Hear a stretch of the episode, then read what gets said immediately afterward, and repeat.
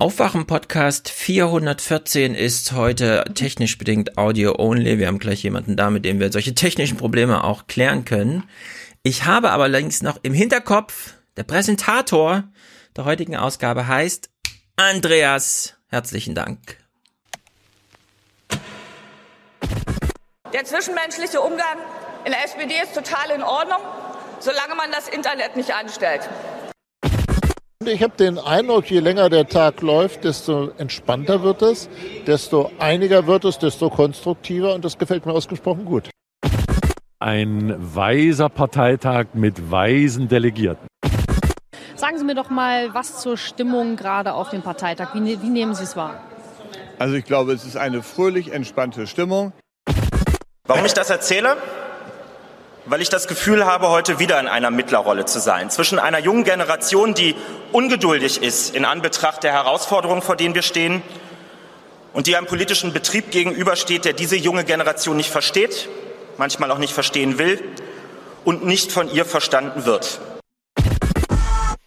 Lasst uns mit unseren Visionen zum Arzt gehen und lasst den Arzt, die Ärztin, die Sprechstundenhilfe und alle, die da im Wartezimmer sitzen, von unserer Vision überzeugen, damit diese Partei wieder das ausstrahlt, was sie verdient auszustrahlen, nämlich die Zukunft im Herzen zu tragen. Und dazu möchte ich einen Teil beitragen und bitte heute um eure Unterstützung. Vielen Dank für die Aufmerksamkeit.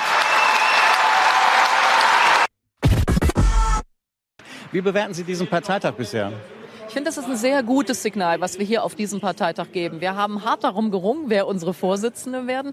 Und jetzt stehen wir hier alle solidarisch zusammen. Wir wollen gemeinsam das Leben der Menschen besser machen. Darum geht es hier die ganze Zeit.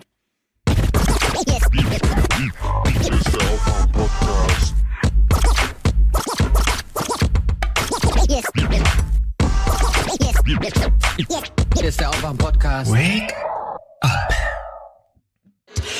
Warum trauen wir uns nicht, konsequent an der Seite der Seenotrettung zu stehen und diese ganzen Verschärfungen im Flüchtlingsrecht endlich zurückzunehmen? Wake up and clear your brain. Time to listen to what people are saying. Government is lying again and the media is acting insane. It's good to stay in bed and ignore the talking heads, but you can sleep when you are dead, so wake up. Und jeder wähnt sich Mittelstand. Das geht sogar so weit, dass alle Leute Angst vor der Vermögensteuer und der Erbschaftssteuer haben, selbst die, die gar nichts haben. Also wer nichts hat, hat Angst vor einer Steuer, die ihn nie betrifft. So weit geht die mediale Durchdringung unserer Gedanken, um uns zu konditionieren gegen Dinge, die für die Armen gut wären. Und die die Reichen nicht so belasten, dass sie arm werden. Und jetzt sagen die, damit belasten wir den Mittelstand. Also der Mittelstand von FDP und CDU ist hier. Also das heißt, das hier ist der Mittelstand von C. Also, und jetzt ist so, wer, wer jetzt der Meinung mit äh, zum Beispiel der FDP wäre, dass das hier unsere gesellschaftliche Mitte ist, dann muss ich sagen, das stimmt, wir wollen die belasten. Das tut uns richtig leid. Aber ich finde, bevor die dort angekommen sind, da können wir noch ein bisschen gerechte Politik machen und das macht dieser Antrag.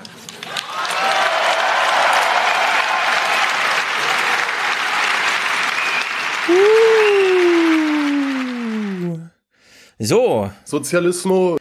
Sozialismus. Welche Stimme ist das? Paul! Grüß dich, Moin. Paul. Moinsen. So, dieser Podcast ist heute ohne Video. Er ist auch nur 19 Minuten verspätet. Das ist, ich lobe mich ein bisschen selbst, sensationell, denn er läuft auf absoluter, ähm, wie soll man sagen, äh, unvorbereiteter Technologie. Noch kein Computer der zwei, auf der dieser Podcast heute aufgenommen wird, hat jemals was mit dem Podcast zu tun gehabt. Und der große Computer, der sonst alles macht, geht gar nicht. Und nicht nur dieser, sondern ich habe mich da angemeldet. Plötzlich Benutzerprofil, irgendwas kaputt, Bildschirm flackert, alles kaputt. Äh, auf Twitter kann mir auch keiner weiterhelfen. Mache ich den anderen Computer an mit dem gleichen Benutzerprofil, weil allerdings irgendwie alles online geteilt wird über Windows, keine Ahnung, ist der auch kaputt. Naja, gut. Paul, kennst du solche Sorgen? Äh, nee, ich habe einen Mac. Kenne ich solche Sorgen nicht. Okay, danke, danke, danke, danke. Hast du die Hörer auf deiner Seite? Es war tatsächlich aber auch eine Motivation, halt genau deswegen einen Mac zu haben, damit so sowas einfach nicht passiert. Und ich Ja. muss auch wirklich sagen, seit, seit ich seit ich so ein Ding besitze, sind mir so unerklärliche Bugs einfach nicht mehr nicht mehr geschehen. Ja, das es- läuft einfach jetzt flüssig durch. Es ist richtig sonderbar. Ich verstehe das auch nicht. Bisher hat's immer alles funktioniert. Aber gut. Okay, also zur SPD. Kurz nur ein Wort. Äh, Du hast auch sehr viel SPD geguckt am Wochenende. Ja, äh, beruflich bedingt allerdings. Genau, wir müssen nämlich kurz erklären, was du so machst. Also von dir kam eine Podcast-Einladung an mich, die ich leider aus einer gewissen Faulheit nicht angenommen habe. Ich wusste, du hast Verständnis. Äh, naja, eigentlich nicht, aber. Gut, dann habe ich dir die Gegeneinladung ausgesprochen, weil wir hier äh, Tilo urlaubsbedingt ersetzen müssen. Und dann Ja, darf, dafür hatte ich wiederum schon Verständnis. Sehr gut. Und dann hast du mir geschrieben, ah ja, SPD-Parteitag, nicht schlecht, weil ich bin am Samstag eh beim Tagesspiegel eingeteilt, um den Live-Ticker zu schreiben. Da habe ich gedacht, Ja. du arme Socke. Ja, habe ich mir dann auch gedacht am Du Samstag. arme rote Also so- Socke. Zumal am Samstag einfach wirklich nicht so viel los. Da gab es halt dann diese ganze elendlange Antragsberatungsgedöns Ja. und das ist wirklich sehr anstrengend. Also gerade wenn man eben nicht weiß, welcher Antrag wird jetzt gerade behandelt, da wird ja nur das Kürzel dann auch gesprochen. Man sagt halt nicht, es geht jetzt da und darum, sondern wir sprechen jetzt über Antrag HN463Y und dann geht halt irgendeine Debatte los und du musst dir erst so nach, dem, nach ein paar Minuten kannst du dir erschließen, worum es gehen könnte Ja. gerade. Ja, ich fand Das hat ja ganz- führt zu skurrilen Situationen immer mal wieder. Ja, also Phoenix hat am Freitag zehn Stunden übertragen, am Samstag acht Stunden und äh, äh, am Sonntag auch nochmal drei Stunden. Ich habe alles gehört, also Wow. tatsächlich nur gehört auf dem äh, so nebenbei einfach. Kopfhörer im Ohr und der Samstag habe ich auch gedacht, ach armer Paul, äh, falschen Tag erwischt. Äh, Es ist ja auch so wie ein Ja, bisschen, ein bisschen wie in der Uni, ne? Der Professor sagt, ihr lest mal das und das und dann treffen sich im nächsten Seminar alle zu diesem Text. Keiner hat ihn gelesen und trotzdem wird vorne davon ausgegangen, dass alle gelesen haben. Also werden nur Sachen vorne erzählt, die man nun in gar kein Verhältnis setzen kann, wenn man den Text nicht kennt. Und so ist das auch. Da liegt einfach ein 1400 Seiten Antragsbuch und alle Zuhörer sind aufgeschmissen. Ich habe auch ehrlich gesagt nicht besonders tief reingeguckt. Ich habe mir nur mal so ein paar Sachen angelesen, aber Ja, zumal, zumal ich halt zwei Wochen erst davor beim Juso-Bundeskongress Tagesspiegel und da halt eben dasselbe Spiel. Also, äh, dann natürlich, dann, dann nochmal dazu der Faktor, dass halt dann auch Leute auf, vom Podium stehen, die noch nicht so geübt sind, da drin vor großen Menschenmengen zu reden. Also dann, dann auch manchmal noch, noch ein bisschen holpriger daherkommen. Ja. Und das, äh, und User-Anträge sind auch dann noch mal, ich würde sagen, noch mal einen Ticken, hm. ähm, Ticken detailreicher. Ja, da wird, glaube ich, auch mehr diskutiert. Ja, wir kommen nachher darauf zurück. Äh, Das war nur der Einstieg. Äh, Ich habe ähm, sowohl vom Samstag, als das große Sozialstaatsantragsding durchgepaukt wurde, zwei Stunden lang, eine Clip-Collage aus äh, zig Clips, die ungefähr sieben Minuten lang ist, und dann von Sonntag, äh, nee, von Montag die Aussprache zur GroKo-Leitantrag, äh, sind wir jetzt zufrieden mit unseren neuen Chefs, auch nochmal so lang. Das gucken wir nachher mit Jenny denn wir müssen vorher noch die wichtigen Themen klären, nämlich Klima. Du hast mich eingeladen und wolltest mit mir über den Wallace Wales reden. Ja, das Weil- war meine Urlaubslektüre letztes Jahr oder dieses Jahr. Hast du es komplett durchgelesen? Ich habe es komplett durchgelesen, ja. Es war, ähm, es wirkt auch immer noch ganz schön nach. Also es gibt immer noch Stellen, die ich dann einzeln nochmal nachlesen, muss, völlig zu begreifen. Also wir reden von der unbewohnbaren Erde. Das ist, ich habe es ein paar Mal angesprochen und selten so viele Nachfragen gekriegt. Welches Buch meinst du nochmal, Stefan? Kannst du es nochmal nennen und so? Die unbewohnbare Erde von einem nicht Klimaforscher, sondern einfach einem äh, Journalisten, der sich zum Thema interessiert. Ja, na, es ist, und es ist dazu halt kein, also er, ich, man merkt die ganze Zeit, dass er sich Mühe gibt, nicht in nur einen Panikmodus zu verfallen. Er versucht ganz nüchtern aufzulisten, was er herausgefunden hat in den letzten Jahren. Und dadurch, finde ich, wirkt das Buch aber umso stärker, weil es, äh, Ja. weil, also, weil, weil die Panik einfach nur durch die reine Faktenlage geschieht. Genau. Und es ist dazu halt ein einziges hochgerechnet, also immer wieder kommen halt dann Statistiken, die, die Schäden werden so und so groß sein, bis da und dahin werden wir so, so und so viele Billionen US-Dollar bezahlt haben. Mhm. Und das geht alles relativ schnell in so Bereiche, die man sich gar nicht mehr vorstellen kann. Und dadurch, aber dadurch bekommt es ja auch erst diese harte Aussage. Also, Ja.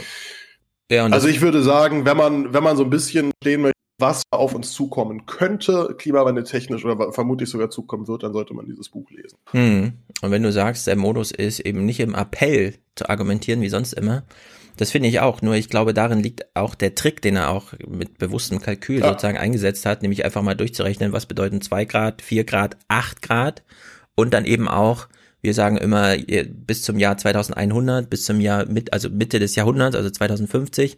Und er beschreibt dann auch halt mal das nächste Jahrhundert als das Höllenjahrhundert, wie es in der Wissenschaft schon so ein bisschen zusammengefasst wird in der Hinsicht noch viel eindrücklicher, äh, dadurch, dass er eben wirklich einfach mal Meeresstände äh, durchrechnet. Sieben Meter mehr äh, Wasser, was bedeutet das eigentlich für die ganzen, also ich meine, der Mensch lebt halt mal im Wasser. Sieben Meter ist eine Katastrophe für die halbe Welt. Und er geht das halt einfach mal äh, eiskalt durch. Und ich habe äh, beim ähm, Fernsehen gucken, beim Nachrichten gucken, weil eben äh, nicht nur der Wallace Wells äh, so eine Herangehensweise hat, sondern auch äh, Christopher Nolan in Interstellar. Der macht's ja genauso. Der geht ja ganz deskriptiv mhm. an die Sache ran. Einfach mal ein bisschen in die, wir nennen nicht mal eine Jahreszahl Zukunft gucken und dann äh, ja einfach mal die Bilder selbst wirken lassen. Und wir gucken jetzt mal die Nachrichten und ehrlich gesagt, ich war schockiert, als ich das gesehen habe, gerade weil Interstellar eben schon so vorbereitet und über das Bild hinaus von, was weiß ich, so Sandstürmen oder so weiter, schon so ein bisschen Einblick in die Sozialität dieser Zukunft liefert. Und wir gucken hier mal diesen einfach so nüchtern in so einen Nachrichtenclip rein und es ist wirklich krass. Saftige Wiesen, kniehohe Felder, das war einmal. Heute fährt Matt Randall über staubiges Land. Die Dürre ist brutal und das, was hier vor sich hin kümmert, muss seine Farm am Laufen halten. Die paar Halme hier geben nur noch Futter für die Schafe, aber wenigstens etwas. Wenn du keine Tiere hast und nur auf Getreide setzt, kannst du es komplett vergessen. Es wächst nichts. Dann machst du überhaupt kein Geld mehr, verlierst alles. Der Fluss ist praktisch ausgetrocknet, Wasser fehlt an allen Ecken und Enden. Der letzte ergiebige Regen liegt satte drei Jahre zurück. Alles ist extrem, normal gibt es nicht mehr. Wir sind hier an harte Zeiten gewöhnt, hatten Dürre, hatten auch schon Überschwemmungen, das habe ich selbst erlebt. Aber diese Trockenheit nimmt kein Ende. Die Älteren sagen, so schlimm war es noch nie. Australien leidet wie kaum zuvor unter der Dürre und unter den Buschbränden, die seit Wochen wüten, sich durchs ausgetrocknete Land fressen. Unaufhaltsam, weil alles brennt wie Zunder für Experten eine menschengemachte Katastrophe. Ja, schon mal so viel ja. Interstellar an den Nachrichten gesehen? Das ist, das ist wirklich eins zu eins Interstellar. Allein schon dieser Jeep, der gerade durch diese staubige Wüste gefahren ja, ist. heute müssen wir es ja besonders beschreiben. Also das war einfach rot. Das sah aus, wie wir uns diesen Mars immer verbildlichen. Und dann heißt es, er fährt gerade über sein Feld, aber da wächst nichts höher als ein Zentimeter. Und in dem Moment, wo er spricht, sieht man nur Fliegen um sein Gesicht rumfliegen. Ja, es erinnert so ein bisschen direkt an den Anfang bei Interstellar, wo diese Interviewsequenzen so reingeschnitten, ne? Die alten Leute, die von früher erzählen, wie, wie furchtbar es auf der Erde war. Genau, nachdem äh, wir mit Wolfgang und Lynn darüber gesprochen hatten, über genau diese Szene, äh, stellte sich raus, wusste ich vorher auch nicht, es, das, das war sozusagen eine Reproduktion aus einer Dokumentation, die davon handelt, wie in Amerika schon mal Landstriche so verwüstet wurden. Durch falsche Landwirtschaft, Monokultur, keine Viehhaltung, dadurch äh, der Boden völlig ausgedörrt und am Ende wuchs da gar nichts mehr und dann blieb infolgedessen auch der Regen aus. Also genau diese Situation, die hat Christopher Nolan sozusagen aus der vergangenen Realität reproduziert für den Film. Und du erinnerst dich jetzt auch wieder dran, weil im Grunde ja. haben wir hier sowas gesehen, ne? Also, also, also die, die, also diese Szenen sind nochmal nachgestellt für den Film, oder sind das die Original? Die sind nochmal nachgestellt, aber die kommen okay. aus einer Reportage, ja. in der, wie hieß denn das, Dust Bowl oder so. Mhm. Diese, dieses Bild, dass diese, diese kleinen Gebüsche, die so rund sind und federleicht vom Wind getragen über, über die Prärie mhm. rollen. Also mhm. dieses Bild äh, greift, greift dies auf in der Doku, weil das war damals das Resultat nach 30, 40 Jahren erster industrieller Landwirtschaft in vielen amerikanischen Gebieten, wo es eigentlich nicht so richtig passt. Und daran erinnert Christopher Nolan, also an eine eigentlich schon vergangene Realität, an die da Menschen so eingegriffen hatten. Die, und dann kommt jetzt sozusagen dieses, dieser Blick da nach Australien. Nur Australien. Wir denken, warte mal, was ist denn Australien? Hier kommt noch mal so ein kleiner Fun Fact, den man dann mal damit in Verbindung bringen kann. Kohle abbauen, Kohle machen. Australien ist weltgrößter Exporteur einer klimafeindlichen, schmutzigen Energie. Das bringt Geld, schafft Jobs, hat Australien groß gemacht. In Wahlkämpfen hat das noch immer viele überzeugt. Die Argumentation ist simpel und wackelig. Australien verursacht gerade mal 1,3 Prozent der weltweiten CO2-Emissionen. Australien ist kein Klimakiller. Emissionen sind keine nationale Angelegenheit, aber dort, wo der Großteil der Emissionen entsteht, dort sind diejenigen, die das Klima der Welt in Gefahr bringen. Kenne ich irgendwoher die Argumentation. Hm. Ne? Ja, ja. Das kenne ich da irgendwoher, diese Argumentation. Kommt mir bekannt vor. Ja, mir auch. Und der Typ ist vor allem nicht ähm, vor 12, 13, 14, 15 Jahren gewählt worden und immer noch da, sondern der wurde dieses Jahr gewählt. dieses Jahr waren in Australien Wahlen. Letztes Jahr, 2018, gab es in Australien eine Hitzewelle mit mehreren Tagen 45 Grad. Und äh, Australien ist der größte Kohleexporteur der Welt. Und äh, jetzt passt alles zusammen. Ja? Und da stellt man sich auch die Frage, ja, kriegen wir es demokratisch nochmal geregelt, die Klimakrise abzuwenden? Und die Antwort, wenn man aus Australien guckt, ist nein. Da muss man sich keine falschen Vorstellungen machen.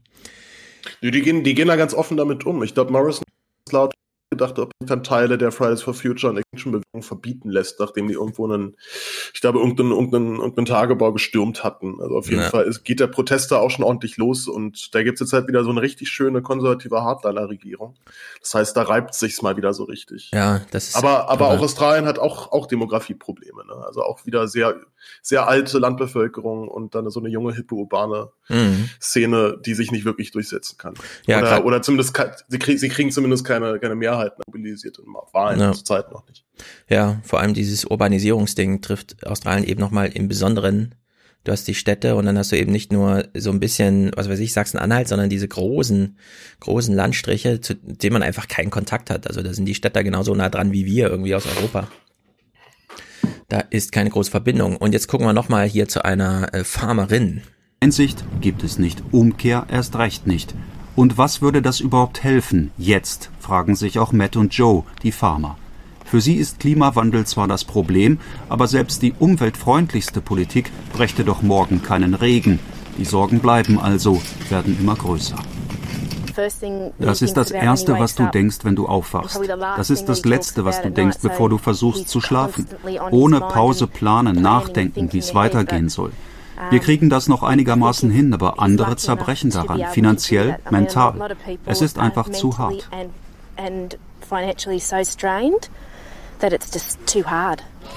Klimawandel. Australien ist Opfer und Antreiber zugleich. Ja, man hat nicht ganz überall die Fliegen. Ja, überall die Fliegen. Genau, also krass. Während sie sprach, bestimmt 30 Fliegen um sie rum. Sie war nur am Wedeln die ganze Zeit. Und als sie am Ende sagte, das ist too hard, da habe ich so ein bisschen, ist es jetzt, ne, sie hat too hard gesagt, aber sie hat auch too hot, also es passt, fällt wieder alles zusammen. Ja, das Einzige, was sie da noch haben, sind so ein paar Schafe, bei denen sie hoffen, dass sie irgendwie nächstes Jahr auch noch da sind. Ansonsten ja, ist je nachdem, wie das, je nachdem, wie schlimm das Buschfeuer ist, glaube ich, gerade wieder einer der, der größten Flächen, ja. glaube ich, die da gerade stattfinden. Also ja. nicht witzig. Nee, Australien ist Interstellar. Das ist äh, zumindest da, wo Norman Odenthal jetzt war. Äh, rote Mondlandschaft. Kein also ein paar Gewächse noch, die so dastehen, aber nichts, was man noch groß planen kann. Und dann halt hoffen, dass man irgendwie die Tiere da durchkriegt. Naja. Ja, und der Sommer, und der Sommer kommt ja noch, ne? Das vergisst man immer bei Australien. Da geht ja der Sommer gerade erst los und die haben jetzt schon Buschfeuer und halt in so einem Ausmaß, dass sie es selber auch gar nicht richtig begreifen können. Das stimmt. Ja, das, das ist übrigens noch eine Sache, die ich bei, bei What is Wells stark fand, dass er auch nochmal historisch beschreibt, was Dürren oder längere Dürrephasen der Menschheitsgeschichte schon so alles bewirkt und losgetreten haben. Also man viele historische äh, Kipppunkte oder Ereignisse auch tatsächlich auf Wetterereignisse zurückführen kann. Mhm. Also die, die, Cosa, die Cosa Nostra zum Beispiel, die italienische Mafia aus Sizilien, ist nach einer siebenjährigen Dürrephase entstanden. Das fand ich auch zum Beispiel spannend. Mhm. Da gibt es einfach gibt's ein gewisses Machtvakuum, es gibt eine gewisse Form von Unzufriedenheit und Angst in der Bevölkerung und das nutzen dann andere Kräfte für sich aus. Und in Syrien gab es auch eine, eine, eine langjährige äh, Dürre, äh, bevor der Krieg da ausgebrochen ist. Genau. Syrien, finde ich, ist so das, der erste Fall, wo es auch immer mal wieder thematisiert wird.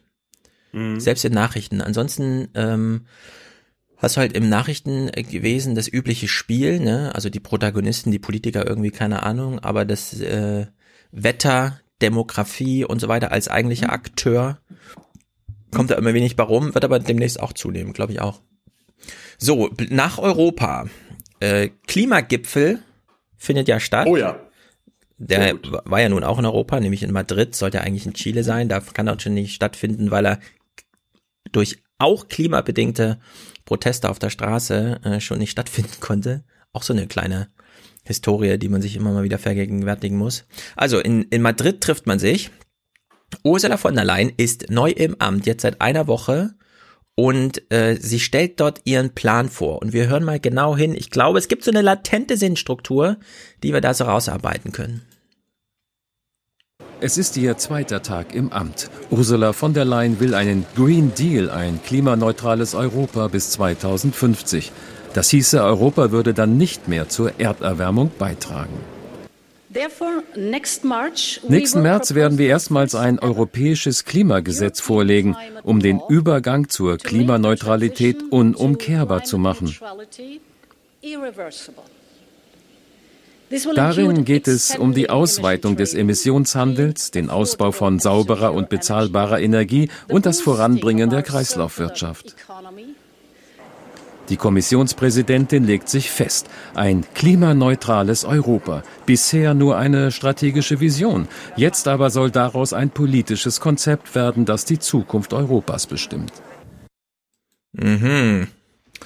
So, jetzt hast du schon das Wetter bei Wallace Wells oder wie auch immer heißt. David, wir nennen ihn David, bei David, David. angesprochen, der sozusagen das Wetter als äh, politischer Akteur. Jetzt habe ich die Demografie da noch hinterhergeschoben, auch jetzt durch Rentenrepublik und so. Und jetzt kommt Ursula von der Leyen und sagt, für Europa möchte ich äh, einen großen Plan, äh, Klimaneutralität. Und wir wissen, Europa verliert in den nächsten 30 Jahren mindestens 10 Prozent an Einwohnerzahl einkalkuliert, alle Migrationsbewegungen und so weiter, soweit man es heute sagen kann. So, da steckt also auch so eine Idee drinne von Europa braucht ein Projekt und zwar ein Projekt, das damit umgeht, dass man eigentlich nicht mehr mit ähm, regulären, bisher erwartbaren Wirtschaftswachstum rechnen kann, weil dafür fehlen einfach Menschen. Könnte man jetzt natürlich irgendwie die Produktivität, die Maschinerie, die Automatisierung und so weiter in Anschlag bringen, aber daraus lässt sich kein großes Wachstumprojekt mehr stricken, sondern es ist jetzt dieses Klima.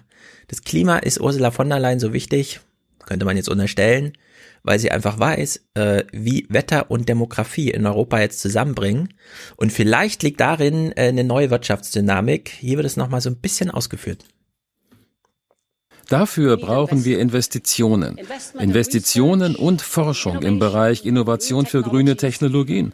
Um das in Gang zu setzen, werden wir einen nachhaltigen europäischen Investitionsplan vorlegen, für den wir im nächsten Jahrzehnt eine Billion Euro einplanen. Eine Billion Boah. Euro. Das ist ganz schön viel Geld, ne? Das ist echt sehr viel Geld. Was meinst du, wo es herkommt? Eine ganze Billion. Wow. Naja, eine Billion ist schon viel. Jetzt sei nicht so jugendlich ja, schnippisch. Ich, ich, kann, ich kann die Frau nicht leiden. Bei, also bei, bei, bei, bei, einem, ich, ich vor allem, ich glaube ihr auch kein Wort. Also das, das, da hat jemand ihr ein cooles Konzept geschrieben, meinte so, oh, das ja. lässt sich gut verkaufen, das wäre ein guter Einstieg als Kommissionspräsidentin. Also ich, ja, würde ich dir bei allem zustimmen, denn äh, diese eine Billion soll natürlich vor allem durch pri private Investitionen zustande kommen. Und äh, da fragt man sich natürlich auch wieder, nee, warte mal, also entweder wir haben jetzt ein politisches Projekt und nehmen dafür äh, Steuergeld und erklären dann auch, weshalb wir ich weiß, beispielsweise neue Steuerquellen brauchen, aber nein, es ist so ein richtiges Investitionsprogramm. Menschen, die nicht wissen, wohin mit ihrem Geld, suchen eine Anlagestrategie und dann haben wir ja in Deutschland schon die, dieses 2% Klimabonds gehabt, ja, wo der Staat einfach für 2% Rendite garantiert und darüber dann äh, Klimasachen fördern will. Sowas macht man jetzt in Europa auch und die Summe, die angestrebt ist, ist eine Billion Euro, 1000 Milliarden Euro. Tja, hätte man äh, Varoufakis gewählt, hätte er gesagt 500 Milliarden, ja, aber gesichert äh, durch äh, öffentliche Ausgaben und damit auch in demokratischer Handhabe. Das ja, das Problem ist ja mit so einem Fonds wieder, es soll ja genau da abwerfen im besten Fall. Das heißt, es wird wahrscheinlich auch ein etwas geringeres Interesse dann da, da drin sein, ja. ähm, sagen wir, die, Technologie, die Technologie an allererste Stelle zu setzen. Mhm. Und äh, ich sehe halt wieder, dass es, dass es sich für alle rentieren muss. Und ich fürchte, dass wenn wir wirklich etwas erreichen wollen, dann muss es sich für ein paar auch nicht lohnen. Ja. Da sehe ich halt wieder diese Marktlogiken sich dann gegenseitig aushebeln. Ja, also äh, dass man hier, also ich bin ja immer ein Fan von Marktlogik nutzen, aber eben nicht so, ne? dass man einfach äh, das Geld, das zu viel da ist, dann eben nicht abschöpft und sagt, wir machen hier eine allgemeine Steuerkasse und darüber finanzieren wir dann und debattieren auch darüber, also dann würden dann Anträge durch Parteitage laufen und so weiter, was man da macht, sondern nee, das wird so ein reines Elitending, äh, die politische Elite verbandelt sich mit der wirtschaftlichen Elite und guckt da mal, wie man eine Billion da irgendwie durchkloppt, so dass für alle möglichst viel Rendite bei rumkommt, obwohl die Demografie und das Wetter eigentlich gegen weitere Wirtschaftslog äh, Wachstumslogik spricht. Naja, wir kommen auf den Green Deal gleich nochmal zurück, denn hier hat nochmal Volker Angres, der ja ansonsten fürs ZDF immer diese ganze Klimaberichterstattung gemacht, Äh, er er ähm, macht nochmal so ein Fazit zum Thema Klimagipfel in Madrid. Es ist wirklich die letzte Chance, dass es vorangeht. Wir müssen kurz zurückblicken. 2015 Paris, das Pariser Klimaabkommen. Erstmals werden ja alle Länder, also Industrie- und Entwicklungsländer, verpflichtet, etwas für den Klimaschutz zu tun. Und dafür hat man ihnen fünf Jahre Zeit gegeben in dieser ersten Fünfjahresfrist. Und die läuft 2020 aus. Also jetzt muss man ran und einfach die Fakten auf den Tisch legen. Denn im nächsten Jahr, da wird dann wirklich Bilanz gemacht und dann wird geguckt, okay, was hat jedes Land geschafft? Und die Wissenschaftler werden überprüfen, reicht das, um das 1,5 Grad Limit hinzukriegen? Und deswegen ist Madrid so wichtig, um das schon mal vorzubereiten als Startrampe. Aber ist denn nicht schon klar, was die Wissenschaftler sagen werden, nämlich, dass wir es nicht hinbekommen? Ja, aber ist das der Grund, gar nichts mehr zu tun? Ja, das wird so sein. Klimawandel geht weiter, selbst wenn wir heute alles auf Null brechen, die Treibhausgase, bis das Klima sich wieder ausgependelt hat. 60, 70 Jahre, sagen die Wissenschaftler, dauert das. Also wir werden mit weiterer Erderwärmung rechnen müssen. Trotzdem müssen wir 196 Länder ja unter einen Hut kriegen. Und die haben alle sehr, sehr unterschiedliche Interessen. Ja, nächstes Jahr dann Ja, wirklich, das, Paul. Das kann man ja, kann man ja schwer aushalten. Ja. Nächstes Jahr wirklich, bist schon aufgeregt. Nächstes Jahr retten wir da wirklich das Klima. Ja. Nö, es, es klingt, es klingt eigentlich wie so ein, wie so ein CDU-Argument, ne? Ja, es ist vor allem das gleiche Oder, Drama. oder er, er, er klingt wie ein CDU da. Ja. Also ich, seit Kyoto nehme ich hier so ein bisschen bewusst dran teil, ne? Damals hatte man schon die auch heute noch als attraktivste Lösung geltenden ähm, Zertifikatehandel hat nie so richtig funktioniert. Amerika wollte damals schon nicht mitmachen. Dann kam irgendwie Paris, die deutsche Umweltministerin äh, brachen Tränen aus, als das verabschiedet wurde. Es hieß, das ist die letzte Chance gewesen und wir haben sie genutzt. Und jetzt, fünf Jahre später, läuft Paris auch schon wieder aus, beziehungsweise auf dieses, jetzt gucken wir mal wirklich, was Paris bedeutet hat, hinaus. Und im Grunde äh, greift Christian Sievers schon voraus und sagt, ja, aber wird doch klar, wie die, also müssen wir das noch abwarten oder können wir nicht einfach jetzt schon sagen, dass es nicht, also das war nix. Das war nix. Genau, also so ein gewisser heller Moment irgendwie in der kurzen Nachrichtensendung. Aber ein Treiber gibt's ja dann doch und äh, der verändert auch so ein bisschen die Sachlage. Volker erklärt es hier nochmal. Es ist der öffentliche Druck und der ist ja in den letzten Wochen und Monaten stark gestiegen. Fridays for Future ist ja nur ein Beispiel. Und das zweite wird sozusagen der natürliche Druck sein. Die Schäden durch den Klimawandel werden so immens sein, dass sich das ein oder andere Land sagt, mein Gott, hätten wir mal vor 20 Jahren schon angefangen. Das ist zu spät. Jetzt muss es vorangehen und dafür muss Madrid stehen. Und dieses Signal muss von der 25. Klimakonferenz sehr konkret und sehr klar ausgehen.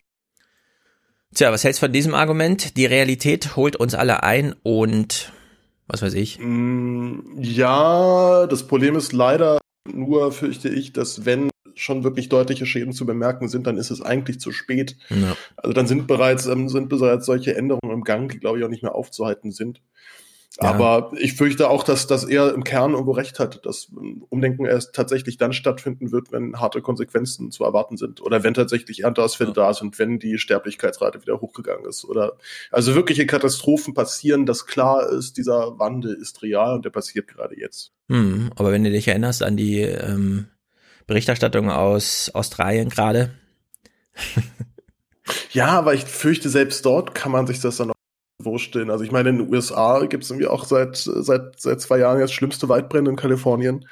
Und da ist auch schon fast die Hälfte der Menschen der Meinung, dass es eigentlich gar keinen Klimawandel gibt, beziehungsweise dieser nicht menschengemacht ist. Also Mhm. diese, diese Macht von, von Lobbyverbänden, von Wirtschaftsverbänden ist immens groß und die wächst, glaube ich, auch gerade noch so ein bisschen an. Ja. Ich weiß halt nicht, ob das einfach so ein eigenartiger, so ein, so ein, so ein Backturn-Moment jetzt nochmal ist in der menschlichen Entwicklung, dass wir die, also das Problem eigentlich derartig offensichtlich bereits vor uns liegen haben, aber dann, dann trotzdem uns lieber nochmal einmal zurückdrehen und Mhm. was ganz anderes auf einmal erwarten. Das weiß ich nicht genau, ob das jetzt einfach noch so, so ein kurzer Moment der Verwirrung ist oder ob das wirklich so eine Art Realitätsflucht schon, schon Mhm. wird. Ja, also in Australien hatten wir, und das, das kann man sich eigentlich nicht wirklich vorstellen, das muss man mal erlebt haben, glaube ich, äh, mehrere Tage 45 Grad in Großstädten. Und dann, wie du gesagt hast, da ist auch viel Rentenrepublik, da leben halt auch viele 85, 90-Jährige einfach. Die, die in Panik morgens um vier aufwachen, weil es schon zu heiß ist und dann geht das den ganzen Tag so durch. Und Ja, die klappen reihenweise weg, also völlig, völlig verständlich. Das ist eine schwerste Belastung für den Körper. Genau. Also es ist der, der Hitzestress, das haben ja die Ärzte dann, haben wir beim letzten Mal, es gibt nächstes Jahr dann den Ärztetag, der zum Thema Hitze äh, sich mal befasst. Team Jung und Naiv wird ja vor Ort sein. Aber selbst wenn man jetzt sagt, äh, zum Glück ist in Deutschland die Bundestagswahl im September, so dass so eine Hitzewelle vielleicht gerade ist oder äh, nicht lange in Erinnerung äh, gegraben werden muss, um zu wissen, was Hitze ist und äh, da umzuschwenken. Da könnte man sich vorstellen, okay, dass die Grünen da tatsächlich ihre 25 Prozent oder was mal so realisieren im Parlament. Aber bei der Frage, würdest du eine Klimaanlage einbauen, auch wenn sie das Klima weiter schädigt? Ja, würd, würde doch die Mehrheit sagen, na klar mache ich das. Also klar. Ja, wenn, also ich meine, ich, ich, ich wohne hier im Dach in Berlin. Äh, also hier war es die letzten Jahre jetzt echt witzig. So, hier steht dann wirklich die Luft ab in gewissen Punkten. Mhm. Ich erinnere mich noch, wie ich mit Wolfgang M. Schmidt eine Folge aufgenommen habe und das Fenster zumachen musste, weil ich noch direkt an der Hauptstraße wohne. Ich hatte, glaube ich, auch dann so annähernd 40 Grad bei mir im Zimmer. Also natürlich werde ich irgendwann schwach und hole mir eine Klimaanlage da rein. Also, ja. ja, wir hatten das auch schon. Was eine Frage? Tilos Laptop ist im, während des Podcasts, äh, hat Skype plötzlich gestottert, ah, weil er zu heiß ja. geworden ist, ja. Also da geht man dann doch besser ins Kühlen über und wird, glaube ich, nicht lange zögern. Die Frage ist dann, hat man dann Kühltechnik fertig, die irgendwie äh, ja, angemessen funktioniert? Trotzdem. Das Klima noch schont mhm. dabei. Also, die CO2 raussaugt, während sie die Luft kühlt. Ja, das wäre es im Grunde, ne? Das wäre Volker macht trotzdem noch mal, gerade zum Thema Klimaanlagen, denn wir haben mal, wir haben es einmal vom Deutschlandfunk gehört, in Indien werden 2030 so viel Klimaanlagen verbaut sein, dass man 2030 mehr Strom für Klimaanlagen braucht, als heute für ganz Indien gebraucht wird.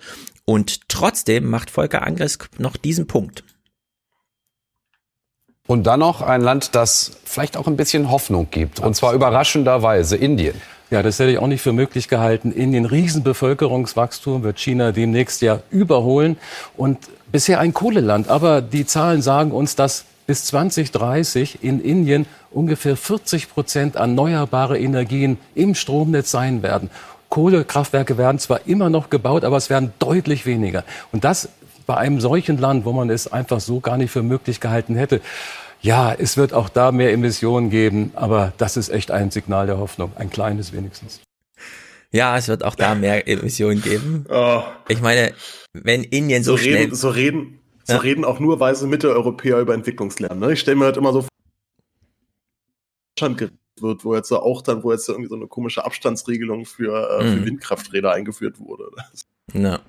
Vor allem glaube ich, äh, Volker Angriss weiß es eigentlich besser und möchte hier Hoffnung schüren, die eigentlich nicht gerechtfertigt ist, denn ja, Indien wächst rasend schnell und die Frage ist immer, warum haben wir in Europa gesagt, wir brauchen erneuerbare Energien? Ach so, weil die fossilen Brennstoffe nicht ausgereicht haben, ja, und man zur Ergänzung noch erneuerbar, weil man dachte, also die Sonne nicht zu nutzen, das wäre doch wirklich blöd. Ja, dieser ganze Dreh, dass man heute die fossilen äh, Brennstoffe damit ersetzen will, die Energieträger, die kommt ja nur so nach und nach über so eine Semantik und jedes Mal, wenn dann die Leute auf der Bühne stehen bei ihren äh, Verbandstreffen und so weiter, kriegt man ja eigentlich mit. Äh, niemand macht ernsthaft äh, also kann sich ernsthaft vorstellen, dass man 100% erneuerbar geht über die lange Zeit. Ja, das klappt mal an sturmreichen ähm, Herbsttagen oder so, wenn äh, Ferien sind und niemand große Energie braucht. Aber die ganze Idee, dass Indien jetzt mit 40% äh, erneuerbarer Energie ähm, da irgendwas rausrettet, ja, also irgendwo ähm, so ein Wallace Wales ähm, Punkt annimmt und sagt, okay, da halten wir jetzt mal dagegen. Nee, um so wie äh, die äh, Erneuerbaren da ansteigen, werden genauso auch die fossilen wachsen. Da werden gerade 20, 30, 40 neue Kohlelöcher erstmal gebuddelt, um überhaupt an die Kohle ranzukommen. Ja? Also zumindest das ist in Europa unvorstellbar, aber in Indien ist das äh, Normalität. Also in der Hinsicht ja, zumal, zumal ja auch mit steigendem Wohlstand ja auch die, ähm, also der Verbrauch generell von Ressourcen, auch von Strom steigt. Also in, auch in Europa, in Amerika sehen wir zurzeit, dass sich durch digitale Geräte das nochmal ex, exorbitant nochmal vervierfacht, gerade was wir, ja. was wir an Stromverbrauch haben.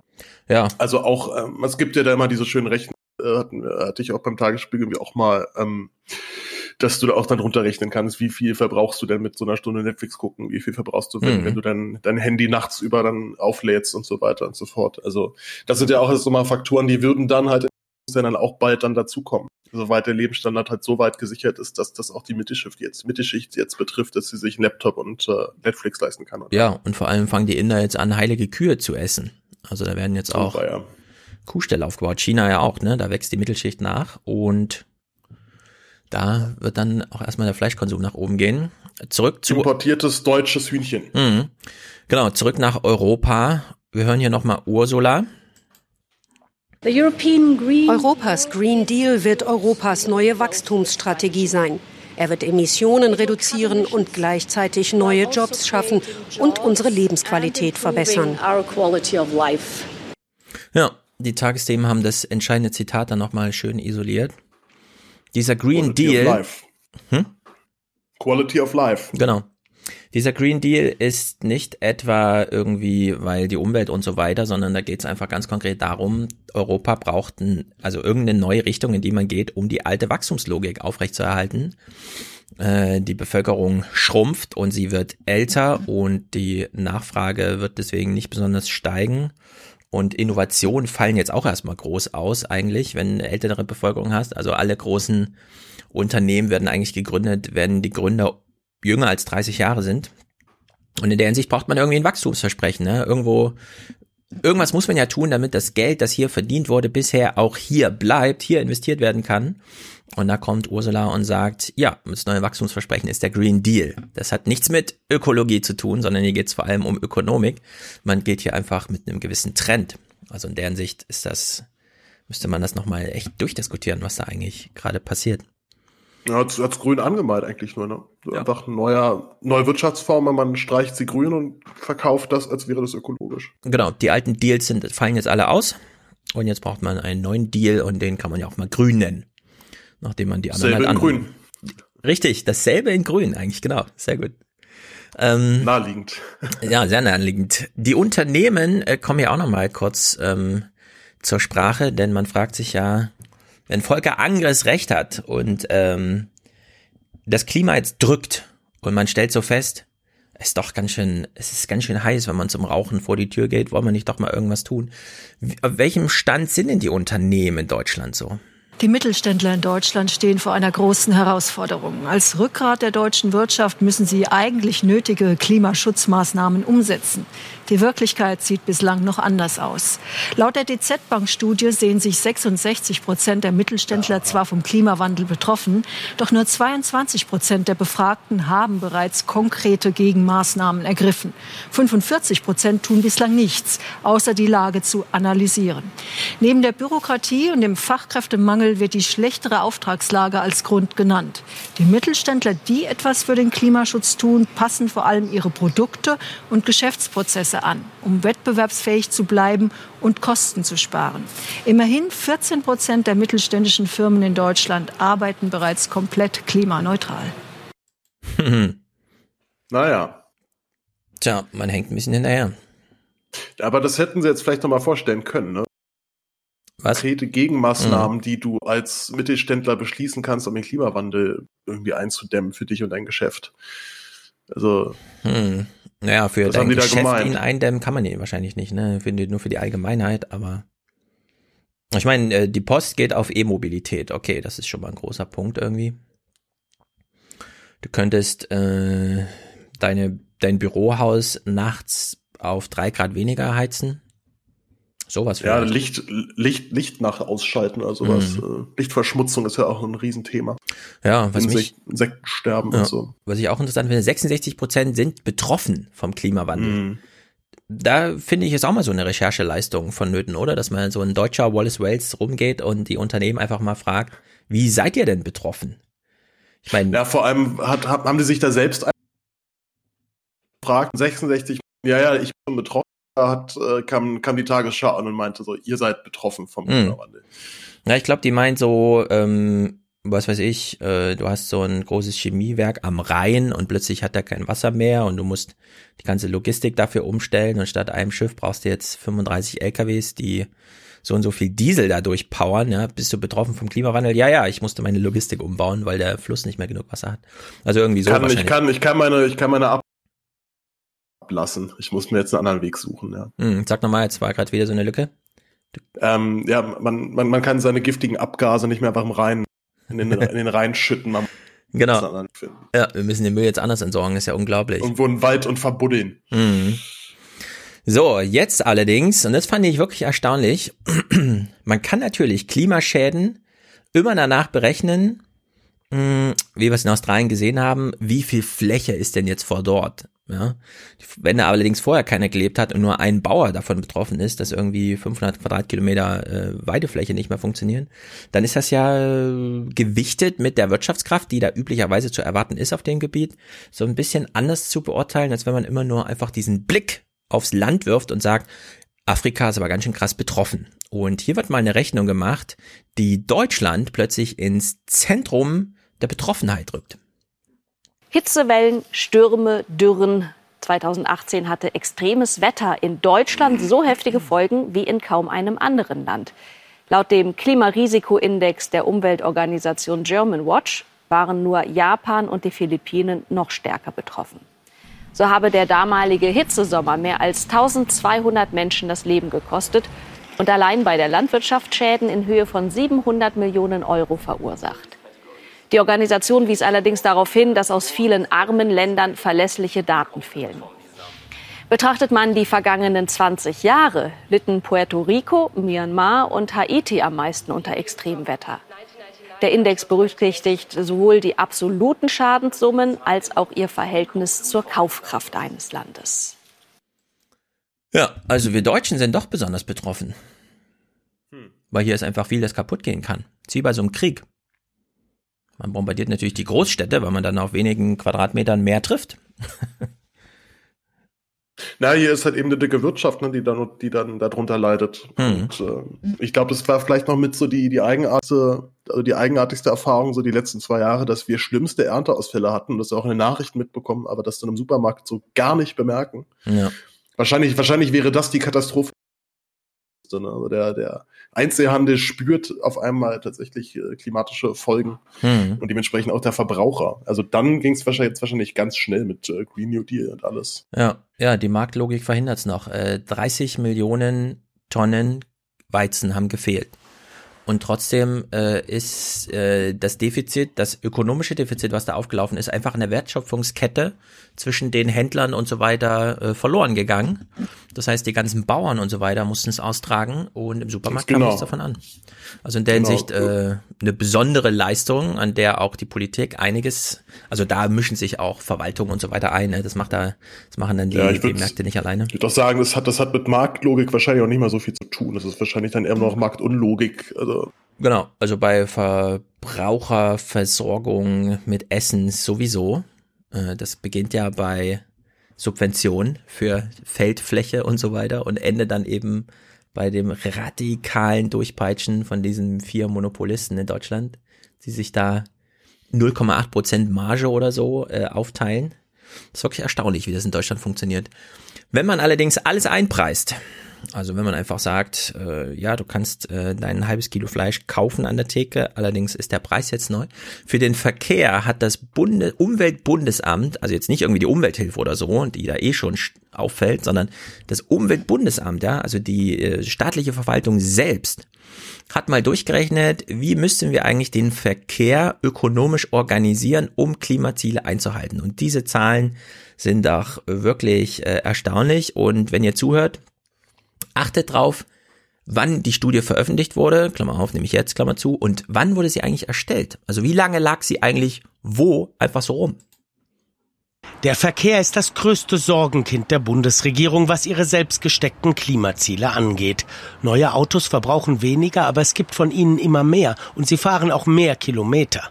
Zudem nimmt der Gütertransport per Lkw weiter zu. Seit 1990 hat sich der CO2-Ausstoß auf deutschen Straßen kaum verringert. Bis 2030 will die Bundesregierung den Ausstoß auf 98 Millionen Tonnen CO2 reduzieren. Dieses Ziel erreiche man nur mit radikalen Maßnahmen, sagt das Umweltbundesamt. Eine heute veröffentlichte Studie fordert die Abschaffung der Pendlerpauschale, eine Energiesteuer von 205 Euro pro Tonne CO2 statt der bisher beschlossenen 10 Euro, was Diesel um 70 Cent und Benzin um 47 Cent pro Liter verteuern würde. Zudem ein Tempolimit von 120 Stundenkilometern. So, eine heute veröffentlichte Studie, die ihren Ursprung allerdings im Frühjahr hatte. Sie lag äh, bei Svenja Schulze auf dem Tisch und während Svenja Schulze beispielsweise mit Claudia Kempfert in der Bundespressekonferenz ihre Rechnung durchgepaukt hat, ja, was müsste denn jetzt eigentlich Verkehr so kosten? Und dann sagt Claudia Kempfert, ja, also bei 180 Euro geht die Lenkungssteuer los. Und dann wundert man sich so ein bisschen, weil drei, vier Wochen später wird dann das Klimading veröffentlicht da im September. Und dann wundern sich alle, warte mal, 10 Euro wird jetzt gesagt, was ist denn da los? Die Kempfert hat doch und so weiter. Und äh, man stellt dann fest, ah ja, die Schulze hat sich davon gar nicht groß beeindrucken lassen. Die GroKo stand auch nicht, nicht zur Disposition, sondern man hat halt einfach Wissen gehabt, äh, ist auch veröffentlicht und äh, hat es dann nicht beachtet. Und dann stellt sich jetzt raus, das Umweltbundesamt äh, hatte sogar eine eigene Studie. Man hätte gar nicht Claudia Kempfert gebraucht nochmal oder so, sondern wir wussten einfach die ganze Zeit schon. Also Svenja Schulze verkauft einerseits diese 10 Euro und das ist auch sektorenübergreifend und der Verkehr kann das alles wegdelegieren durch äh, Zertifikatehandel und so weiter und so fort. Also am Ende kostet alles gar nichts mehr und die Pendlerpauschale wird sogar noch erhöht, während sie gleichzeitig auf ihrem Schreibtisch solche Dinger liegen hat. Ja, und, und es gibt ja auch noch diesen, diesen kleinen Benzinaufpreis, glaube ich, von drei Cent. Sehen wir hier, dass mindestens gefordert werden. Mhm. Also da, da gibt es schon noch eine gewisse Disbalance zwischen Forderung und Realität. Und man fragt sich ja auch immer, ähm, also, also von gerade von Schulz kommt ja immer dann wirklich gebetsmühlenartig als Gegenargument, wenn es darum geht, Spritpreise zu erhöhen oder gerade im, im Verkehrssektor wirklich wirklich Einschnitte zu machen, wird immer das Argument Geldwissen irgendwann mhm. gedroppt. Und da frage ich mich inzwischen einfach immer, haben gewisse Hintergrundinfos, die wir nicht haben, wo wir einfach kein, wo wir einfach keine Durchsicht haben. Also, also man, man kriegt immer so ein bisschen den Eindruck, als würde morgen hier so der, der, der Bürgerkrieg ausbrechen, soweit mhm. die Bundesregierung wirklich mal Klimaschutzmaßnahmen durchdrückt. Ja. Und da habe ich eben doch meine Zweifel, dass die, äh, dass dieser Block so stark ist, dass die jeder das ganze Land erstmal lahmlegen. Also hier in Berlin auf jeden Fall nicht, kann ich glaube ich schon mal sagen. Ja, vor allem könnte man anders als in Frankreich in Deutschland so ein bisschen drauf setzen, dass es dann auch eine Gegenbewegung gibt. Ja. Sobald, ich meine, wir hatten doch jetzt äh, in Berlin haben doch auch irgendwelche Typen jetzt mit Geldwesten. Ähm, ja, oh, das war großartig. Ja. Wer war das? Hast, hast, hast, du da, hast du da Clips? Das war, das war die Immobilien. Das war die Immobilienbranche, die ihren Mitarbeitern abgegeben hat, damit sie gegen den Mietendeckel demonstrieren gehen. Ah, so war es, genau, gegen den Mietendeckel. Und die haben ja, dann irgendwie geschrieben, ähm, äh, und eure Armut kotzt uns an. Das war, das war der, das war die Herr ja, die sind so richtig frech reingestiegen und auch mein Geld ist wichtiger als deine, dein Schlafplatz oder sowas, ja. Ja, also oder so alles, also, also, also, wo du halt eben nicht weißt, ernst ihr euch selbst, aber es ist halt eine Demo, wo du, wo die mhm. Aussage dann schon erstmal so stehen bleibt. Also ich meine, ja. das war jetzt ja nicht die I, die I-Demo von der, von der Partei oder sowas. Ja, das, das war ja dann schon ein ernst gemeinter Protest gegen diese politische Forderung. Mhm. Die können, die können, die können ihre Meinung haben, aber also das, das dann so offensichtlich äh, abzuziehen, das finde ich schon, mhm. ja, finde ich schon ziemlich link, muss ich sagen. Ja. Ja, ich wäre wär aber eigentlich gestern gerne da gewesen, da wäre ich gerne mal mit meinem Aufnahmegerät rumgelatscht, hätte den Leuten ein paar Fragen gestellt. Ja. Die ganz witzig werden können. Ich könnte mir jedenfalls vorstellen, dass so ein ähm, eine Demonstration für billiges Benzin würde in Deutschland nicht unbeantwortet bleiben, könnte ich mir vorstellen. Ja, also da, Zeit, zur Zeit nicht, ja. Ja, da wüssten die Fridays for Future schon, wie sie mobilisieren. Und dann würde vielleicht sogar ich mal als Führerscheinloser mitgehen, ja. Auch wenn ich mir dann anhören du kannst ja gar nicht mitdiskutieren, du hast ja gar keinen Führerschein. Oh, ich habe auch keinen Führerschein. Ich, äh, ich bin da auch äh, tatsächlich sehr, sehr stolz drauf, ich sagen. Du Juppie. Ich habe in Berlin, nee, ich habe in Berlin einfach noch nie gebraucht. So, ich habe noch nie einen Führerschein gebraucht. Ich habe drei Kinder. Das ist ganz erstaunlich. Menschen können sich das nicht vorstellen. So, äh, letzter kleiner Clip zum Klima. Mich, äh, also mir ist hier was aufgefallen in der Berichterstattung. Einfach, wir hören uns mal diesen Clip an. Danach habe ich an dich, speziell an dich, Paul, eine Frage. Oh, ja. Für den Gipfel selbst wird das übrigens wohl nicht ganz gelingen.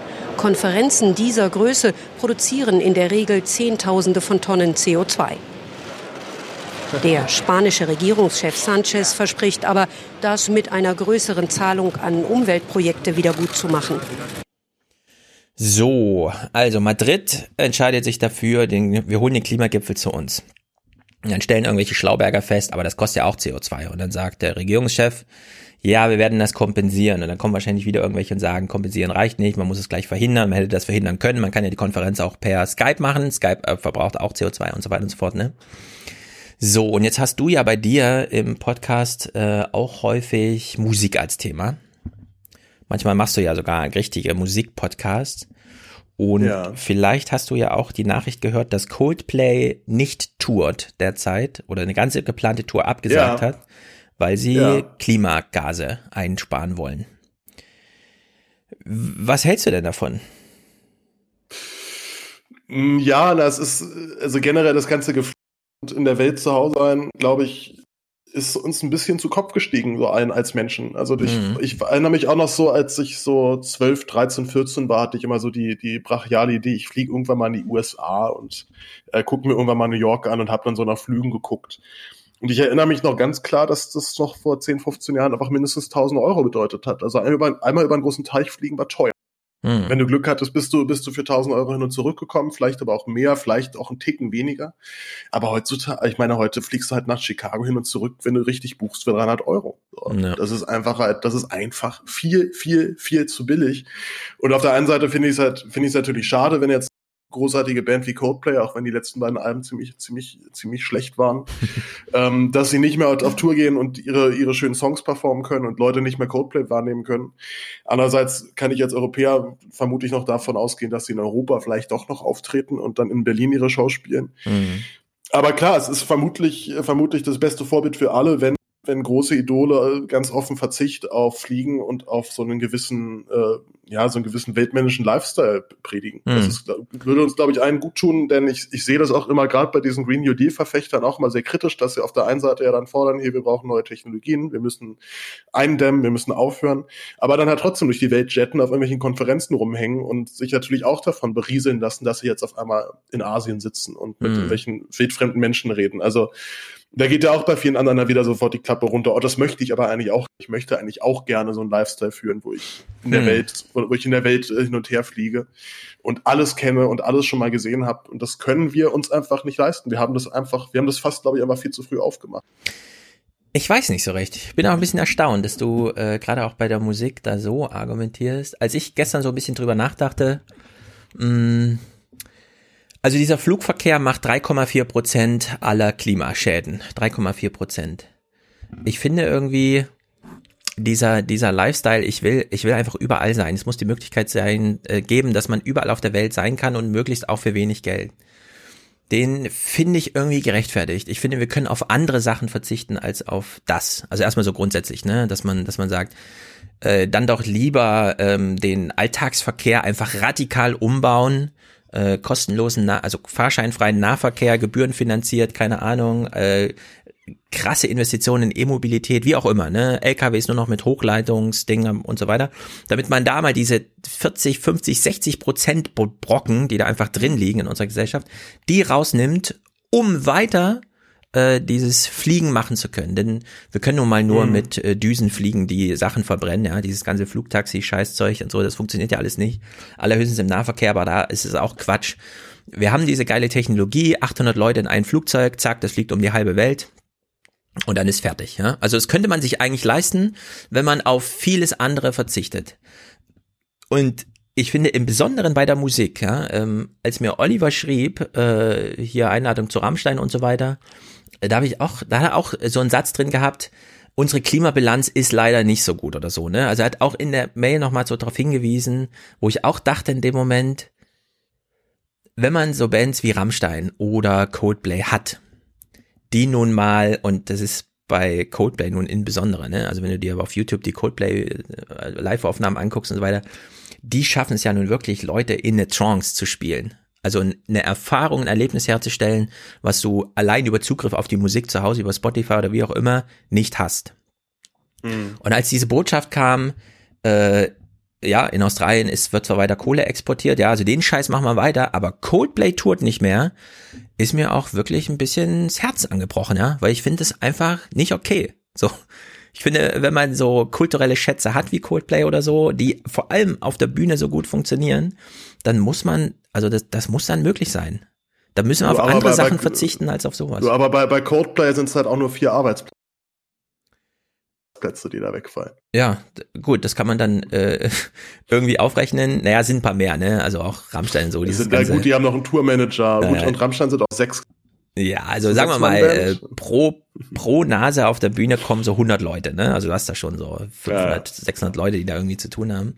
Aber ich, ich, das Coldplay da nicht touren, finde ich ähm, nicht gut. Also das ist einfach. Es ist, also ich, ich sa- sag mal, ich finde es, finde ich es tatsächlich erstmal gut, dass sie halt sagen, wir verzichten auf dieses ewige Hin- und Hergejette. Mhm. Denn ich erlebe es dann doch auch immer wieder, dass, äh, dass Leute da wahnsinnig inkonsequent sind, wenn es dann um ihr eigenes Verhalten geht. Und da stieß ich mich ja auch selber ein. Also ja. ich war auch jetzt dieses Jahr schon in Südamerika für zwei Monate und äh, war da wandern und habe da Naturdings äh, gemacht das fühlt sich natürlich auch immer so ein bisschen eigenartig an, wenn ich mir dann meine CO2-Bilanz angucke und merke, okay, ich habe einfach mal so sechs Tonnen CO2 gerade irgendwie rausgeballert, so in zwei Monaten. Mhm.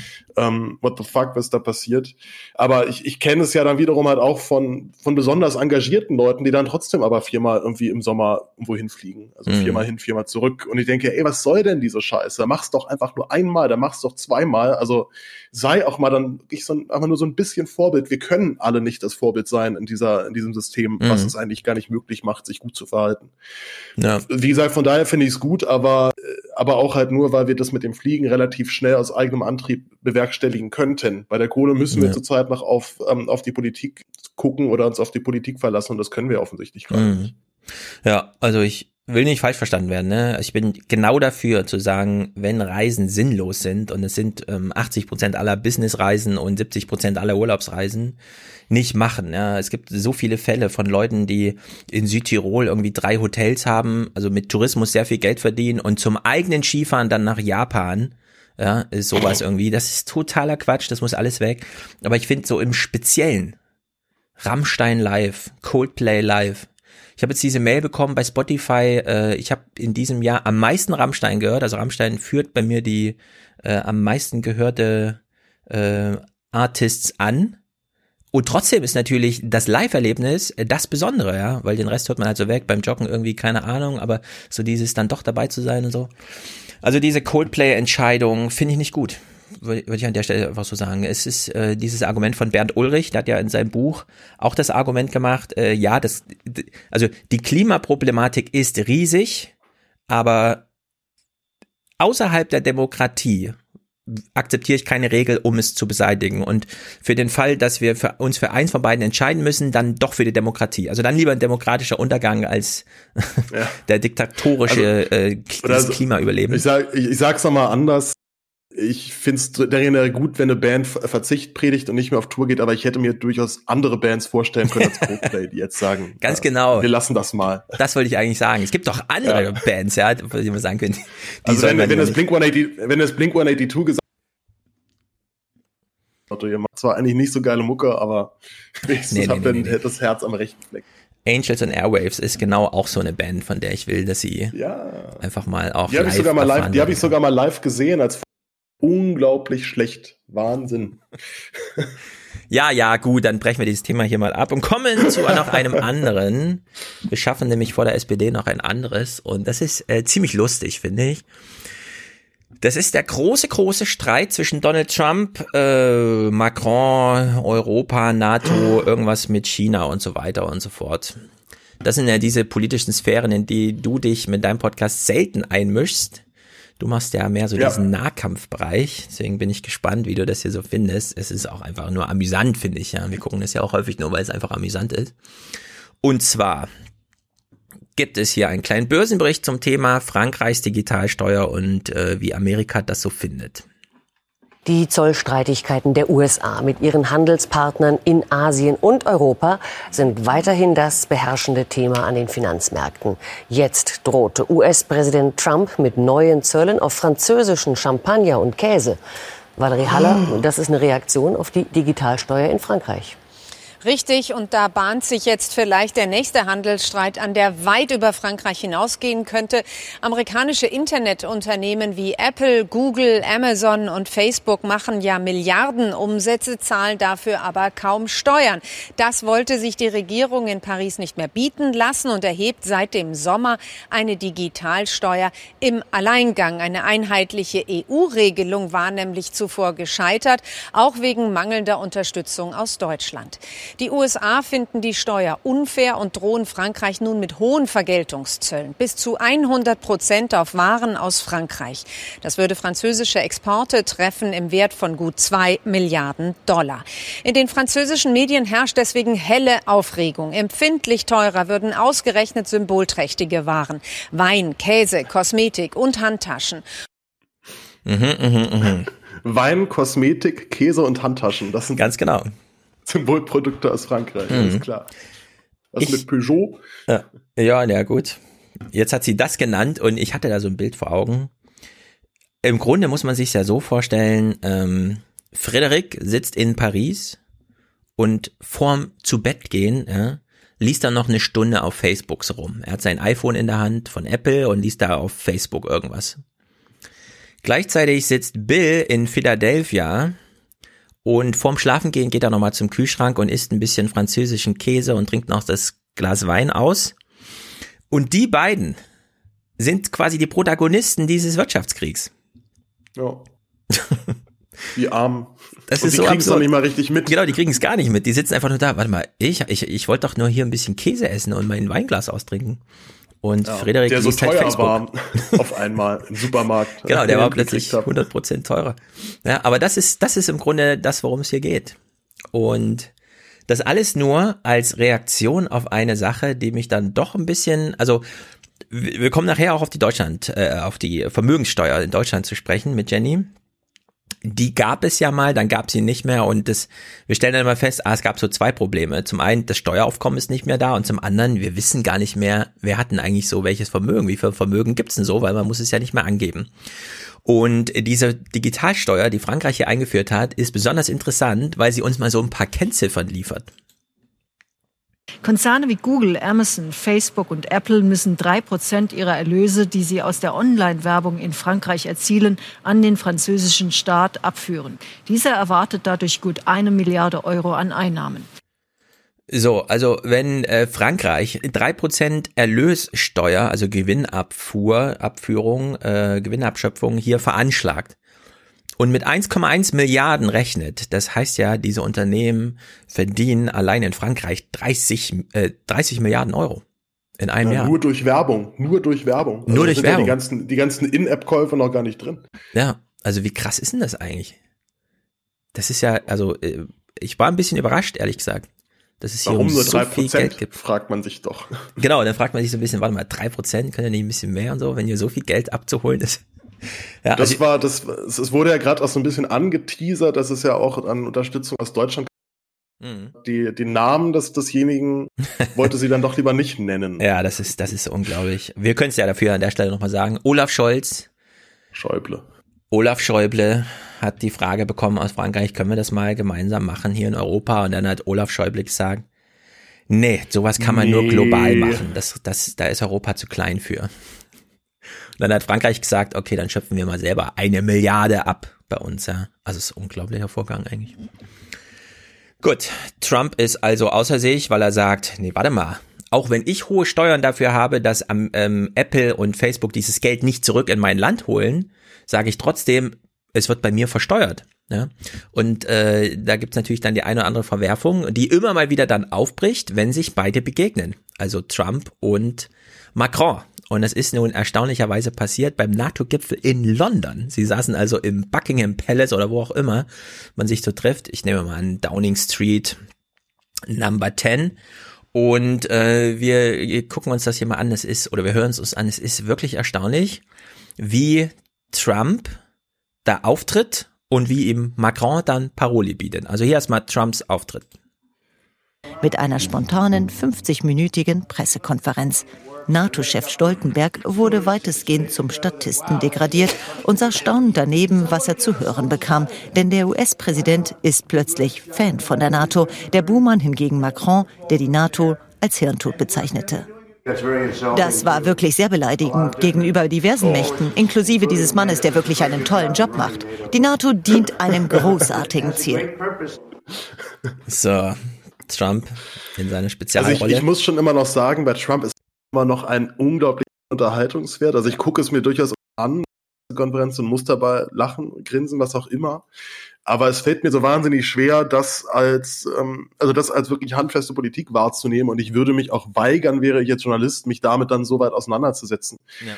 Ich meine, natürlich, weil natürlich ist es witzig, so, weil der Typ hat schon die schlimmsten Sachen rausgehauen, auch über die NATO. Da gab es in der heute schon auch einen schönen Zusammenschnitt Mhm. nochmal, wo so genau diese Aussage von jetzt eben gerade hinterschneiden zu, wie Ja. er die NATO beleidigt als äh, old, fat und sloppy, glaube ich, hat er sie mal Genau, genannt. Also, sie ist obsolet.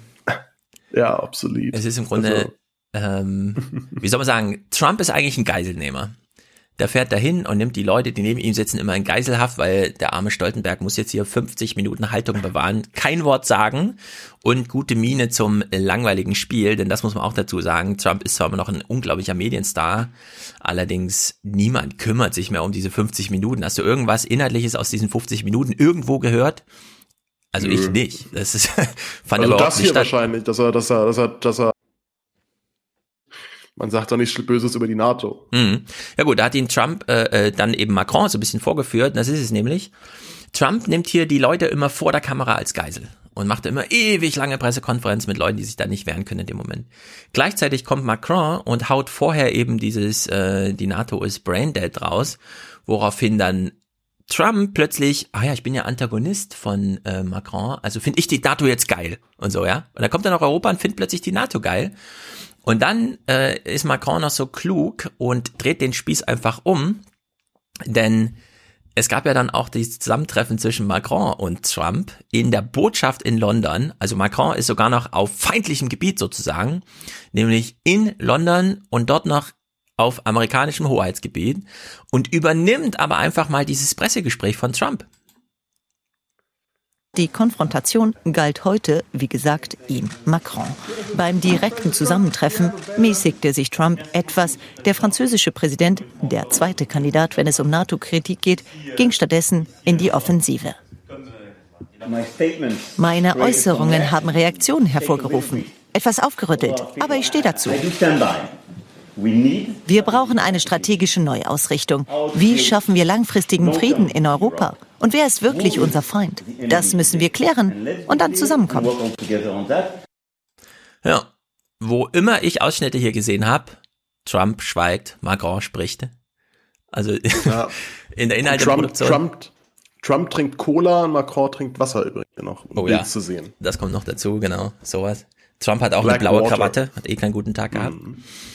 Ja.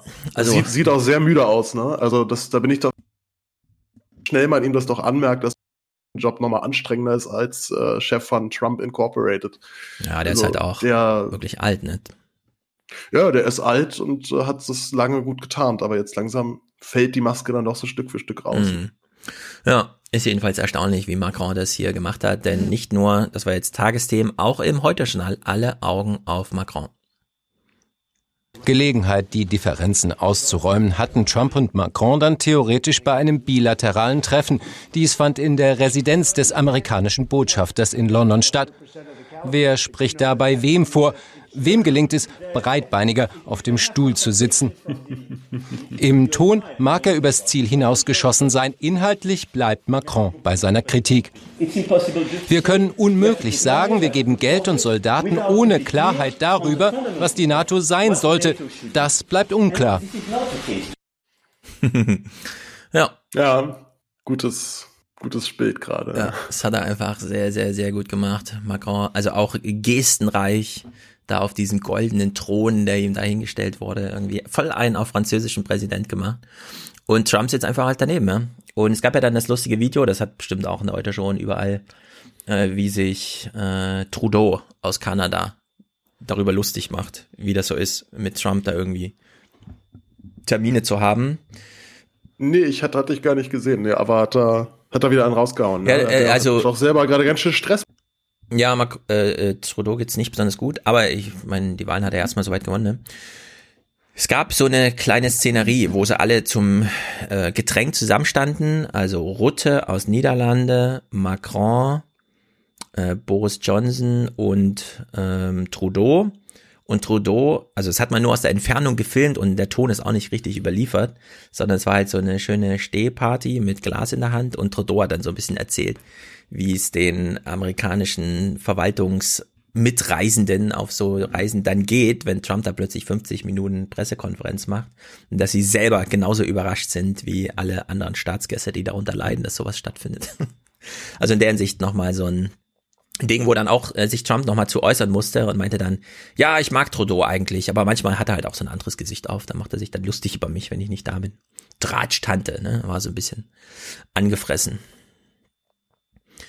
Zum Abschluss hier, äh, das ist dann eben auch erstaunlich, die sitzen alle da, machen ihr Zeug, man fragt sich so ein bisschen, wo ist denn jetzt die Politik, ja? Also so wie du es eben schon ansprachst, findet da noch Politik statt oder ist es alles nur noch Machterhaltung, Selbstverteidigung? Und das fragt man sich ja bei der NATO auch so ein bisschen, ja, wo ist denn jetzt das NATO-Thema, das da irgendwie und so weiter, Braindead, wie kriegt man da mal wieder Inhalte rein? Die Inhalte, um die es ja eigentlich geht, beispielsweise beim Anlass von Trudeau, äh, von Macron zu sagen, die NATO ist braindead, wurden ja einfach in 25 Sekunden abgehandelt. Also wir haben jetzt den ganzen inhaltlichen Journalismus äh, zum Thema NATO-Treffen, hören wir jetzt. Gesprochen wurde auch über die sogenannte Sicherheitszone in Nordsyrien.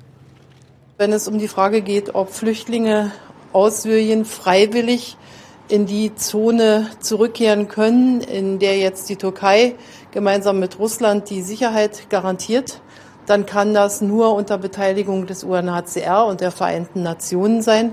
Darüber wollen wir weiter im Gespräch bleiben.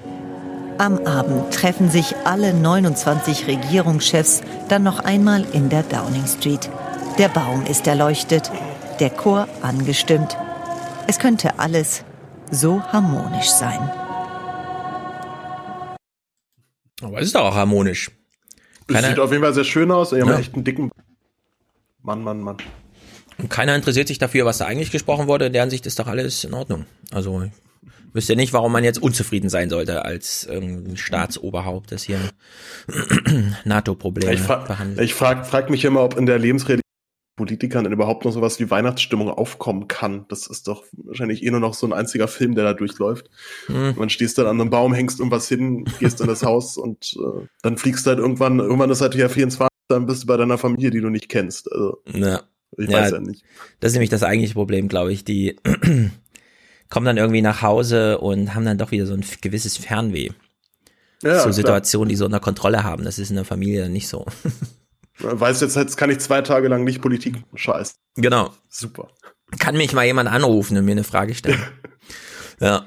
Am Abschlusstag dieses NATO-Dings ist dann Trump auch noch mal all in gegangen mit seinem, egal ob ich hier gespielt wurde, ja, egal ob ich jetzt eine Marionette von irgendwem bin, ich äh, halte jetzt einfach mal meine Haltung. Ich war jetzt auf drei NATO-Gipfeln. Dieser war der beste, ganz besonders. Hier herrscht ein guter Geist. Viele geben jetzt richtig viel Geld. Das stimmt. Das stimmt. Alle geben jetzt viel Geld. Alles ist gut. Merkels also, Blick war cool gerade. ja, Merkel hat sowieso sehr gut performt. Es gibt eine sehr lustige Aufnahme, wie sie alle zum Familienfoto sich aufstellen und dann von hinten nach vorne die Reihen aufbauen, weshalb Ne? Wenn du eher so ein unwichtiger Typ bist, dann stehst du halt hinten, stehst schon im Bild, während die anderen Reihen einlaufen. Und Merkel steht in der zweiten Reihe in der Mitte. Und dann kommt die erste Reihe eingelaufen und einer cooler und breitschultriger als der andere. Äh, Erdogan, Trump, Macron und Merkel sitzt einfach dahinter und macht genau dieses Grinsen, was diese Situation verdient hat. Also in der Hinsicht äh, sehr gut einfach. Steifen Leifert als politischer Redakteur stellt auch nochmal fest, alle haben gewonnen. Die NATO steht jetzt zumindest wieder als ein Bündnis da, was an der Oberfläche geeint ist. Donald Trump ist hier geradezu zum Multilateralisten avanciert. Angela Merkel ist erleichtert darüber, dass sie mal nicht am Pranger stand, dafür, dass Deutschland zu wenig ins, ins Militär investiert. Und Emmanuel Macron hat sich hier dafür gefeiert, mit seinen steilen Thesen vom Hirntod der NATO eine Grundsatzdebatte angestoßen zu haben. Mhm. Also alle feiern sich, alles ist irgendwie ganz gut. Ja, ist ja gut gelaufen. War genau. doch ein guter, guter NATO-Gipfel. Ist einfach sehr gut gelaufen, war der beste NATO-Gipfel aller Zeiten.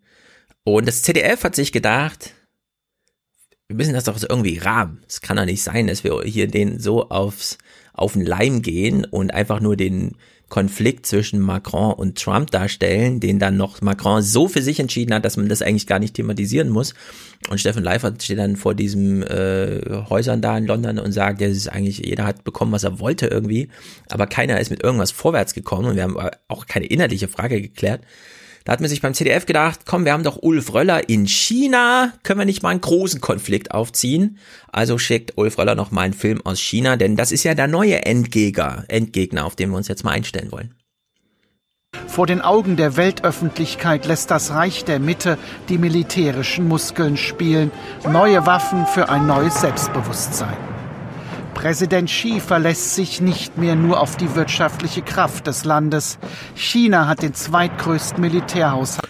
Und du, Paul, sagst uns gleich wieder die ähm, Hintermalungen, also die Hintergrundgeräusche und so gefallen hier bei dem ganzen Berichterstattung. Geräusche. der Welt mit rund 250 Milliarden Dollar im Jahr.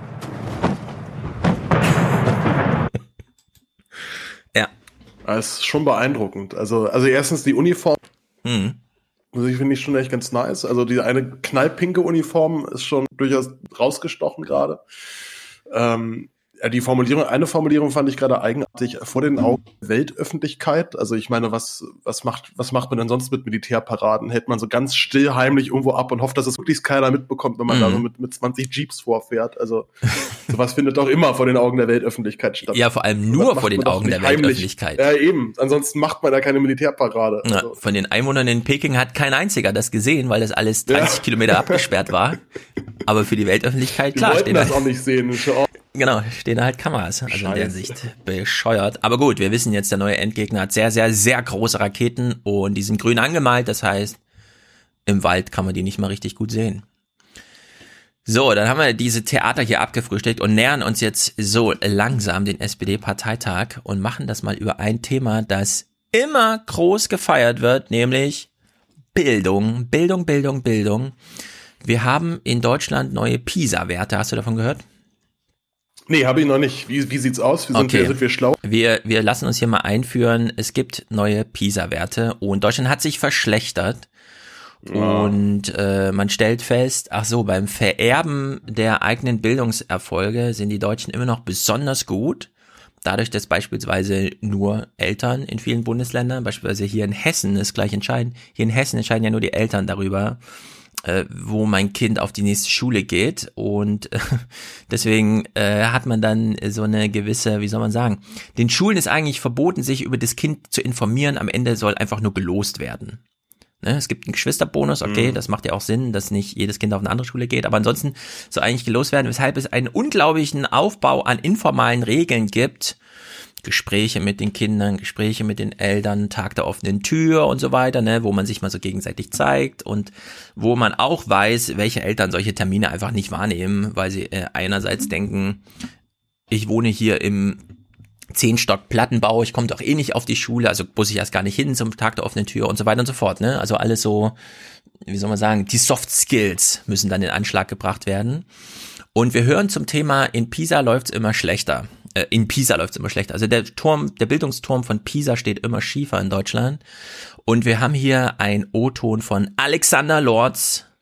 Und eigentlich äh, wollte ich mich nicht mehr allzu sehr ins Bildungsthema hier einmischen im Podcast, aber das hat mich so aufgeregt, als ich das gehört habe. Also wir hören uns das mal an. Alexander Lorz gibt eine Pressekonferenz als Präsident der Kultusministerkonferenz, Klammer auf, er ist Kultusminister in Hessen hier bei uns, Klammer zu. Er hat das PISA-Ergebnis, das einige schockiert, auf seinem Tisch und muss hier Fragen beantworten und macht das so. Erklärungsbedürftig auch, dass in Deutschland Bildung immer noch eine Frage der Herkunft ist. Sozial benachteiligte Schüler schneiden in allen Bereichen schlechter ab. Das Schulsystem überdurchschnittlich ungerecht. Abhilfe nicht in Aussicht. Wenn mir irgendjemand noch ein Zauberrezept zeigt, ähm, äh, das wir bisher noch nicht entdeckt haben, äh, dann äh, bin ich da gerne bereit, darauf einzugehen. Das ist so ein Zauberrezept. Ja. Er möchte noch ein Zauberrezept haben, so als würden ihm nicht alle Bildungsforscher den Laden einrennen und ihm sagen, und das ist nämlich der eigentliche Punkt, lieber Herr Lorz, liebe CDU, ihr macht das mit Absicht. Diese soziale Selektion und die Vererbung von Bildungsabschlüssen durch die eigene Familie, das ist Absicht. Ihr macht es mit Absicht. Ihr braucht hier kein innerliches Zauberrezept, sondern ihr müsst einfach aus diesen Ämtern raus. So geht es nicht weiter. Ja, und, und vor allem äh, finde ich jetzt nochmal spannend, auch schon mal, dasselbe permanent beobachte. Also jetzt immer, wenn ich bei irgendwelchen Parteiveranstaltungen war in den letzten, in den letzten paar Jahren, sei es mhm. jetzt von der SPD, von der CDU, äh, gerade bei den Jugendverbänden merke ich einfach immer, ey, das ist hier, ich würde sagen, sehr homogene Bürgerschicht. Das sind alles mehr weniger Kids aus relativ guten Haushalt, mit guten Bildungschancen und so weiter Mhm. und so fort. Also dieses klassische Arbeiterkind aus einfachen Verhältnissen, was jetzt in die Politik kommt, äh, sehe ich fast nirgendwo, da finde ich auch fast nirgendwo. Und deswegen empfinde ich manchmal auch sehr viele politische Debatten, gerade wenn es so um soziale Fragen geht, auch unglaublich ermüdend, weil man ganz, ganz häufig merkt, so richtig wissen, worüber du gerade redest, tust du eigentlich nicht. Mhm. Du hast dir jetzt externe Wissen angelesen, wie es halt äh, mit Hartz IV und so weiter, aber jetzt wirkliche Lebensrealität erfahren in diesem Bereich haben die allerwenigsten. Und die, das geht natürlich ja mit der Bildung aber komplett einher. Also wer, wer kein Abitur macht, wer nicht studiert, der ist dann politisch raus, der, der, der, der sitzt bei irgendeiner Kreissitzung von irgendeiner Partei rum und kommt schon mit der Sprache gar nicht mehr zurecht. Ja.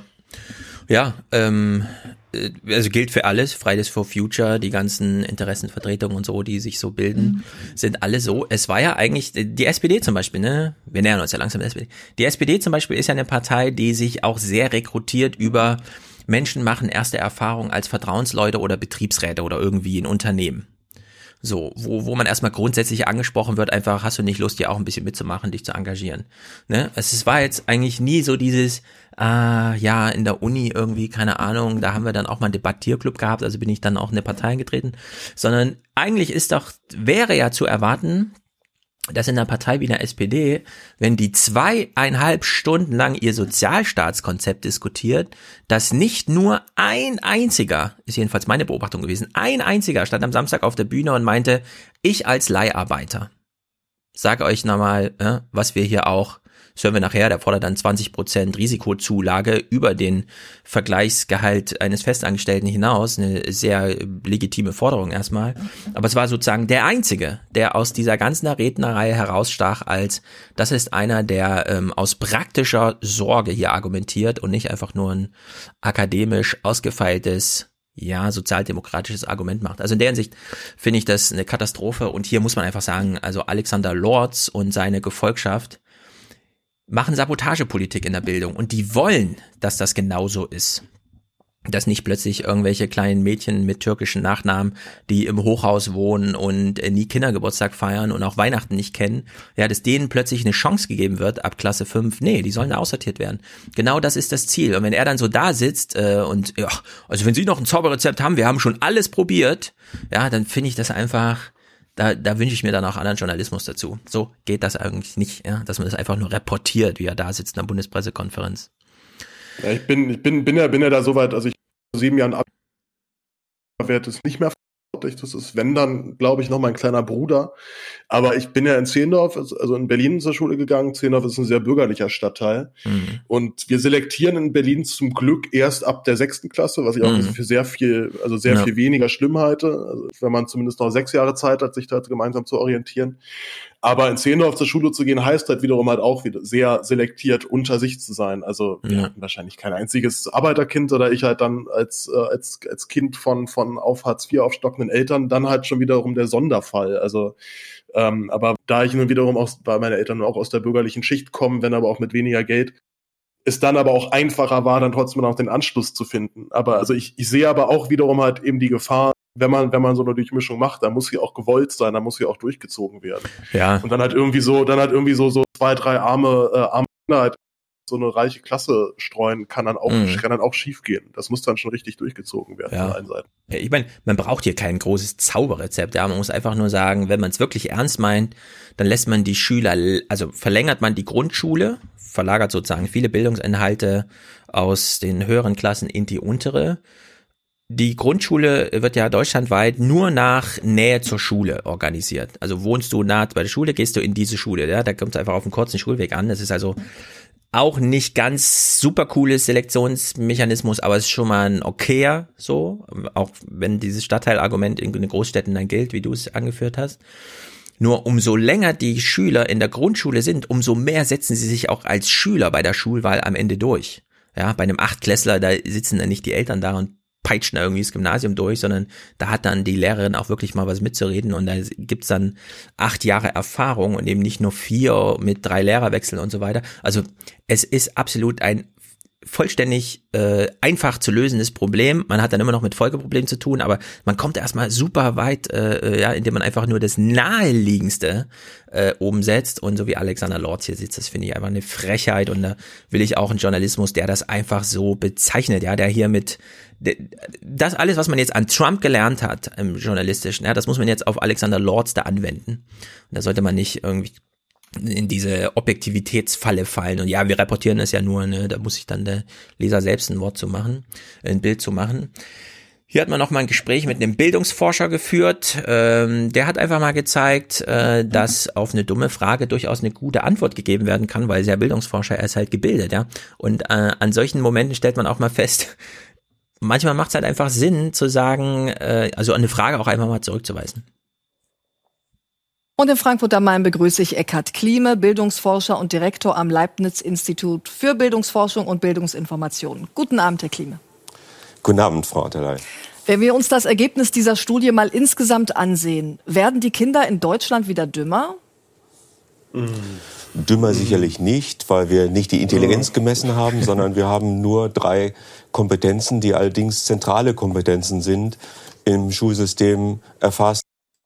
Ja, und da sieht man einfach, er ist, hat gute Bildung genossen, er ist sehr höflich und sagt ihr, nee, die werden nicht dümmer. Nachrichtensprecherinnen werden leider aber auch mal dümm. Genau, er, er hätte es auch fies machen können, ja. Also da wäre einige Vorlagen Äh. wären da gewesen, um ihn zu verwandeln, aber höflich wie er ist, hat er darauf hingewiesen. Nein, wir haben nicht nach Dummheit gefragt, und außerdem heißt es nicht Dummheit, sondern wenn dann schon Intelligenz. Wir haben es aber hier mit strukturellen Problemen zu tun und wollten nur mal wissen, wie gut können sie eigentlich lesen, unsere Kleinen.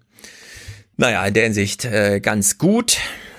Oder ich habe es mir hier nochmal aufgeschrieben, das fällt mir jetzt gerade auf. Äh, Intelligenz, worauf sie ja abstellt mit, äh, werden die dümmer, ja? Da geht's ja um äh, Fähigkeiten. Also einfach Grundannahmen äh, über einen Menschen, nachdem man Diagnostik äh, irgendwie an durchgeführt hat. Und dann weiß man halt, ja, ist zudem in der Lage oder nicht. Und da muss man halt sagen, ja, da gibt's dann wirklich materielle Unterschiede. Man kann dann die etwas schwächeren Schüler da rein fördern und kommt dann auch ziemlich weit, aber man macht jetzt nicht aus jedem Einstein. Und wenn er dann sagt Kompetenz, ja, dann stellt er dem ja eigentlich eine Fertigkeit gegenüber und diese Fertigkeit als erlernte Fähigkeit, alle erlernbare Tätigkeit, erfolgreich durchführbare Tätigkeit aufgrund eines Lernerfolges, da ist man absolut rein auf der institu institutionellen Schiele, äh, Schule, äh, Schiene. Da kommt es auf das an, was dem Schüler angeboten wird. Als Input, als Schule, als Gesellschaft und so weiter. In der Hinsicht äh, hätte das wirklich mehr strapazieren können, ihr diese Frage aus der Hand zu schlagen. Nein, es geht nicht um den Kopf des Kindes, sondern es geht um alles drumrum, ja, um diesen Kopf des Kindes, um das Schulgebäude, um die Lehrer, um die Eltern und dann halt auch die Bildungspolitik. Der Kommentar von Monika Wagener, der war ganz gut, denn er hat auch nochmal diese Demografie einfach mal reingeholt. Die Schere zwischen leistungsstarken und leistungsschwachen Kindern ist wieder größer geworden und immer noch hängt in kaum einem Land der Bildungserfolg so stark vom Elternhaus ab wie in Deutschland. In einem Land, in dem jeder Schulerfolg jedes einzelnen Kindes eigentlich Gold wert sein sollte. Denn wer auf die deutsche Alterspyramide blickt, bekommt einen Schock. Ein viel zu kleinen Teil an Mm. Menschen unter 20 steht eine riesige Zahl älterer Menschen gegenüber. Wer soll deren Renten finanzieren, wenn es kaum noch gut verdienende Einzahler gibt? Tja, gute Frage.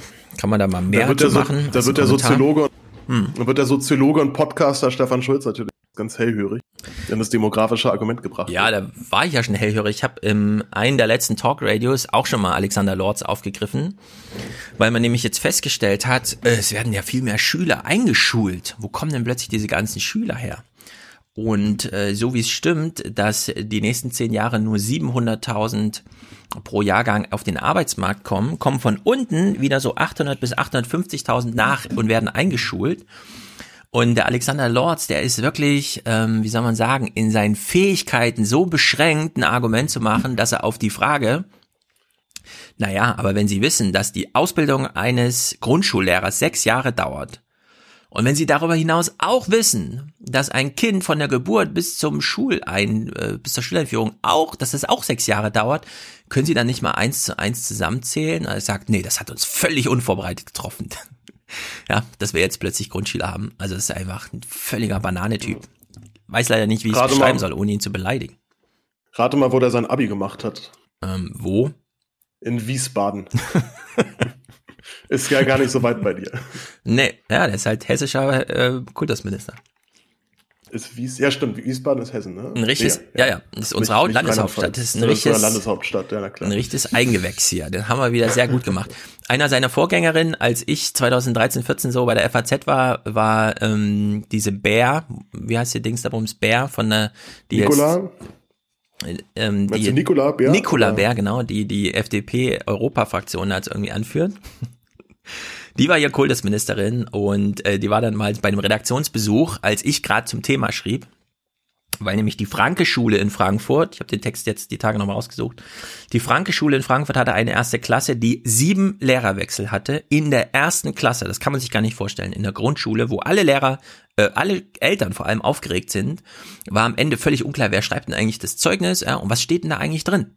Es gibt ja keine Noten in der ersten, sondern da wird ja noch so ein bisschen Text und so weiter. Und niemand kannte die Kinder, ja. Also die Erstklässler haben dann ihre siebte Lehrerin bekommen und mussten ihr dann erstmal sagen, wie es bisher so war im Schuljahr und was man schon so kann und was noch nicht und so. Und es war der größte Stress für alle. Und dann war ähm, die Bär in der Redaktion der Rhein-Main-Zeitung und hat da so erzählt, ist doch voll gut. Wir haben eine Lehrerreserve in, in, in Hessen. Ja, wie groß ist denn die Lehrerreserve? Na, 0,25 Prozent ist zwar wenig, aber trotzdem viel.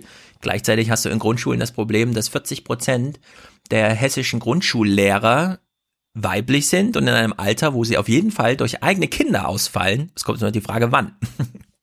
und ja, dass man mhm. da wenn man weiß, 40 Prozent der Lehrer fallen einfach mal aus, temporär, nicht mit einer Lehrerreserve von 0,25 Prozent irgendwie weiterkommt, also dass es einfach grundsätzlich nicht passt, konnte sie dann auch nicht so richtig einsehen. Da hat ja auch noch so ein kleines Zauberrezept gefehlt irgendwie, ja, um da mal eins zu eins zusammenzuzählen. Also in der Hinsicht ist es alles dr dramatisch und mich, dumm vor allem.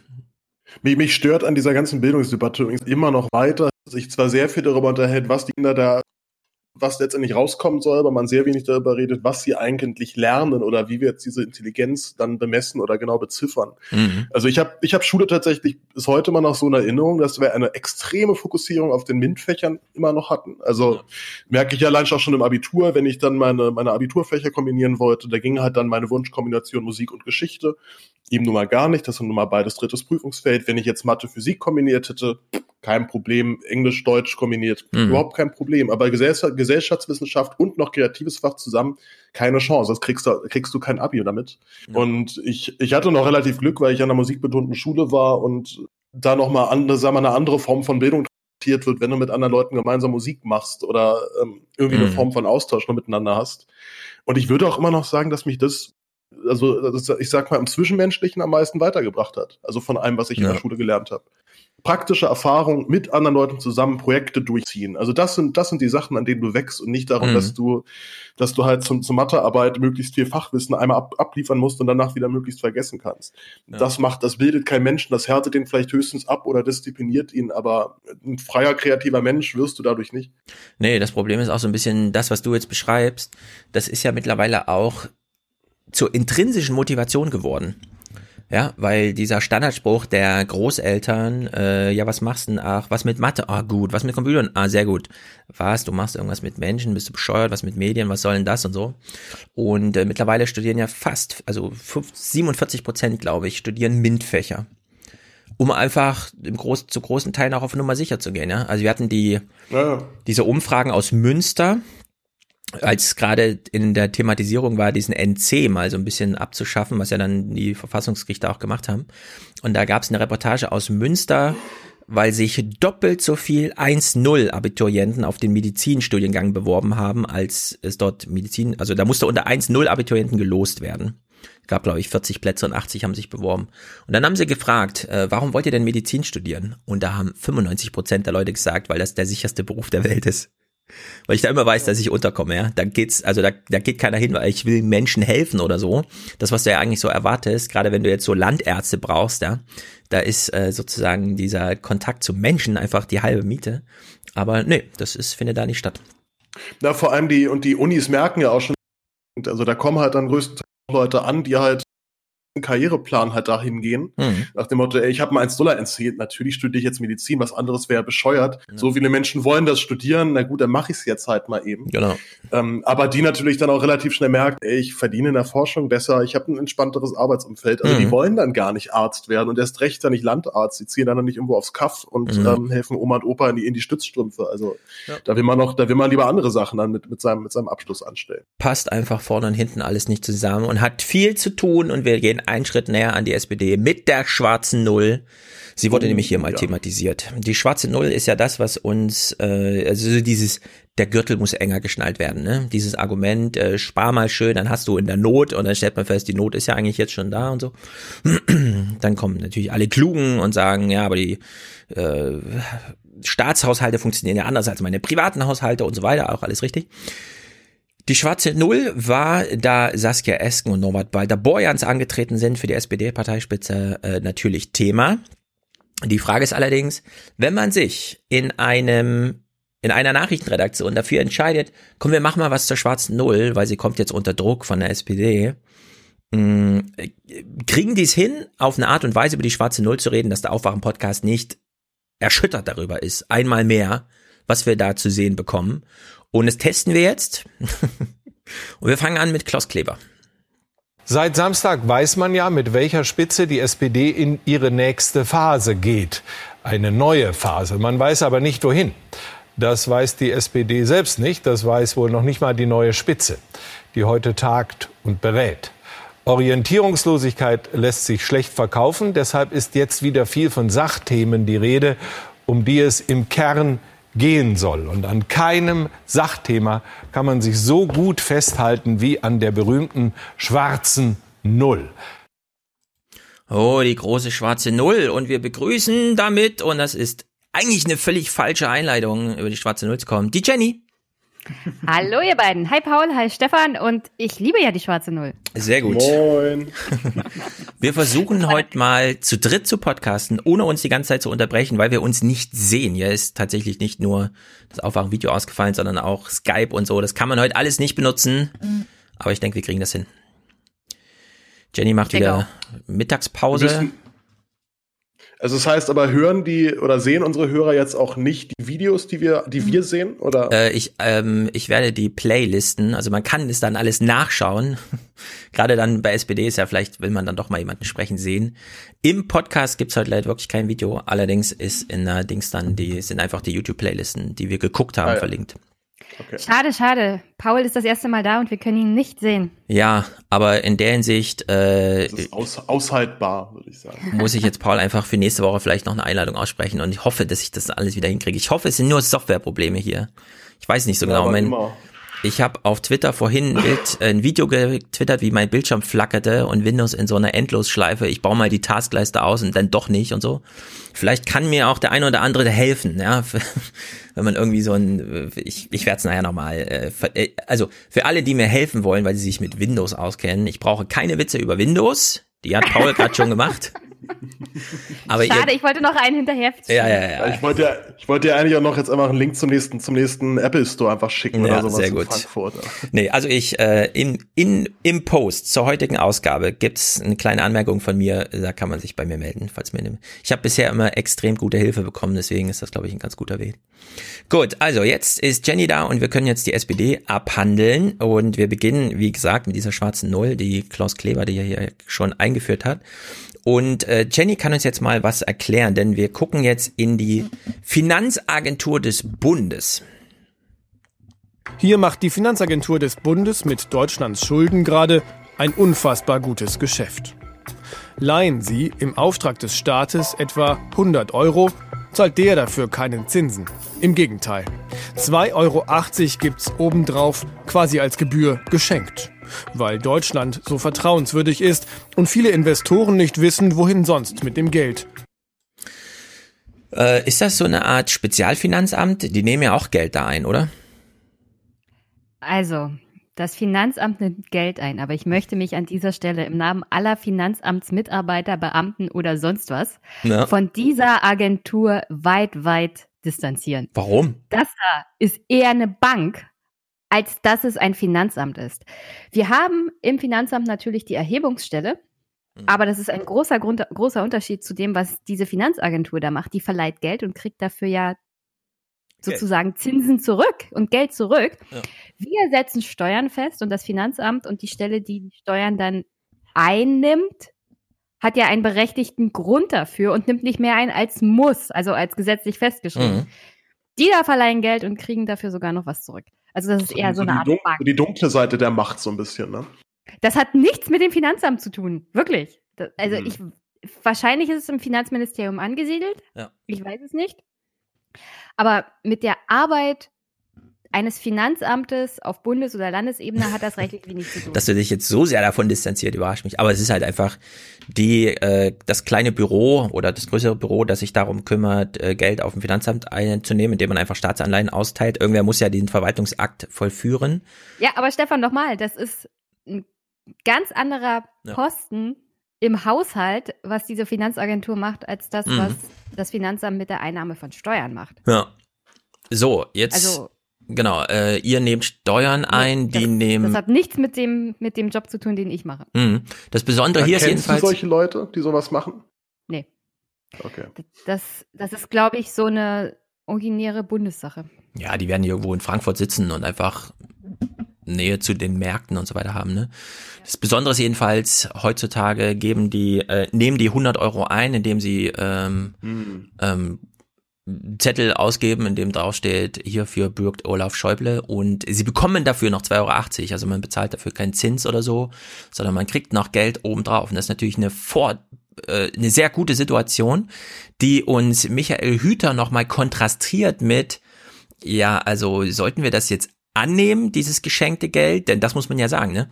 Wenn Deutschland jetzt 100 Euro entgegennimmt, muss es nur 7 Euro, 97,20 Euro zurückzahlen, beispielsweise im Zwei-Jahres-Zeitraum. Deutschland könnte also einfach das Geld nehmen, liegen lassen, mit den 2,80 Euro was tun und dann äh, die 97 20 wieder zurückzahlen. Also Deutschland könnte hier tatsächlich einfach Geld drucken in dem Moment. Äh, je nachdem, man kann jetzt natürlich nicht unendlich viele Schulden aufnehmen, um dann diese 2,8 Prozent da abzukriegen, aber ein bisschen was könnte man da schon aufsummieren.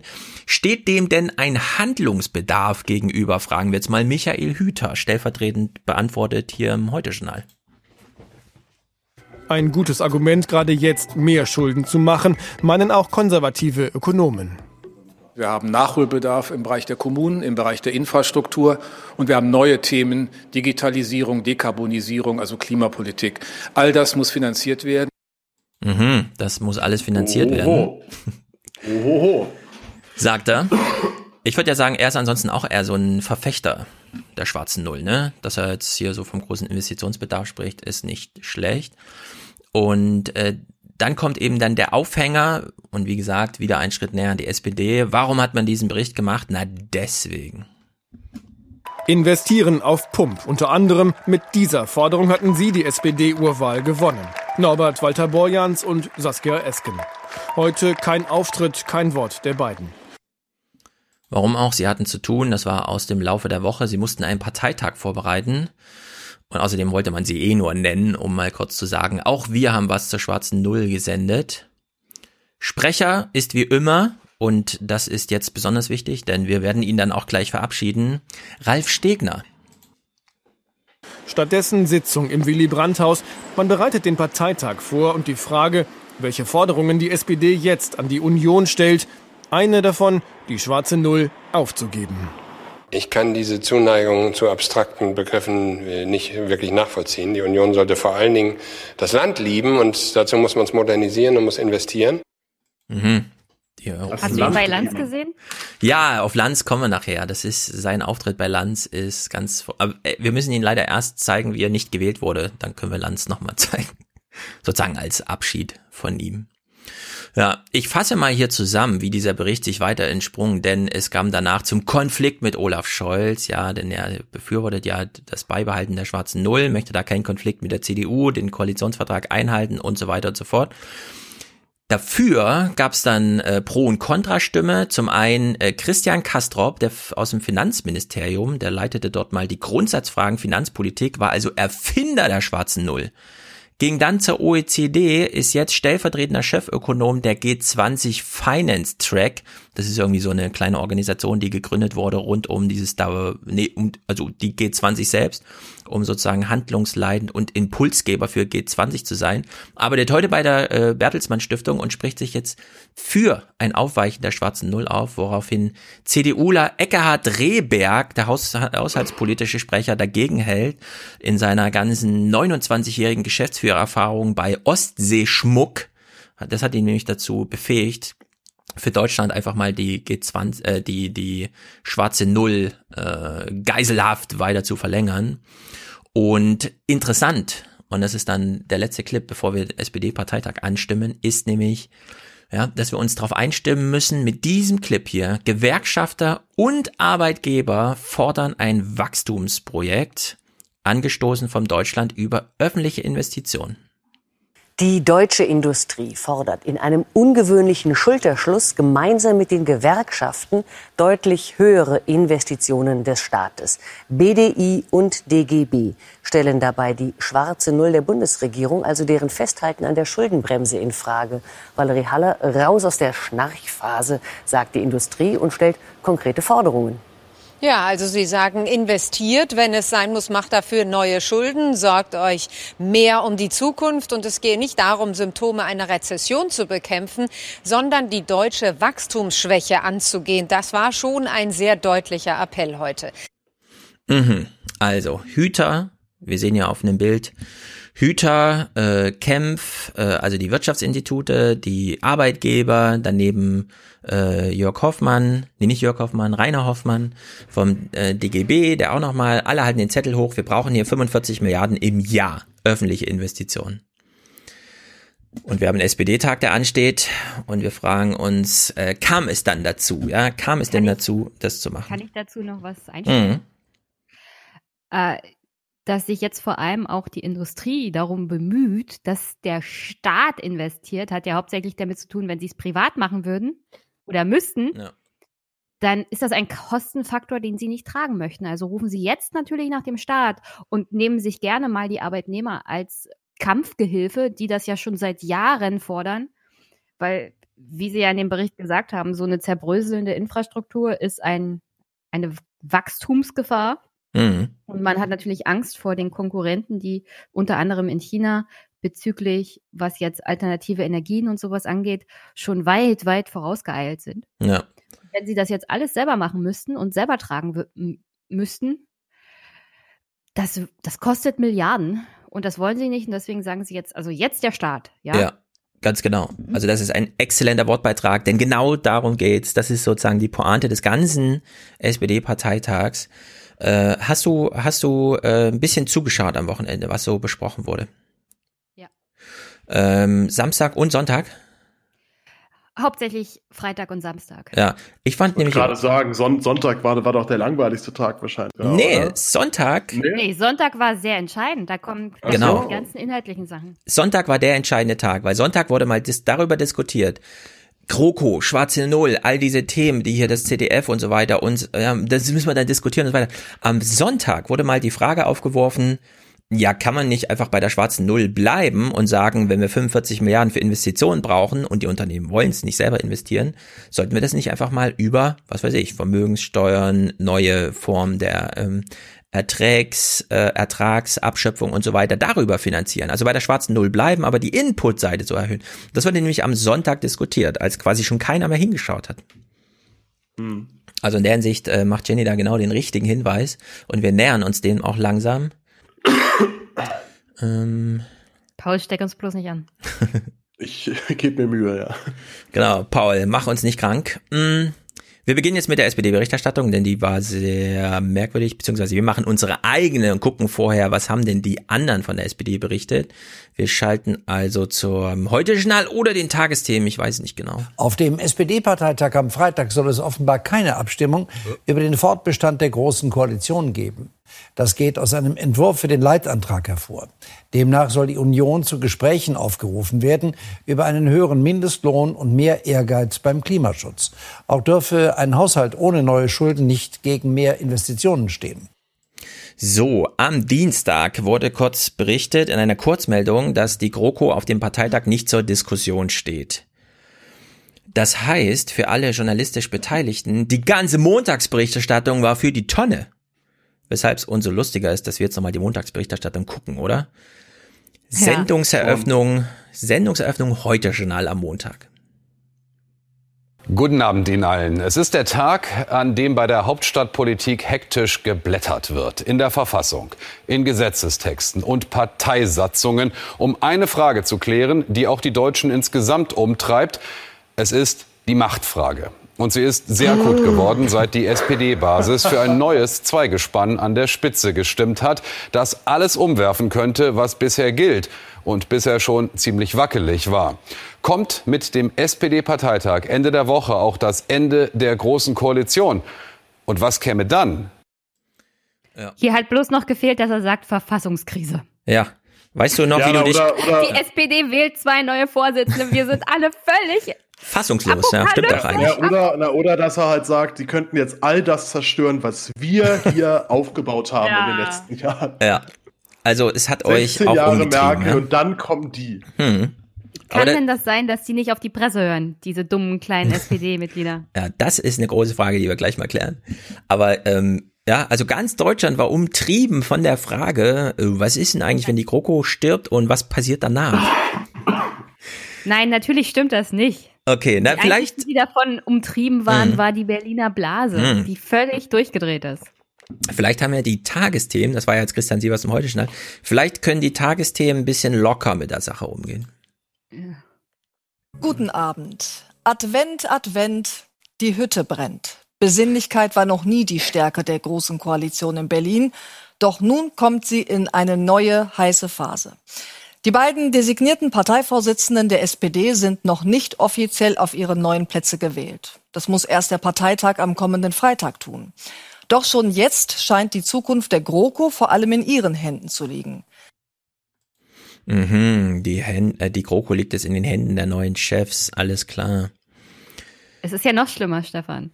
Mhm. Sie sind noch nicht mal Vorsitzende mhm, und stimmt. sind schon die größte Gefahr für die große Koalition, die es überhaupt in den letzten zwei Jahren gegeben hat. Ich meine, da gab es noch viele, viele andere Situationen. Es gab die Situation, den Streit zwischen CDU, CSU mit, äh, mit Seehofer ja. und Merkel, wo wirklich Sekunden vor dem Aufprall mhm. Seehofer eingelenkt hat. Das war viel gefährlicher ja. als die Situation jetzt. Ja, Seehofer hat schon seinen Posten zur Verfügung gestellt, hat irgendwas von wirkungsgleich gelabert, stand im Stau, deswegen wussten alle nicht, wenn er gleich kommt, ist es dann noch, gibt's dann noch eine GroKo, ja oder nein und. Ja, ist absurd, aber das, das war die Berichterstattung an diesem Dienstag. Ich glaube, ähm, ach, wir gucken es mal, wir gucken es mal weiter. Es sind noch ein paar Clips. Annalena Baerbock zum Beispiel, ja, wurde dann natürlich auch gefragt. Man braucht ja eine Stimme aus der äh, Opposition. Wie halten Sie es mit der GroKo? Was sind die weiteren Optionen? Oder wie Christian Sievers eben fragte, ja, was kommt denn eigentlich dann danach? Für die Grünen aber wäre Jamaika heute wenig attraktiv. Aufgrund ihres Umfragehochs machen sie sich Hoffnung auf mehr. Wenn es nächste Woche anders ist, Klar, dann äh, gehen wir auch äh, zu Gesprächen, aber die Lage ist zwei Jahre später nach der letzten Bundestagswahl eine komplett andere, als sie vor zwei Jahren gewesen ist. Aus unserer Sicht äh, hätte dann der Souverän wieder das Wort. So überraschend irgendwie, ja. Ein Grün, die mit 8% im Parlament sitzen, aber mit 24% gut eingetaktet werden, die würden sich, können sich Neuwahlen vorstellen. Mm, Vielleicht äh, äh, hat euch das gut, dass man den, gut, dass man den man, gut, dass man den Mikro hingehalten hat. Auch. Ja, wirklich. Das hätte man sich nicht selbst denken können und es ist unbedingt erwähnenswert und O-Ton-würdig gewesen. Genau wie das hier. Kleine O-Ton-Collage. Wir hören einen SPD-Delegierten, dann Markus Söder und dann Esken und Walter Borjans. Wenn die SPD sich weiterhin mit ihren äh, Grundsätzen durchsetzen kann, dann soll sie weitermachen. Wenn die, wenn die ähm, SPD sieht, dass es keine Chance gibt, mit der CDU Ergebnisse umzusetzen, dann gehen wir da raus. Aber erstmal müssen wir reden. Wir verschließen uns keinem Gespräch.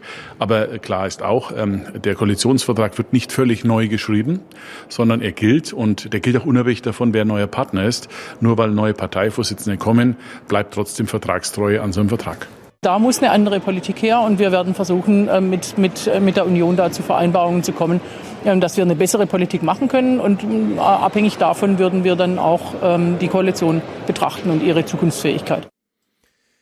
Ja. Also ich, ich glaube, also ich glaube, wenn es echt ein Wort gibt, was ich nicht mehr hören kann, ist es das Wort Koalitionsvertrag. Mhm. Also das ist diese, dieses Mantra eines, eines, eines festgeschriebenen Plans, den man sich vor zwei Jahren gemacht hat und der wird bitte jetzt auch eingehalten, völlig egal, wie die Umstände Ja. um uns herum gerade sind. Das ist auch eigentlich einem eigentlich einem Menschen nicht mehr wirklich zu erklären, warum man das noch weiterhin tut.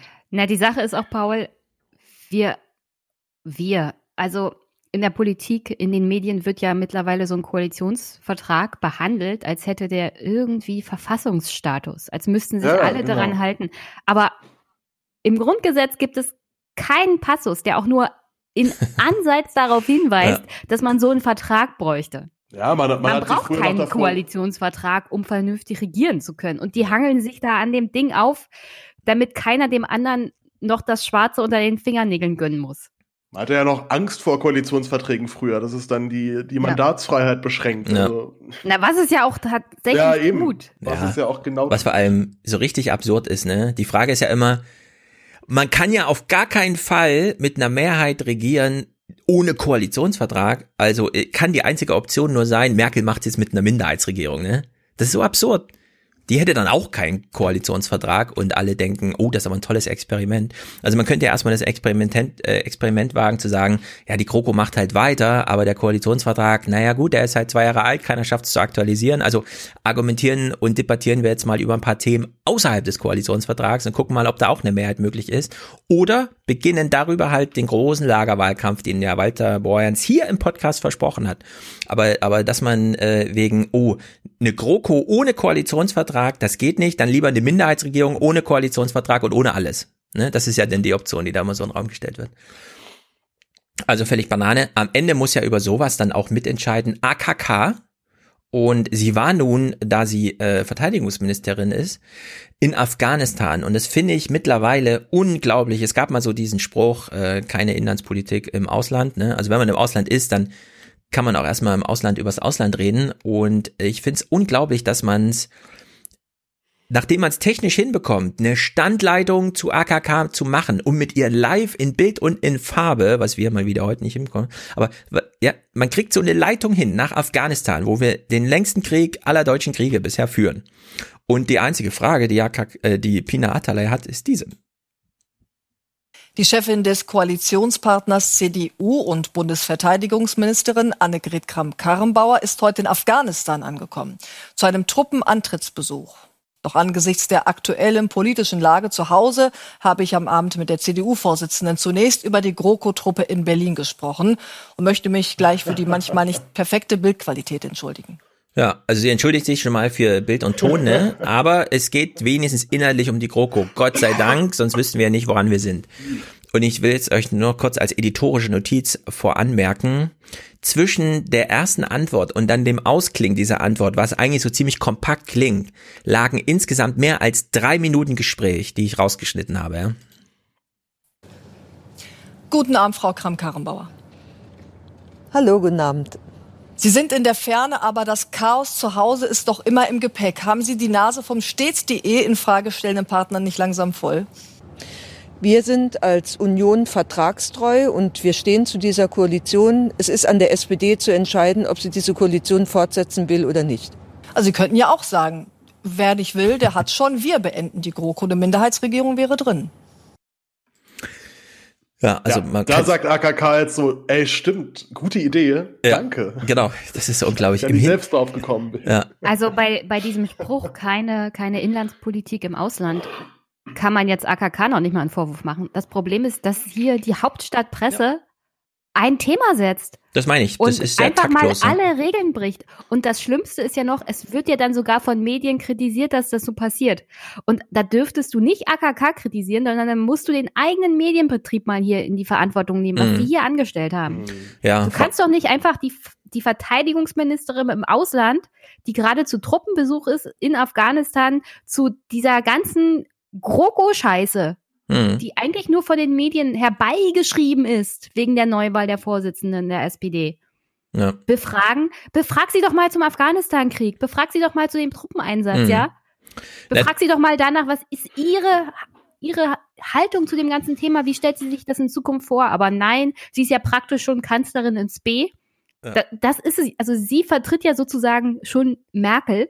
Sie Mhm. ist die neue Merkel. Und in dieser quasi schon Kanzlerin-Position wird sie hier befragt. Genau. Ja, Und- aber das, aber Mhm. das macht man ja mit, das macht man ja mit allen. Also es ist ja nicht so, dass jetzt nur AKK zur GroKo befragt wird. Jeder Politiker, der sich jetzt irgendwie vor ein Mikrofon der öffentlich-rechtlichen getraut hat in den letzten Wochen, wurde zu dieser blöden GroKo-Frage Ja, behandelt. Und aber ich, es ist würde, aber nicht, aber nicht jeder Politiker, der hier befragt wird, Paul, ist außen, ist im Ja, ja, Ausland klar, und Verteidigungsministerin. Ja, natürlich, nein, nein, natürlich, natürlich. Das kommt, das kommt ja noch mal oben drauf. Ich, ich bin ja, ich bin ja noch nicht mal so radikal. Man darf jetzt auf gar keinen Fall über diese GroKo reden, aber dann sollen sie es doch wenigstens an inhaltlichen Argumenten festmachen. Also sagen, die neue SPD-Führung möchte das und das und das, möchte eine höhere Erbschaftssteuer einführen, möchte Mhm. das ändern, möchten. Also da könnte man ja gerne auch dann in Mhm. diesen Disput da mal einschreiten. Da hätte es ja auch wenigstens noch, noch, noch irgendwie einen argumentativen Unterbau. Aber so wird es ja nur noch ein einziger, ein einziger System, einziges System-Battle. Mhm. Dann lass uns das ja mal, geschenkt- lass uns das mal schneller abhandeln. Äh, Ja, ja, SPD-Kram wir- ist noch viel. Ich will ja nur anmerken, hier sitzen auch im Hintergrund noch Soldaten und man muss sich mal vorstellen, wie das auch die dort in Aufregung versetzt, wenn es heißt, oh, die Ministerin kommt und so weiter. Dann weiß man noch, sie macht eine Live-Schalte, man freut sich, oh, endlich wird auch mal über Afghanistan in Deutschland gesprochen und dann sowas, ja. Und weil Jenny, du gerade fragtest, ähm, kann sie nicht wenigstens mal zu Afghanistan fragen und so weiter, ne? Pina Atalay versucht das jetzt mal, also sie versucht jetzt mal dieses Afghanistan-Thema zu setzen und wird dann von sich selber wieder zurückgehalten und sie schwenkt doch wieder auf GroKo um. Und Sie erhoffen sich, dass die Kanzlerin dann auch für ihren Plan spricht. Herr Maas ist da ja nicht besonders begeistert, wo wir wieder bei Koalitionskrise wären. Tja. Oh, du großer Gott. Das ist einfach unglaublich. Aber man muss sagen, es ist ähm, eine große technische Leistung, so eine Leitung nach Afghanistan herzustellen. Sie ist so groß, dass danach das Heute-Journal kommt und sagt, uns ist es nicht gelungen, weshalb wir nochmal Bilder der Tagesthemen verwenden. Nicht mit uns, bekräftigt die CDU-Chefin in den ARD-Tagesthemen. Die CSU hat ihren Vorsitz mittlerweile einmal gewechselt, die CDU hat das getan, ohne dass diese beiden Parteien jemals den Koalitionsvertrag in Frage gestellt haben. Und ich sehe auch jetzt keine Notwendigkeit dafür. Äh, Stefan, wir kommen ja gleich zur Ja. SPD. Ja. Hier bricht ja einiges auf. Wir, wir haben ja alle die Hoffnung, dass CDU und SPD wieder die zwei großen Antagonisten Ja, im politischen richtig. System werden. Das ist der eigentliche Punkt, der Wunsch, Das das ist der eigentliche Punkt. Aber ich mache mir ernsthaft Gedanken darüber, ob die Medien in Berlin darauf vorbereitet sind, darüber überhaupt zu berichten. Nee, sind sie nicht. Oder ob die nach der GroKo, nach dem GroKo-Ende, wann auch immer das kommen mag, Mhm. erstmal in Therapie müssen. Ja. Ja, vor allem, man stellt dann fest, äh, äh, äh, äh, die streiten sich, die waren doch bis gestern noch Ministerkollegen. Wieso streiten die sich jetzt plötzlich? Na, also es ist wirklich absolut Also auf Banane. diesen Streit sind sie, medial ist da keiner wirklich drauf vorbereitet, Ja, der dafür auch bezahlt wird. Mhm. Also ich habe auch die Nachrichten zum SPD-Parteitag geguckt. Ich habe alles ausgeblendet. Kein Clip weiter damit. Nur einer zur Vorbereitung. Denn dieser Spruch, Nikolaus ist GroKo aus, ja, den hat ja irgendeine ähm, Juso-Vorsitzende aus irgendwo, keine Ahnung. Bayern. Bayern. Bayern. Ja, die SPD in Bayern, oh, lächerlich. Und dann noch die Jusos der SPD in Bayern. Ja, trotzdem jetzt, und das ist nur so ein kleines Beispiel dafür. Wenn du so einen Spruch machst, der so einfach funktioniert, ja, äh, Nikolaus ist GroKo aus, dann, und das ist die Formulierung, die ich ansonsten nicht mag, weil sie eigentlich immer ein bisschen blöd ist, aber dann sage ich es jetzt so, dann schaffst du es damit sogar in die Abendnachrichten. Guten Abend, Frau Tanzer. Guten Abend, Herr Zamperoni. Für den Satz an Nikolaus ist GroKo aus, wurden Sie vor zwei Wochen beim Juso-Bundeskongress in Schwerin bejubelt. Bleibt's dabei? Ist die GroKo übermorgen aus? Na, das werden letztlich die äh, Delegierten am Bundesparteitag dieses Wochenende entscheiden. Das liegt natürlich nicht in meiner Hand. Ähm, genau, Aber das ist, wenn äh, Sie das, sich so wünschen könnten, wie Sie es wollten, dann wäre es doch vorbei jetzt am Wochenende, oder? Definitiv auf jeden Fall. Wenn es nach mir gehen würde, dann würden wir die große Koalition verlassen. Das hat sie nicht wirklich gerade gesagt, oder? Das hat sie doch gerade gesagt. Also man baut hier nochmal jeden zum Protagonisten in diesem Spiel auf. Völlig unbekannte Leute, ja. Ansonsten sind die so abgeschottet in den Medien und lassen überhaupt niemanden sprechen, der, der nicht schon seit zehn Jahren und wo man völlig erwartbar ist und so weiter. Ja, beim Thema Ja, aber ich- GroKo ich meine- aus, jeder darf nochmal. Aber ich, aber auch hier, man hätte es doch mal an einem konkreten, also an einem konkreten inhaltlichen Punkt dann nochmal benennen können. Sie Ja. fragen, warum möchten Sie denn, dass die GroKo aus ist? Zack, dann hätte man auf einmal eine politische Debatte gehabt. Jetzt geht's ja wieder nur um Systemscheiß. Es geht nur um GroKo. Es ist, es ist einfach bescheuert. Gut. Dann äh, SPD-Parteitag. Es ist so, dass ähm, ich natürlich nicht direkt gucken konnte, sondern ich musste ähm, Phoenix gucken, beziehungsweise hören. Und nur weil ich es lustig fand, ja, wie äh, Journalisten im Selbstgespräch sind. Wir gucken jetzt sehr viele Clips, allerdings habe ich sie immer so gebündelt, damit wir das so ein bisschen straffen können. Das heißt, wir gucken jetzt einen gebündelten Clip, das ist dann auch der letzte sozusagen journalistische, na gut, danach kommen noch was Lustiges zu Olaf Scholz, aber der letzte journalistische ähm, Versuch, den wir uns mal kurz angucken, wie hat man sich bei Phoenix und nach dem AfD-Parteitag und dem CDU-Parteitag fand ich, das war die schlechteste Berichterstattung vom Parteitag, also wirklich mies. Deswegen können wir es auch schnell ausblenden. Wie hat man das bei Phoenix denn versucht zu machen? Beispielsweise mit Feldenkirchen und noch einer Journalistin von der Welt. Heute strahlt unsere sozialdemokratische Rose wieder im Saal. Wir wissen, woher wir kommen und wir wissen auch, wohin wir gehen. Gemeinsam in die neue Zeit.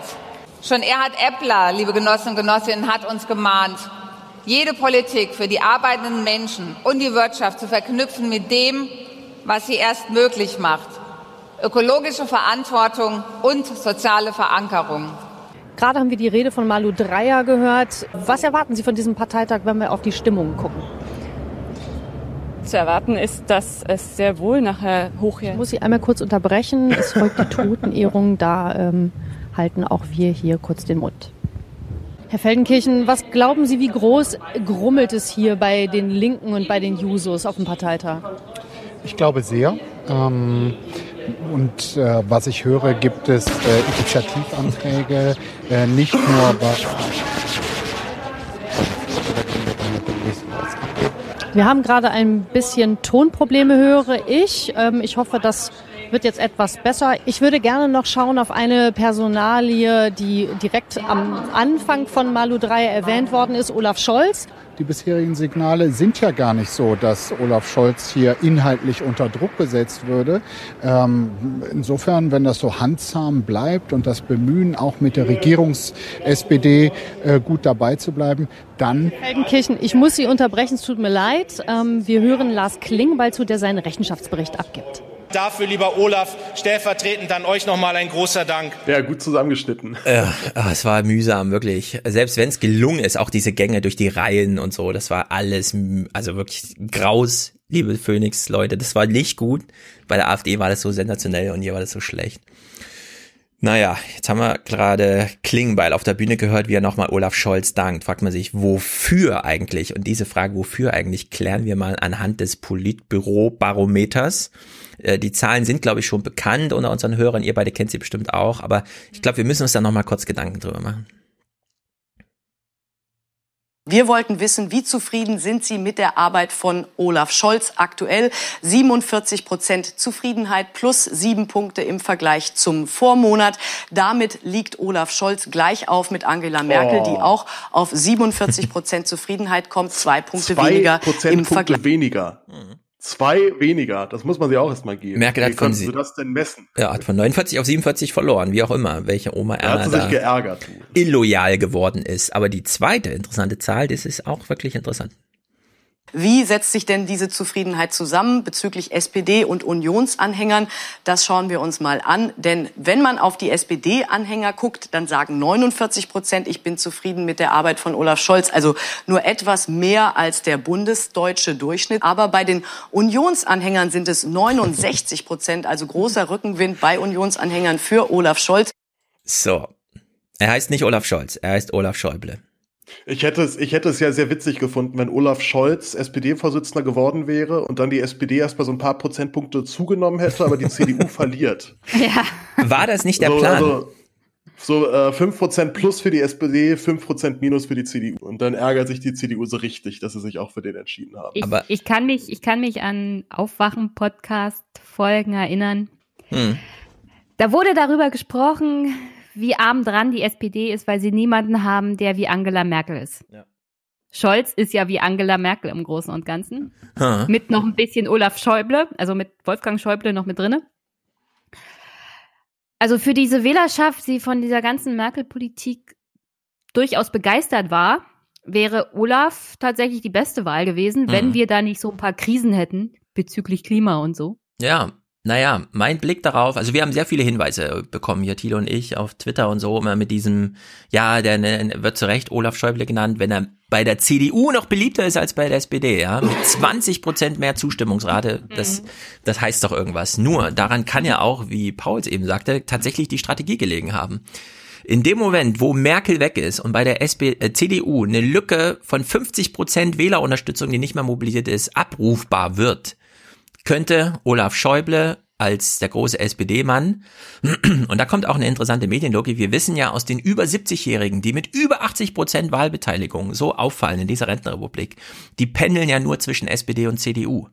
Das heißt, denen kann man ja gar keinen Streit nahebringen. Für die ist das ja eine Einheitspartei, bei der sie sich entscheiden, auch heute will ich mal CDU, am Morgen will ich SPD. Ja, und Olaf, Olaf hat ja seine Strategen, Mhm. Parteistrategen, seine Karrierestrategen auch in das Finanzministerium geholt. Ja. Es war ja alles darauf ausgerichtet, so zu werden wie Merkel. ganz genau. Und das Ergebnis sieht man hier. Es ging nicht darum, irgendwie einen neuen Kurs zu machen, sondern diese ganzen Mittewähler, die Merkel immer abgeholt hat. Ganz genau. Diese äh, kein Streit, alles Wohlfühlen, Staatstreue und überlasst das mal alles mir. Ich regel das schon. Ihr müsst, Mhm. ihr müsst euch keine Gedanken machen. Das Stabilität. ist genau, ja, das ist genau Ja. das Konzept, das Olaf Schäuble darstellt. Ja. Und genau das Konzept ist jetzt aber gar nicht mehr gefragt. Genau, also hier wurde ein Damit ganz, hat er sich natürlich total verkalkuliert. ja, hier wurde ein ganz, ganz, ganz großer Plan durchkreuzt. Würde ich einfach mal so sagen. Hier ist einfach wirklich äh, eine politische Strategie, die Merkel-Strategie, die wird mit Merkel wirklich aufhören. Wir, wir werden einen neuen großen Lagerwahlkampf bekommen und wir werden uns darüber freuen. Falls wir ihn nicht bekommen, werde ich selber bei Walter Borens anrufen und sagen, hier, du hast es uns versprochen, in diesem Podcast und Ja. ich bin einfach in Erwartung. Deswegen ist mir auch egal, ob das morgen oder in zwei Jahren ist. Ja, die, die SPD. Podcast-Hörer vergessen sowas auch nicht. Die, die vergessen das nicht, genau. Die klagen das dann ein. Die sind alle bei Twitter, Walter Borens und so. Die kann man jetzt alle anschreiben. Naja, also in der Hinsicht, das wird uns gleich noch so ein bisschen beschäftigen, ne? Die, dieses, dieser Diskussionsstrang hier. Vorher allerdings, Jenny, das hast du in deinem Podcast auch erwähnt, das ist nämlich ganz interessant. Die SPD ist sich nicht so ganz sicher, wie viel Führungspersonen man jetzt eigentlich braucht. Die kosten ja auch was und so weiter. Und da hören wir uns mal auch hier so zusammengeschnitten dieses Theater um die Stellvertreterposten an. Das hat sich nämlich, also das war eine echte Daily Soap. Das ging am Samstag los. Dann gab es einen kleinen Dreh, dann gab es hier einen Kniff und so und da eine kleine Pointe. Und dann, und das werden wir gleich hören, hat sich nämlich auch der Schatzmeister selbst mal in die Debatte eingebracht. Wir haben entschieden, dass wir die Zahl der Stellvertreter ähm, reduzieren wollen. Das wird ja heute erstmal beschlossen. Jetzt gibt es zwei, die sich, äh, zwei starke Persönlichkeiten, die sich bewerben, auch um diesen freien Platz. Und das gehört zu einer Demokratie dazu. Die werden jetzt wahrscheinlich beide kandidieren. Dann gibt es ein Ergebnis, dann gibt es den Handshake und dann geht's weiter. Ich denke mal, es könnte aber auch der Fall sein, dass äh, diese Wahl gar nicht stattfindet, sondern man sich salmonisch darauf einigt, dass dann doch vier stellvertretende Parteivorsitzende gewählt werden. Also Sie sehen, es wartet viel auf Sie. Stellen Sie sich den Kaffee, den Tee bereit. Äh, Hier wird es sicherlich heute spannend zugehen. Ich will noch mal daran erinnern, man will die Gremien verschlanken. Jetzt ist man auf die intelligente Idee gekommen, anstatt drei stellvertretende Parteivorsitzende nun fünf zu benennen. Ich habe mich zur Frage der Anzahl der Stellvertreter nie geäußert. Ich habe auch nicht gegen jemanden kandidiert, sondern ich habe erklärt, dass ich kandidiere, weil ich einen Beitrag leisten will. Die Vorschläge der Organisationspolitischen Kommission, die Zahl der Stellvertreter auf drei zu senken, den Parteitag kleiner zu machen, den Konvent kleiner zu machen, den Parteivorstand kleiner zu machen, das waren nicht irgendwelche Ideen, weil wir irgendwelche Leute knechten wollten, sondern weil sie Teil des Konsolidierungskurses sind. Und ich sage an dieser Stelle, egal was wir hier beschließen, bei den Stellvertretern sind es ja schon mehr. Mehr Geld haben wir dadurch nicht und dann werden wir an anderer Stelle sparen müssen. Und ich möchte nicht, dass dieselben, die dafür sorgen, dass wir jetzt hier Beschlüsse fassen, die uns mehr Geld kosten, sich dann darüber aufregen, dass der Schatzmeister vielleicht an Wahlkampfzuschüssen in Wahlkreisen kürzen muss, was dann die Fläche betrifft. Ich war sehr beeindruckt davon, wie im Sommer diesen Jahres die Malu, die Manu und der Thorsten die Partei geführt haben. Das war richtig klasse. Und da hatte ich so zwischendurch gedacht, warum machen wir eigentlich eine Doppelspitze? Wir könnten ja auch mal eine Dreierspitze machen, das hätte noch niemand. Äh, kann ich dazu ein bisschen ausholen? Ja, hol mal aus. Der Schatzmeister hat das ja während seinem, seines Rechenschaftsberichtes gesagt. Ich Ja. fand diesen Rechenschaftsbericht, ich werde mich in meinem Podcast damit nochmal extra beschäftigen, erstaunlich, was er da gesagt hat. Für gewöhnlich findet ein Schatzmeister nicht so drastische Worte, Mhm. wie katastrophal die finanzielle Lage ist. Er hat ja darauf hingewiesen, dass die Partei sich einen Apparat einer 40-Prozent-Partei leistet mit einer mit einer Einnahme von einer 20-Prozent-Partei. Genau, und die Einnahmen, sag 2000 noch mal kurz, Die also wie es Einnahmen überhaupt sind so- funktioniert, genau. also Einnahmen hat die SPD hauptsächlich über Mitglieder und staatliche Zuschüsse aufgrund von Wahlerfolgen.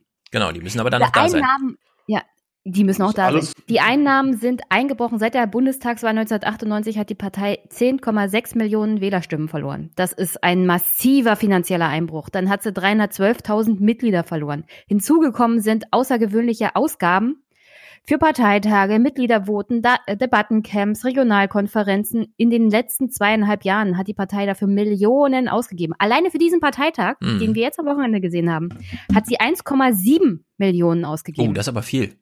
Ja, das ist Die rechnen eigentlich viel. immer mit einer Million pro Parteitag und das war jetzt ein recht kleiner mit 600 Delegierten statt 1000. Ja, deswegen, deswegen sollte ja. der ganze Apparat verkleinert werden. Ja. Und Lars Klingbeil kriegt jetzt sozusagen einen zweiten Job obendrauf, das ja so warme Worte gefunden hat dafür, dass es mehrere Vizevorsitzende gibt. Dem müsste eigentlich der Angstschweiß Mhm. über alle möglichen Hautpartikel laufen. Die, die Lage der SPD finanziell ist katastrophal. Und wir reden hier von einem Zustand, in dem sie eigentlich auf dem Papier noch 20 Prozent an Wählerstimmen hat. In diesen ganzen Einnahmen ist noch nicht drinne, dass sie zum Beispiel auch während der Europawahl massiv verloren hat. Da fallen auch Einnahmen weg. Also ich, ich werde mich da nochmal intensiv mit beschäftigen, aber der, der Schatzmeister, der hat wirklich große Angst. Und dass er das so gesagt hat bezüglich der nächsten Bundestagswahl. Also bei der letzten Bundestagswahl hatte die SPD noch ein Budget von 27,5 Millionen. Mhm. Und damit hat sie gerade mal 20, 21 Prozent geholt. Dieses Budget, also sollte, die haben gar keine Interesse, also die dürften auch kein Interesse daran haben, dass es jetzt zu Neuwahlen kommt, innerhalb von drei Monaten.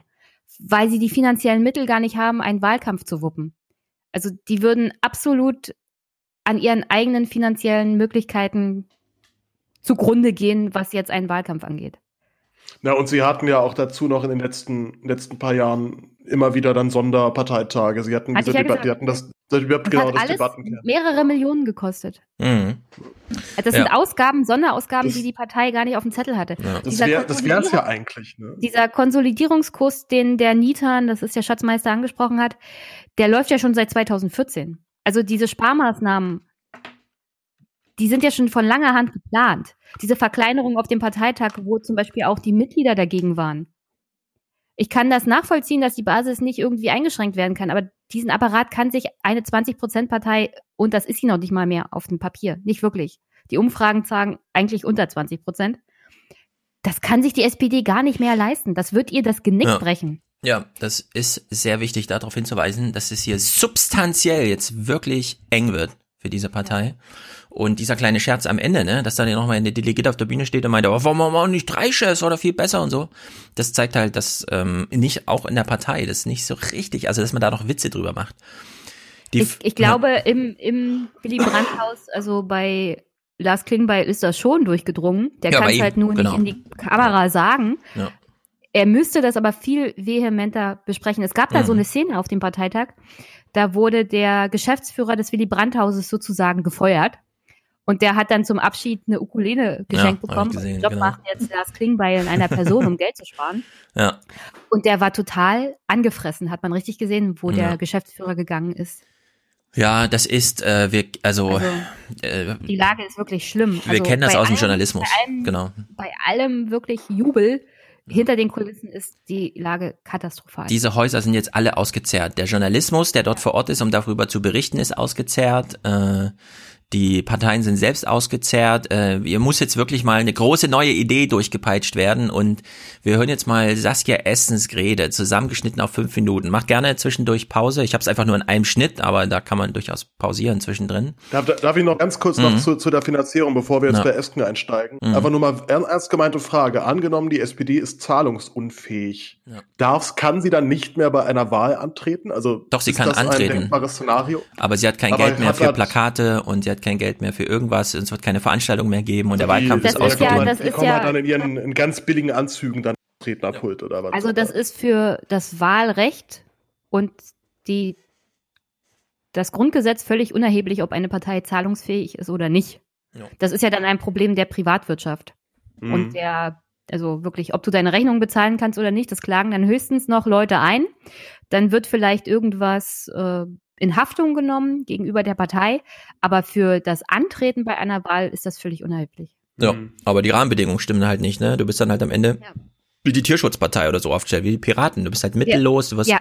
nirgendwo mal eingeladen, hast keine Präsenz mehr an nichts. Und das ist halt ein echtes Problem. Wir reden ja, wir reden ja auch oft darüber, dass sie sich aus dem ländlichen Raum zurückgezogen haben. Das kannst ja. du dann auch total vergessen. Ja. Mhm, also da, da wird dann gar nichts mehr passieren. Hm. Also wir haben es hier mit echten Problemen zu tun und die Frage ist, wie kann man so eine Partei retten? Sie kann sich auf ihre Geschichte besinnen, daraus kann man nicht viel gewinnen. Man braucht jetzt eine neue Idee und sie hatten eigentlich äh, ich sag's mal so, sie hatten eigentlich äh, mit Olaf, äh, mit, mit Martin Schulz schon mal so ein Gefühl dafür, wie wär's denn tatsächlich durch einfach nur eine gute Rede oder so, ja, auf 30 Prozent plötzlich, weil ein Angebot an die Gesellschaft da ist, die das Angebot dann auch annehmen möchte, wenn's denn da ist. Und dieses Gerede über die GroKo und die schwarze Null und so, das hat die Partei in dieser Woche so blockiert, dass man sich gar nicht getraut hat, eigentlich am äh, Samstag oder am Freitag einen großen Wurf zu machen. Denn man hätte ja auch einfach auf die Bühne gehen können als neuer Chef ja, und sagen können, wir blicken jetzt nicht auf die GroKo und auf die nächsten zwei Jahre, sondern wir blicken zurück auf die letzten 20 Jahre. Und jetzt entwerfen wir mal ein Projekt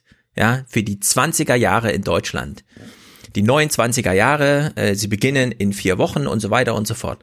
Und unter dieser Maßgabe habe ich diese Eskenrede gehört. Ich fand sie jetzt solide und so weiter. Wir hören das jetzt mal durch. Aber irgendwie würde ich sagen, am Ende dann doch mangelhaft, wenn auch in Ansätzen irgendwie gut. Also ich bin auf euren Eindruck dann gespannt. Ich stehe wegen meines Lebensweges vor euch. Wenn ich es von der Paketbotin zur Softwareentwicklerin geschafft habe und dann in die Politik, dann nur, weil es die SPD gibt. Zu meiner Zeit als Paketbotin, da hat man im Tarif gearbeitet und nicht als Solo-Selbstständiger. Und unter den Kollegen gab es Solidarität und nicht Wettbewerb, so wie heute. Und ich spreche von der Paketbotin von heute eben, die bei einem lausigen Verdienst auch noch unbezahlte Überstunden machen muss, weil sie sonst morgen eventuell gar keinen Job mehr hat. Heute leistet sich Deutschland mit mehr als 20 Prozent der Beschäftigten einen der größten Niedriglohnsektoren in Westeuropa. In Dänemark sind es nur 8 Prozent, in Frankreich auch in Schweden sogar nur 3 Prozent. Liebe Genossinnen und Genossen, ich will schwedische Verhältnisse auf dem deutschen Arbeitsmarkt. Ja, die SPD hat dazu beigetragen, dass dieser Niedriglohnsektor entstehen konnte. Genossinnen und Genossen, da ist es Zeit, dass wir umkehren. Wenn ihr es wollt, dann will ich ab heute als die Vorsitzende der SPD mit euch gemeinsam dafür sorgen, dass alle Kinder wieder in Sicherheit aufwachsen, dass sie der Gesellschaft vertrauen können und mit Zuversicht in eine gute, in eine gerechte, bessere Zukunft blicken können. Liebe Genossinnen und Genossen, lasst es mich mit aller Deutlichkeit sagen. Wir schließen mit, diesem, mit dieser programmatischen Erneuerung, mit dem Sozialstaatskonzept ein für alle Mal ein viel zu langes Kapitel unserer Geschichte. Wir waren die Partei, die Hartz IV eingeführt hat. Wir sind die Partei, die Hartz IV überwindet und durch ein besseres System ersetzt. Der beste Schutz natürlich gegen Niedriglöhne und gegen Ungleichheit sind starke Gewerkschaften, ist eine starke Tarifbindung. Als Untergrenze aber brauchen wir einen Mindestlohn. Auch den hat Andrea Nahles als Arbeitsministerin eingeführt, erstritten, umgesetzt. Viele Konservative und Liberale haben damals geungt, die Welt würde untergehen. Das war wirklich sagenhaft. Die Welt ist nicht untergegangen. Das weiß heute jeder. Mit einer solchen standhaft sozialdemokratischen Politik will ich gemeinsam mit euch allen, gemeinsam mit Norbert Walter Borjans, die SPD zu neuer Kraft führen. Wer Angst hat davor, einen einzigen Wähler womöglich zu verärgern, der wird keinen einzigen begeistern. Wer Angst hat, wer Angst hat, Wahlen zu verlieren, kann keine gewinnen. Und wer Angst vor den eigenen Mitgliedern hat, der hat die schon verloren. Unser Land erlebt aktuell nicht weniger als eine doppelte industrielle Revolution. Die ökologische und die digitale Revolution. Und ihr wisst, dass es eine gesellschaftliche Revolution ist. In den kommenden zehn Jahren müssen unsere CO2-Emissionen auf die Hälfte des Wertes von 1990 sinken. Und in 20 Jahren müssten wir eigentlich auf Null sein, wenn wir diesen Planeten erhalten wollen. Es gibt keinen Planeten B. Jeder Tag, an dem wir zu wenig tun, ist ein verlorener Tag. Einer, der nicht mehr aufgeholt werden kann.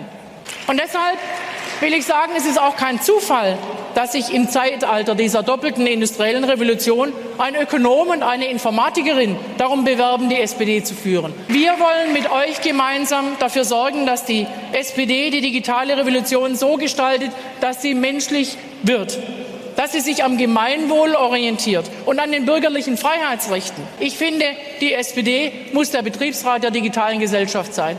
Es gibt kaum ein erfolgreiches Land, das zur Bewältigung der Aufgaben ausschließlich und ausnahmslos auf die Kräfte des Marktes setzt.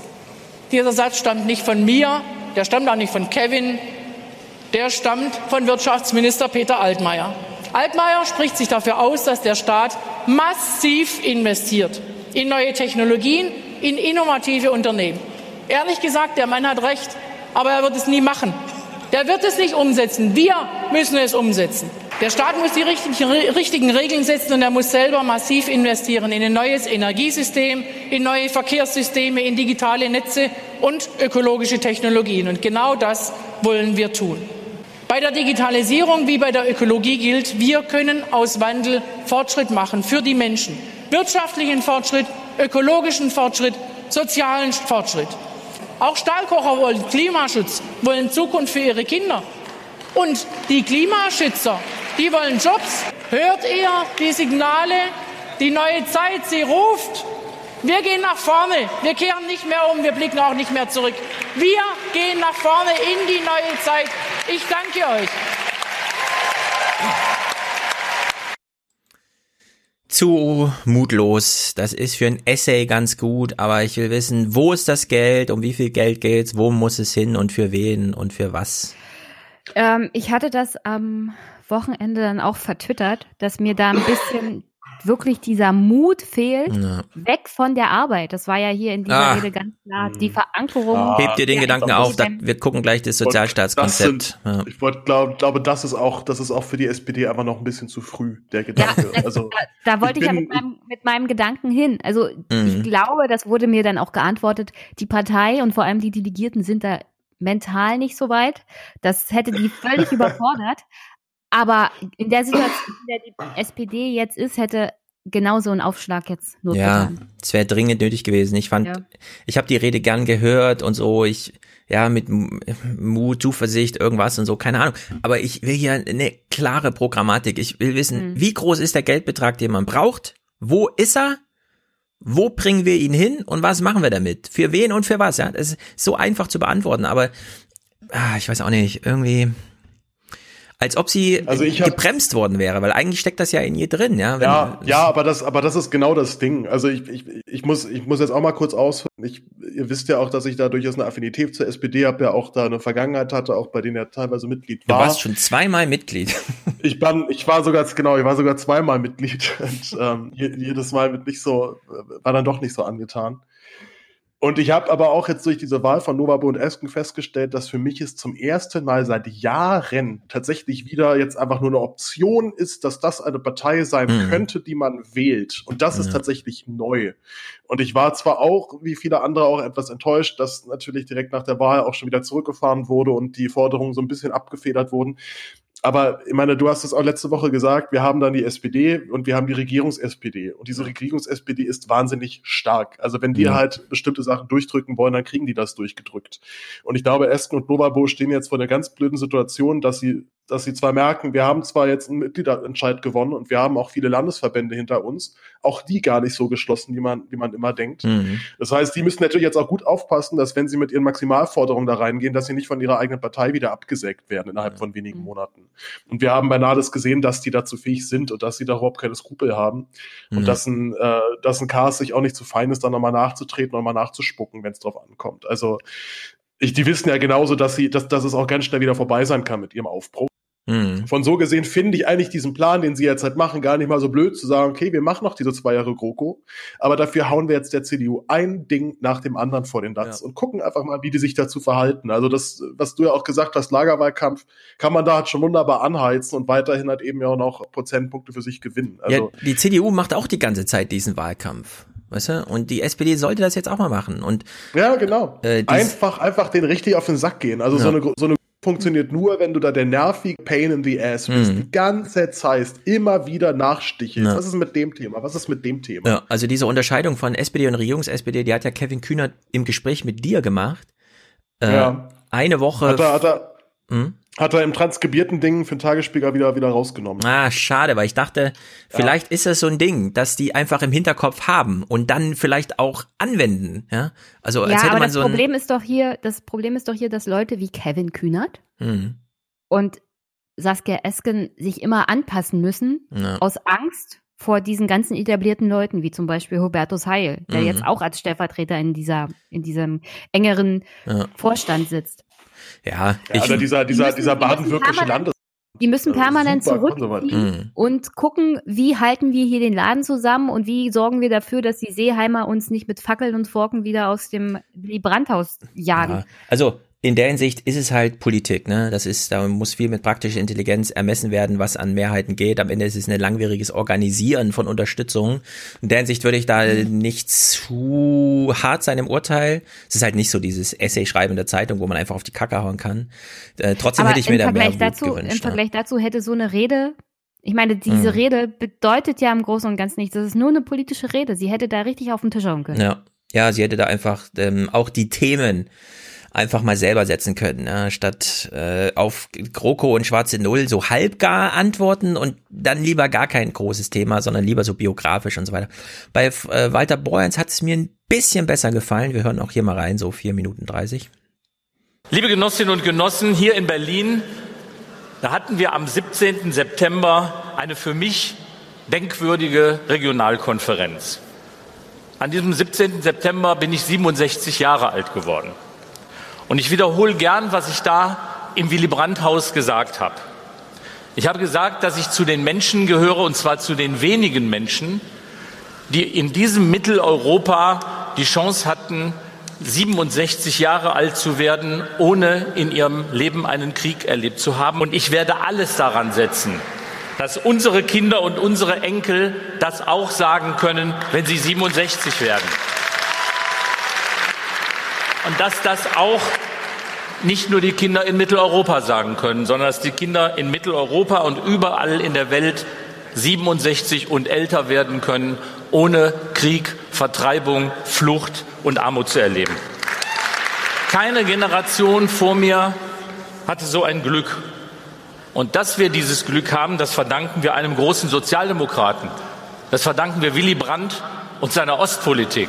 Nur ein einiges Europa kann unseren Sozialstaat vor den schlechten Seiten der Globalisierung schützen. Nur eine starke EU kann die großen Internetkonzerne dazu zwingen, auch Steuern zu zahlen, Sozialstandards einzuhalten und den Datenschutz zu achten. Wollen wir wirklich hinnehmen, dass gigantische Internetkonzerne die Grenzen unserer Privatsphäre bestimmen? Wollen wir es wirklich hinnehmen, dass sie sich über Arbeitnehmerrechte hinwegsetzen, beherrschende Monopole bilden und die Steuerpflicht mit Füßen treten? Mit diesem Wandel drängt auch die Verteilungsfrage noch einmal wieder stärker in die Öffentlichkeit. Schon heute ist Vermögensungleich in Deutschland eine der höchsten in der ganzen Europäischen Union. Über Jahre gab es eine schleichende Entlastung im ganz oberen Einkommensbereich. Wir haben in Nordrhein-Westfalen 19 Millionen Euro an Whistleblower überreicht, um es mal so zu sagen, für Steuer-CDs und haben damit sieben Milliarden für die Menschen im Land zurückholen können.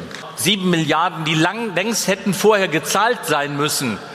Liebe Genossinnen und Genossen, in den Medien war gelegentlich zu lesen, die Wahl von Saskia Esken und Norbert Walter Borjans bedeute einen Linksruck der SPD. Wenn eine Rückkehr zur Partei Willy Brandts und in meinem Fall aus langer gemeinsamer Geschichte auch Johannes Raus ein Linksschwenk der Partei ist, dann bitte sehr, dann machen wir gemeinsam einen ordentlichen Linksschwenk.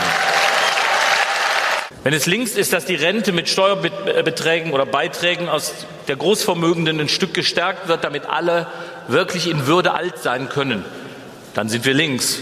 Was nützt es unseren Kindern, wenn wir ihnen eine gemessen am BIP niedrige Schuldenquote hinterlassen, wenn dann die Umwelt nicht in Ordnung, wenn sie vergiftet ist, die Infrastruktur marode und Deutschland in technologischen Rückstand geraten ist?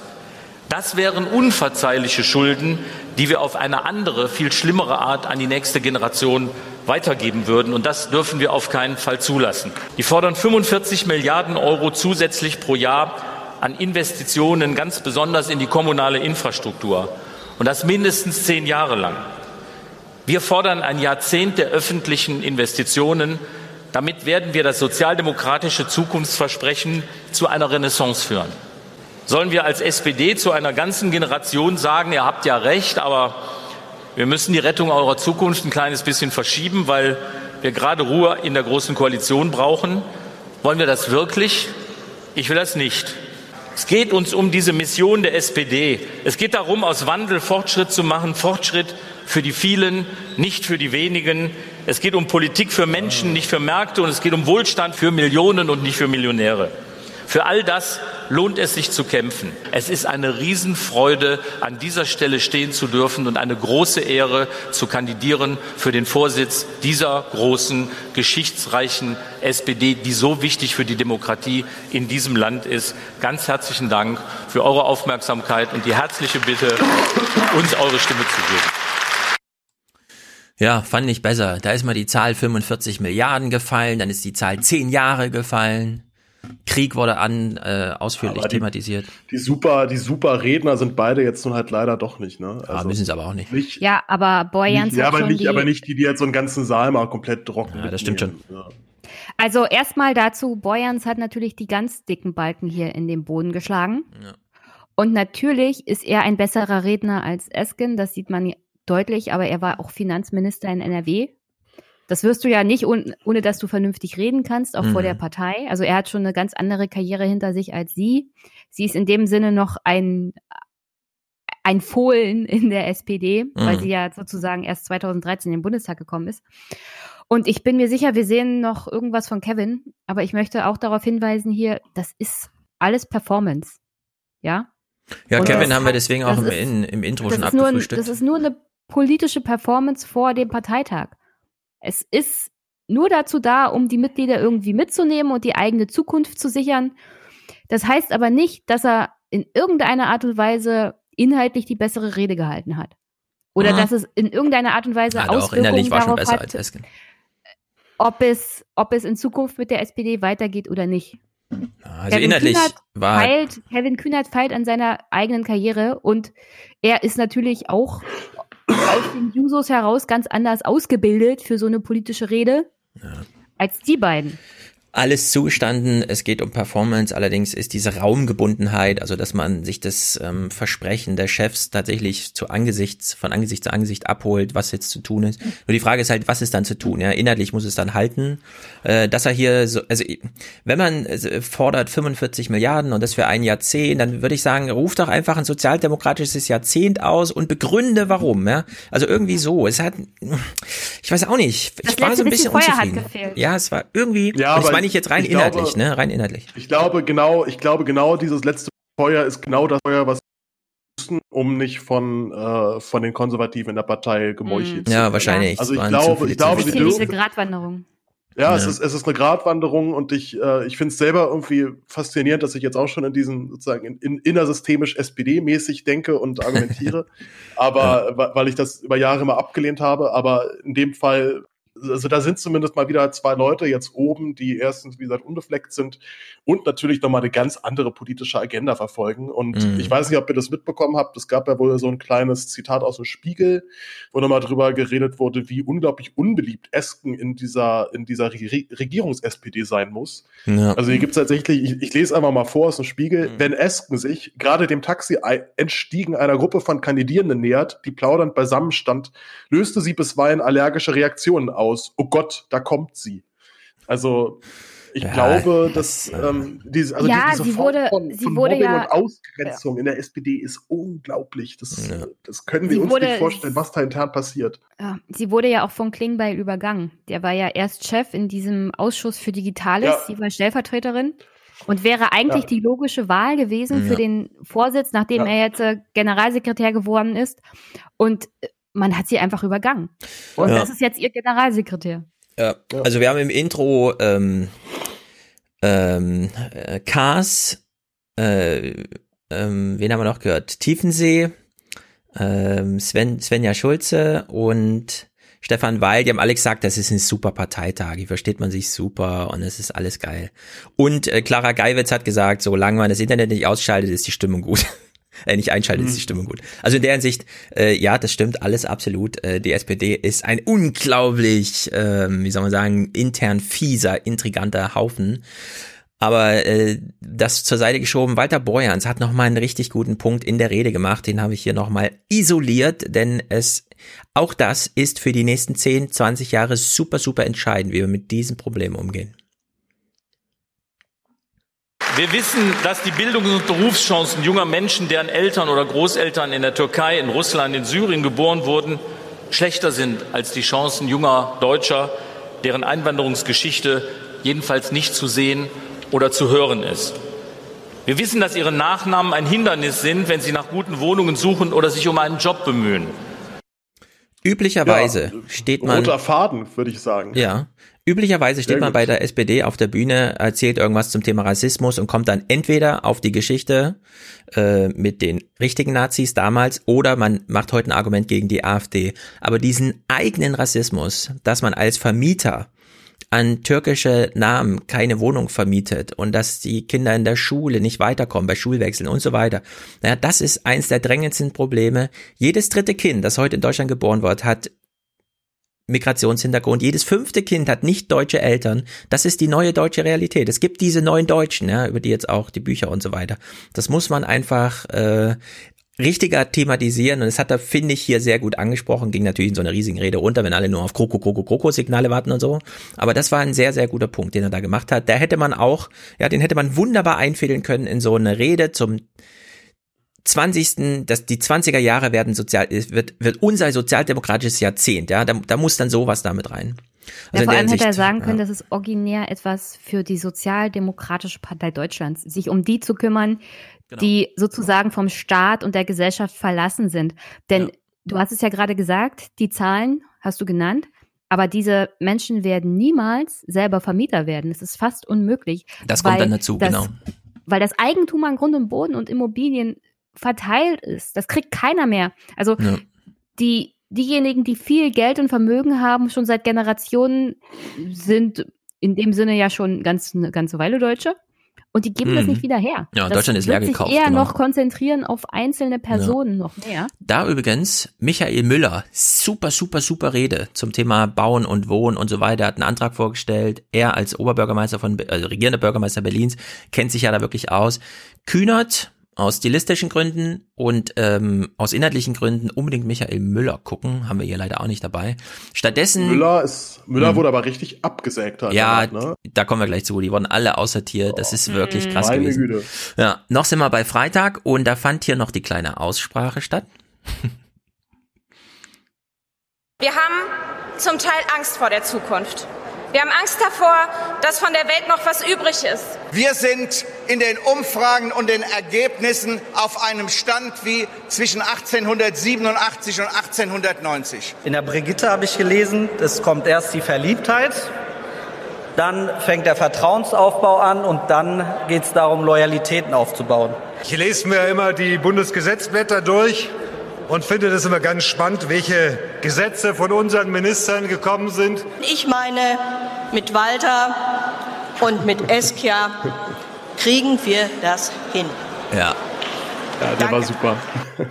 Überlege, ja, du machst einen Parteitag für 1,7 Millionen Euro und bist aber gefangen in den alten Parteirechtsvorgaben. Es muss eine Aussprache geben. Jeder darf fünf Minuten reden. Es geht zwei Stunden lang. Es ist völlig sinnlos.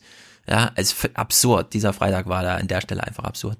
Deswegen gehen wir mal zu Samstag. Also ich möchte mal mhm. kurz darauf hinweisen, die SPD oder die Vorgängerpartei der SPD hatte 1890 19,7 Prozent. Oh, 19,7. Das ist sogar noch mehr. Ja, ja in der Hinsicht, äh, dramatischer Freitag. Das, das, das wäre doch ein guter nur, Slogan. Nur 1887 mhm. war es schlechter, da hatte sie 10,1 bei den Reichstagswahlen. Mhm. Oh, wei. Das wäre doch ein guter Slogan so für die nächste Wahl. Wir wollen wieder wie 18. Äh, Paul, du bist gerade abgebrochen. Hören wir bin abgebrochen. Ja, äh, ein guter Slogan für die Wahl. Äh, wir wollen wie. Wäre wir, zurück, zurück zu 1890. Ja, das wäre doch ein guter Slogan fürs nächste, für die nächste Wahl. Ja, so, switchen wir mal auf Samstag. Äh, die, äh, wir gucken gleich ausführlich das Sozialstaatskonzept, die Aussprache dazu. Die wurde unterbrochen von der Vorstandswahl. Wir hören uns einfach nur mal Ausschnitte aus der Bekanntgabe der Wahlergebnisse, erster Wahlgang, äh, Vorstandswahl an. Nils Annen mit 232 Stimmen leider nicht gewählt. Martin Dulich mit 260 Stimmen leider nicht gewählt. Annika Klose mit 154 Stimmen leider nicht gewählt. Heiko Maas mit 227 Stimmen leider nicht gewählt. Christoph Matschi mit 134 Stimmen leider nicht gewählt. Michael Müller wurde mit 168 Stimmen leider nicht gewählt. Ralf Stegner wurde mit 165 Stimmen leider nicht gewählt. Boom. Ah, Da großes hat sich einer der. Genossen an den Kopf gefasst, aber die müssten doch wissen in der Halle, wie die Stimmung ist. Ja. Und alle nach unten gebeugt mit irgendwelchen Stiften. Also ich höre ja gar nicht Mhm. zu, ich schreibe irgendwas, ich bin total beschäftigt, bitte filmen Sie mich nicht. Während äh, so ein Massaker stattfindet, das ist echt so krass. Weshalb dann? Und das ist ja krass. Wir haben gerade gehört, Christoph Matschi wurde nicht gewählt. Ich habe auf Twitter einen lustigen Spruch gemacht, nachdem sich Carsten Schneider nochmal darüber beschwert hat, dass kein Thüringer im Vorstand ist. Wo ich dachte, äh, ich schreibe jetzt mal als Thüringer, es gibt in Thüringen eine SPD, die SPD in Thüringen, die liegt seit Jahren und Jahrzehnten bei diesen mal 11, mal 12, oh, 12,4 und so, ja. Also die hat immer so abgelost und ich weiß nicht, ähm, also wenn man es nicht hinbekommt, dann muss man da auch nicht vertreten sein im Vorstand. Ja, also Ja, gut, Christoph aber Matschi das- wurde das dann würde nicht ja- gewählt. Das würde ja jetzt dann auf viele Landesverbände zutreffen. Also Sachsen hat, glaube ich, sieben. Für den gilt das äh, genauso, dulich, ja. Bayern, Bayern ist auch praktisch äh, mit, mit Kohn ja auch nicht auch. Nee, aber Bayern ist größer. Bayern hat 12, äh, nee, 8, 12, 14 Ja. Millionen Einwohner, da sind das einfach substanziell mehr, aber Ja, Thüringen, und sie haben, und sie haben halt, sie haben halt BMW und so. Ja, Carsten Schneider hat sich jedenfalls krass aufgeregt darüber im Nachhinein, dass die Thüringer nicht vertreten sind. Allerdings, er hat sich dann äh, beklagt, weil es zu wenig Unterstützung aus dem Vorstand gab. Esken hat aber nochmal aufgerufen auf dem Parteitag. Und wir haben, wir haben in den, in den östlichen Bundesländern noch so ein paar Kandidatinnen und Kandidaten, die eure Unterstützung verdient haben, damit wir auch nach außen signalisieren können, wir sind auch, was die Einheit des Landes anbelangt, die jetzt 30 Jahre alt ist, was eine schöne, sehr, sehr schöne Sache ist, auch in unserem Vorstand sich abbildet. Ich bitte euch darum, da ein bisschen drauf zu achten. Bisschen drauf Ja, zu achten. Achtet mal drauf, so ganz halbherzig. Also das war richtig krass mies. Ja, aber äh, wir kennen ja, wir kennen ja die Mehrheitsverhältnisse in der SPD. Der mitgliederstärkste Verband ist einfach NRW. Ich glaube, wenn sie gewollt hätten, könnten die ganz alleine den ganzen Vorstand und Beisitzer besetzen. Ja, eben, deswegen, dieses Aussortieren von Heiko Maas und dann im zweiten Wahlgang doch irgendwie. Ja, ja, der ist ja wieder reingekommen. Ja, ja, also sollen man- nicht so tun, als ob- Wahlgang, ja. Genau, also Krach man, Krach. Man wollte hier einfach mal Punkte klar machen. Diese Wahlergebnisse sind kalkuliert gewesen, ja. Also Maggi da nicht reinzunehmen und Stegner, der ist dann gar nicht erst angetreten, ja, weil er das Signal bekommen hat, wir wählen dich hier nicht. Also das ist schon ziemlich deutlich. Gut, an dem Samstag, und das ist jetzt wirklich ein Dokument des Horrors, möchte ich sagen, wurde dieses Sozialstaatskonzept äh, besprochen. Nun ist es so, Parteitage machen sich halt immer so Wunschzettel, ja, da steht dann auf 800 Seiten, jetzt in dem Fall sogar über 1000, aber so ein Sozialstaatskonzept, das sind immer so 35, 50, 60, 70 Seiten. Da wurde ewig lange vorher diskutiert, was wollen wir denn so machen und hier ist sozusagen nur noch die Aussprache dazu, ne? Also da werden nochmal so Änderungsanträge und oh, ich finde das voll geil und hier, ich kämpfe nochmal für meinen Satz, den ich da reingeschrieben habe. Und wir hören jetzt mal sieben Minuten lang die Aussprache, die über zweistündige Aussprache zum Sozialstaatskonzept, unterbrochen so ein bisschen mit, ähm, irgendwer äußert sich auch noch im Interview bei Phoenix und so weiter. Und äh, wir achten mal drauf, die Zukunftsfragen. Bildung, äh, ge geben wir den jungen Menschen mal ein bisschen Raum oder wollen wir sie sofort ins Thema Arbeit, Arbeit, Arbeit reinzwingen, weil nur darüber kommt die Würde und darüber kommt der Rentenanspruch und wir wollen rechts und links nichts davon und Ideen, bedingungsloses Grundeinkommen, irgendwas, ja. Also wir hören das uns mal alles im Detail an. Es ist erschreckend. Ich war wirklich entgeistert, nachdem ich das mir in dreifacher Geschwindigkeit in einer halben Stunde reingezogen habe. Umfragen zeigen natürlich auch, dass viele Menschen weiter Ungerechtigkeit in diesem Land wahrnehmen. Insofern ist das ist erstmal irgend so ein Politikwissenschaftler, danach geht's los. Das ist auch strategisch kein ganz unkluger Versuch. Liebe Genossen und Genossinnen, es ist Zeit. Es ist endlich Zeit. Wir wollen einen partnerschaftlichen Umgang zwischen Bürgern und Bürgerinnen und dem Staat. Wir wollen nicht, dass Menschen zu Bittstellern werden, sondern dass sie ein Recht darauf haben, dass sie unterstützt und gefördert werden. Und wir wollen, liebe Genossen und liebe Genossinnen, dass die Menschen, die sich im Wandel befinden und den Wandel spüren, auch auf ihren Arbeitsplätzen, dass sie die Sicherheit haben, dass der Staat sie so unterstützt, dass diese, dieser Wandel gegangen werden kann, ohne dass sie Ängste haben müssen vor der Zukunft. Und wir haben in diesem Teil noch mal genau beschrieben, wie wir uns vorstellen, wie in Zukunft im Jobcenter mit arbeitslosen Menschen gearbeitet werden soll. Auf Augenhöhe, partnerschaftlich und niemals an den eigenen Vorstellungen und den eigenen Interessen und äh, den eigenen Möglichkeiten der Arbeitslosen vorbei. Und ich glaube, das ist ein wichtiger und wesentlicher Punkt. Aus meiner Sicht muss der heutige Hartz-IV-Satz oder wie auch immer heißt, bis wir ein Recht auf Arbeit wirklich garantieren können, auf mindestens dieses Niveau angehoben werden.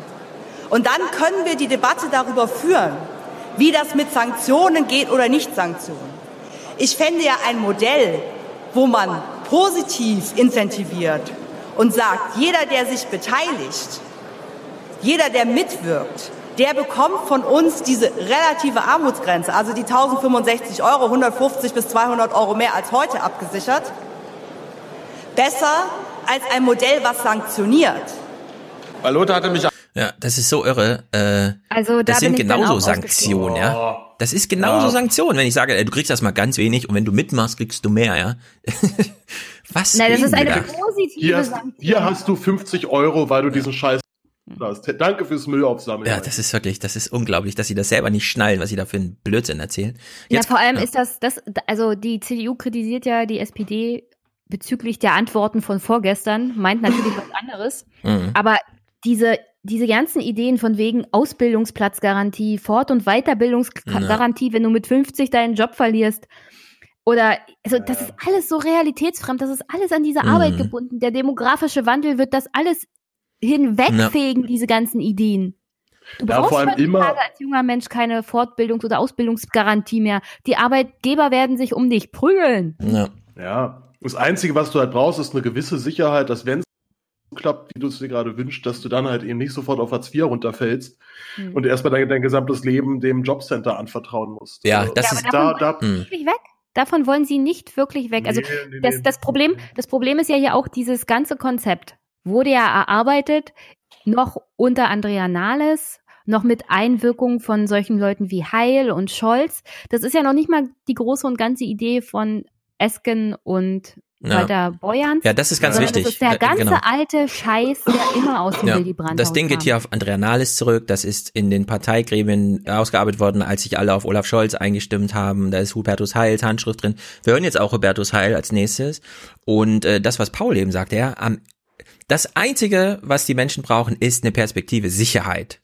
Ja. Die auch mal darüber hinausgeht, zu sagen, okay, wir wissen, äh, mit anderthalb Jahre geht's irgendwie drunter und drüber bei dir, vielleicht hast du gerade ein Kind bekommen, irgendwie keine Ahnung, Halbzeit und das immer gleich Druck mit, ah, dann reicht's nicht bei der Rente und so weiter. Man braucht eine gewisse Sicherheit, dass man nicht immer gleich auf, jetzt muss erstmal alles Vermögen aufgerechnet, angegeben und abgegeben werden, ja, und dann kriegt man noch so dieses äh, so 30 Prozent wegsanktionierte Hartz IV, sondern man braucht eine gewisse Perspektive und weil, wie du auch, Jenny sagst, äh, die Demografie kommt, ja, also irgendwann, das beginnt heute schon, machen die Unternehmen eben ihre eigene Ausbildung, auch wenn es 100.000 Euro pro äh, Rekruten kostet, weil es einfach ja, unklar ist, ob der Staat überhaupt noch äh, die Leute ordentlich ausgebildet schickt. Ja, wir haben von Pisa gehört, da geht's auch wieder nach unten.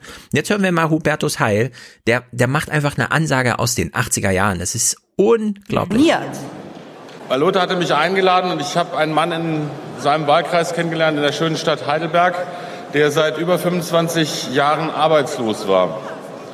Ein Mann, der ist jetzt Mitte 40, der durch einen schweren Schicksalsschlag ganz einfach aus der Bahn geworfen wurde. Und seine Eltern sind bei einem Verkehrsunfall ums Leben gekommen. Und er war nicht nur lange arbeitslos, über 25 Jahre, sondern er war auch obdachlos.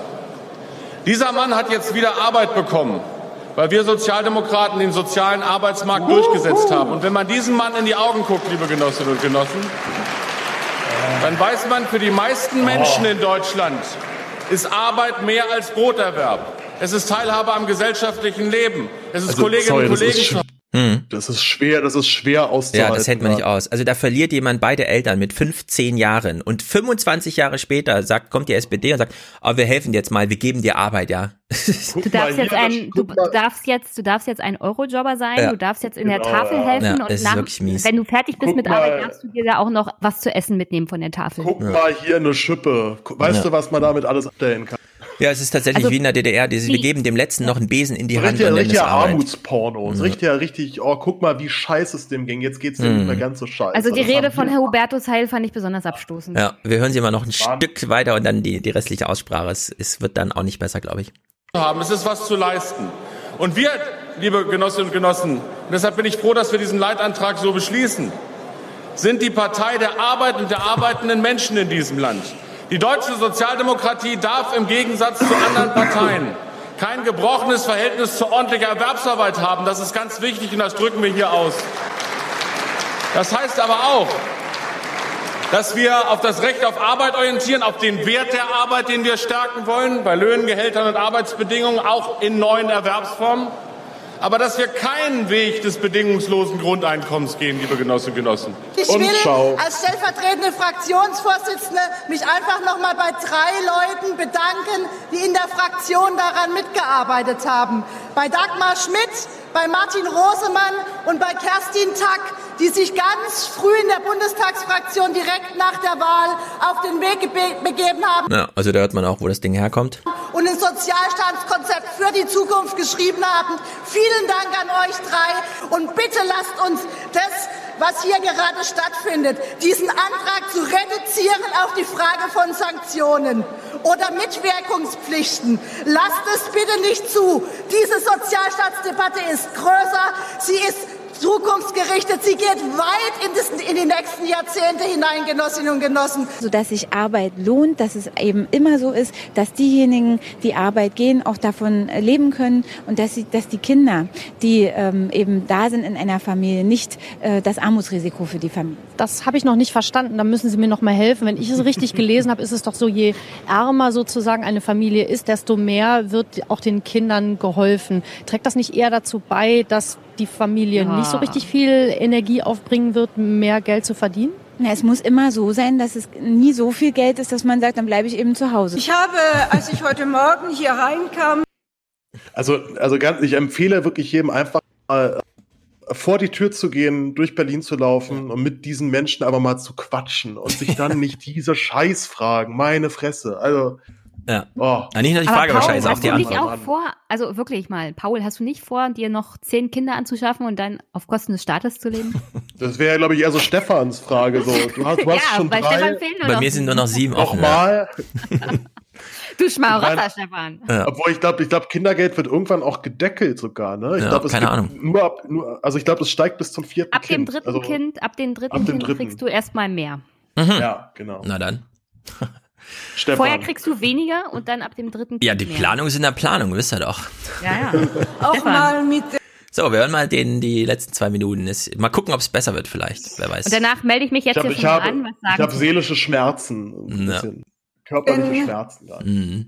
Ordnerpersonal geredet, das hier arbeitet. Und habe festgestellt, dass diese von morgens um fünf bis abends um elf oder noch länger hier herumstehen. Das ist keine gute Arbeit. Das sollte bei uns in der Sozialdemokratie auch nicht geschehen. Und ich möchte darum bitten, dass in Zukunft darauf geachtet wird, dass die Unternehmen, die für uns arbeiten, auch wirklich sozial gerecht arbeiten. Ich fordere einen Zuschlag von 20 Prozent, eine Flexibilitätsprämie für uns Leiharbeiterinnen, die kompensiert, was wir im Alltag für Nachteile haben.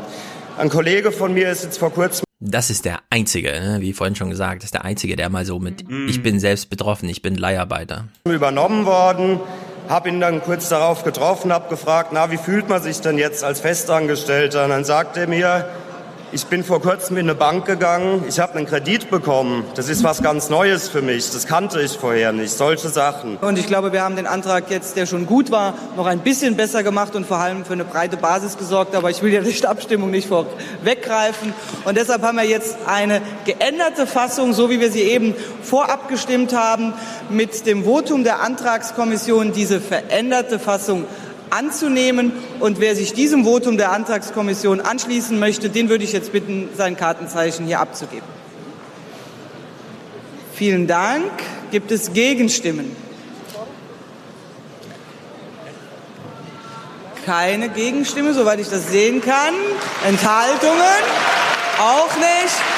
Dann hat dieser Parteitag einstimmig das neue Sozialkonzept der Sozialdemokratischen Partei Deutschlands angenommen. Bei mir ist jetzt Johannes Kaas, Bundestagsabgeordneter, Vorsitzender des konservativen oh, Seeheimer ist, Kreises. Schön, dass Sie da sind. Sagen Sie mir doch mal, was zur Stimmung gerade auf dem Parteitag. Wie, ne-, wie nehmen Sie es wahr?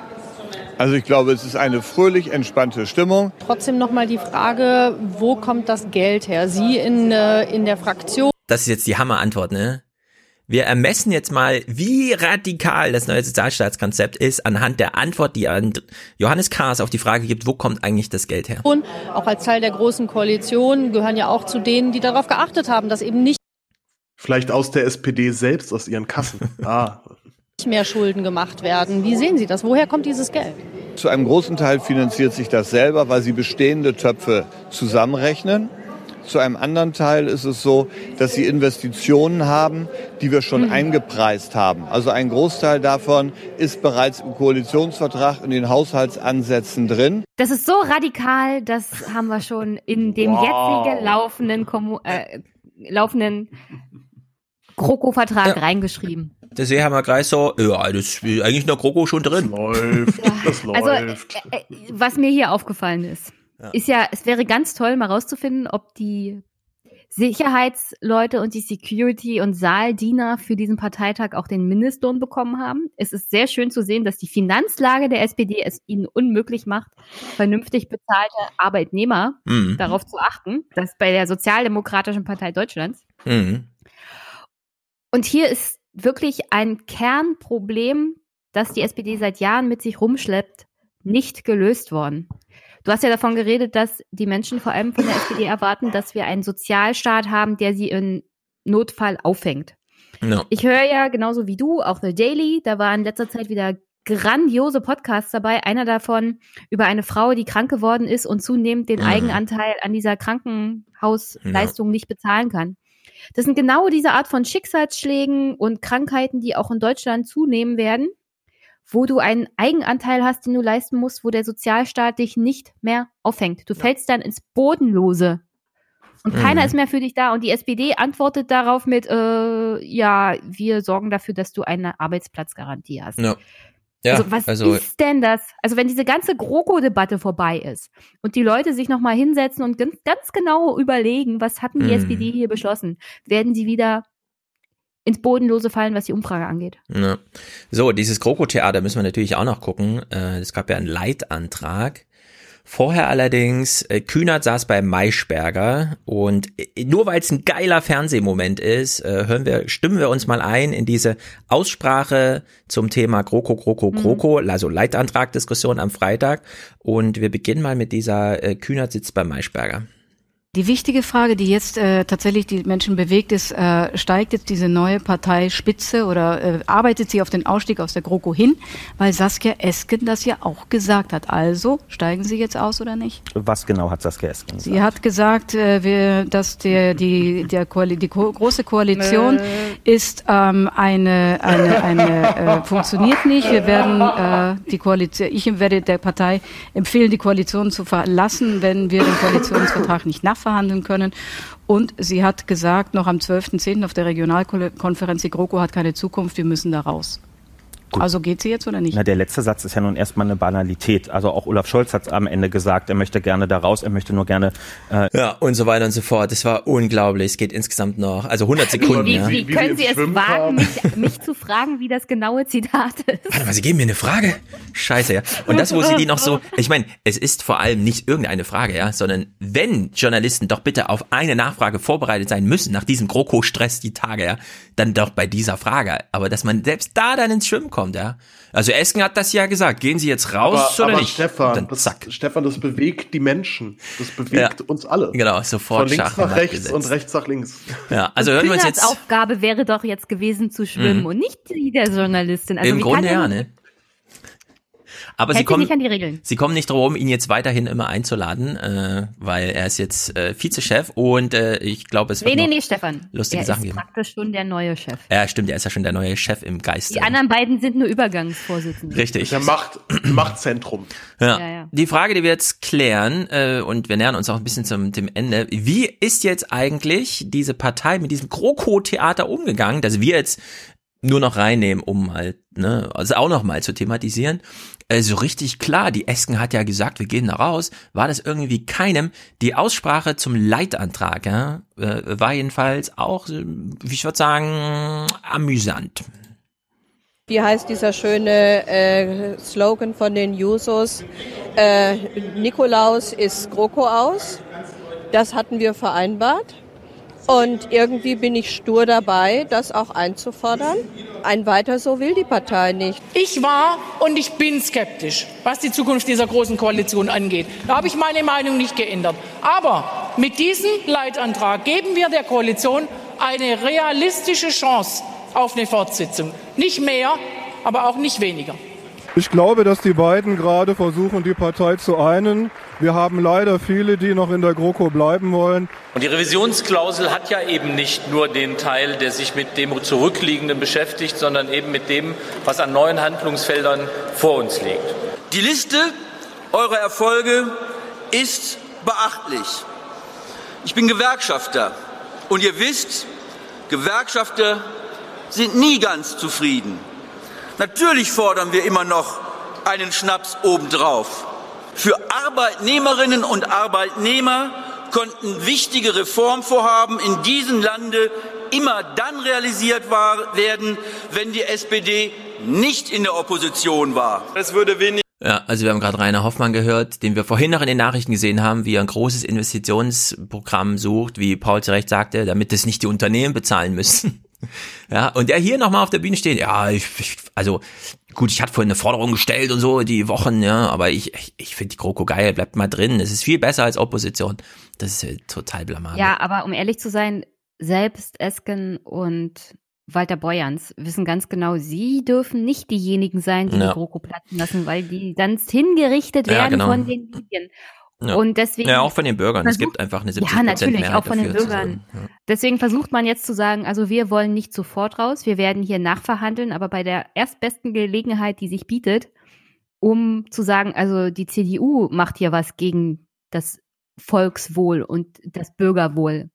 Dann wird man sagen, die sind schuld, wir sind raus und wir wollen hier Neuwahlen und wir wollen hier einen Aufbruch in eine neue Zeit. Ja. Ich will einfach Ja, aber gut ich sag mal, okay, dieses Narrativ wäre greifend da. Also ich fand, ich fand letztens den einen Satz von Sonneborn, der im Tagesspiegel einen Gastkommentar geschrieben, geschrieben hat, und sagte, er ist deswegen gegen diese Kommission oder gegen diese EVP, weil er halt seit Jahren beobachten kann, wie dort ein riesengroßer schwarzer Block sämtliche Forderungen nach einem besseren Leben, nach besseren Lebensumständen für die allermeisten Bürger immer wieder ablehnt.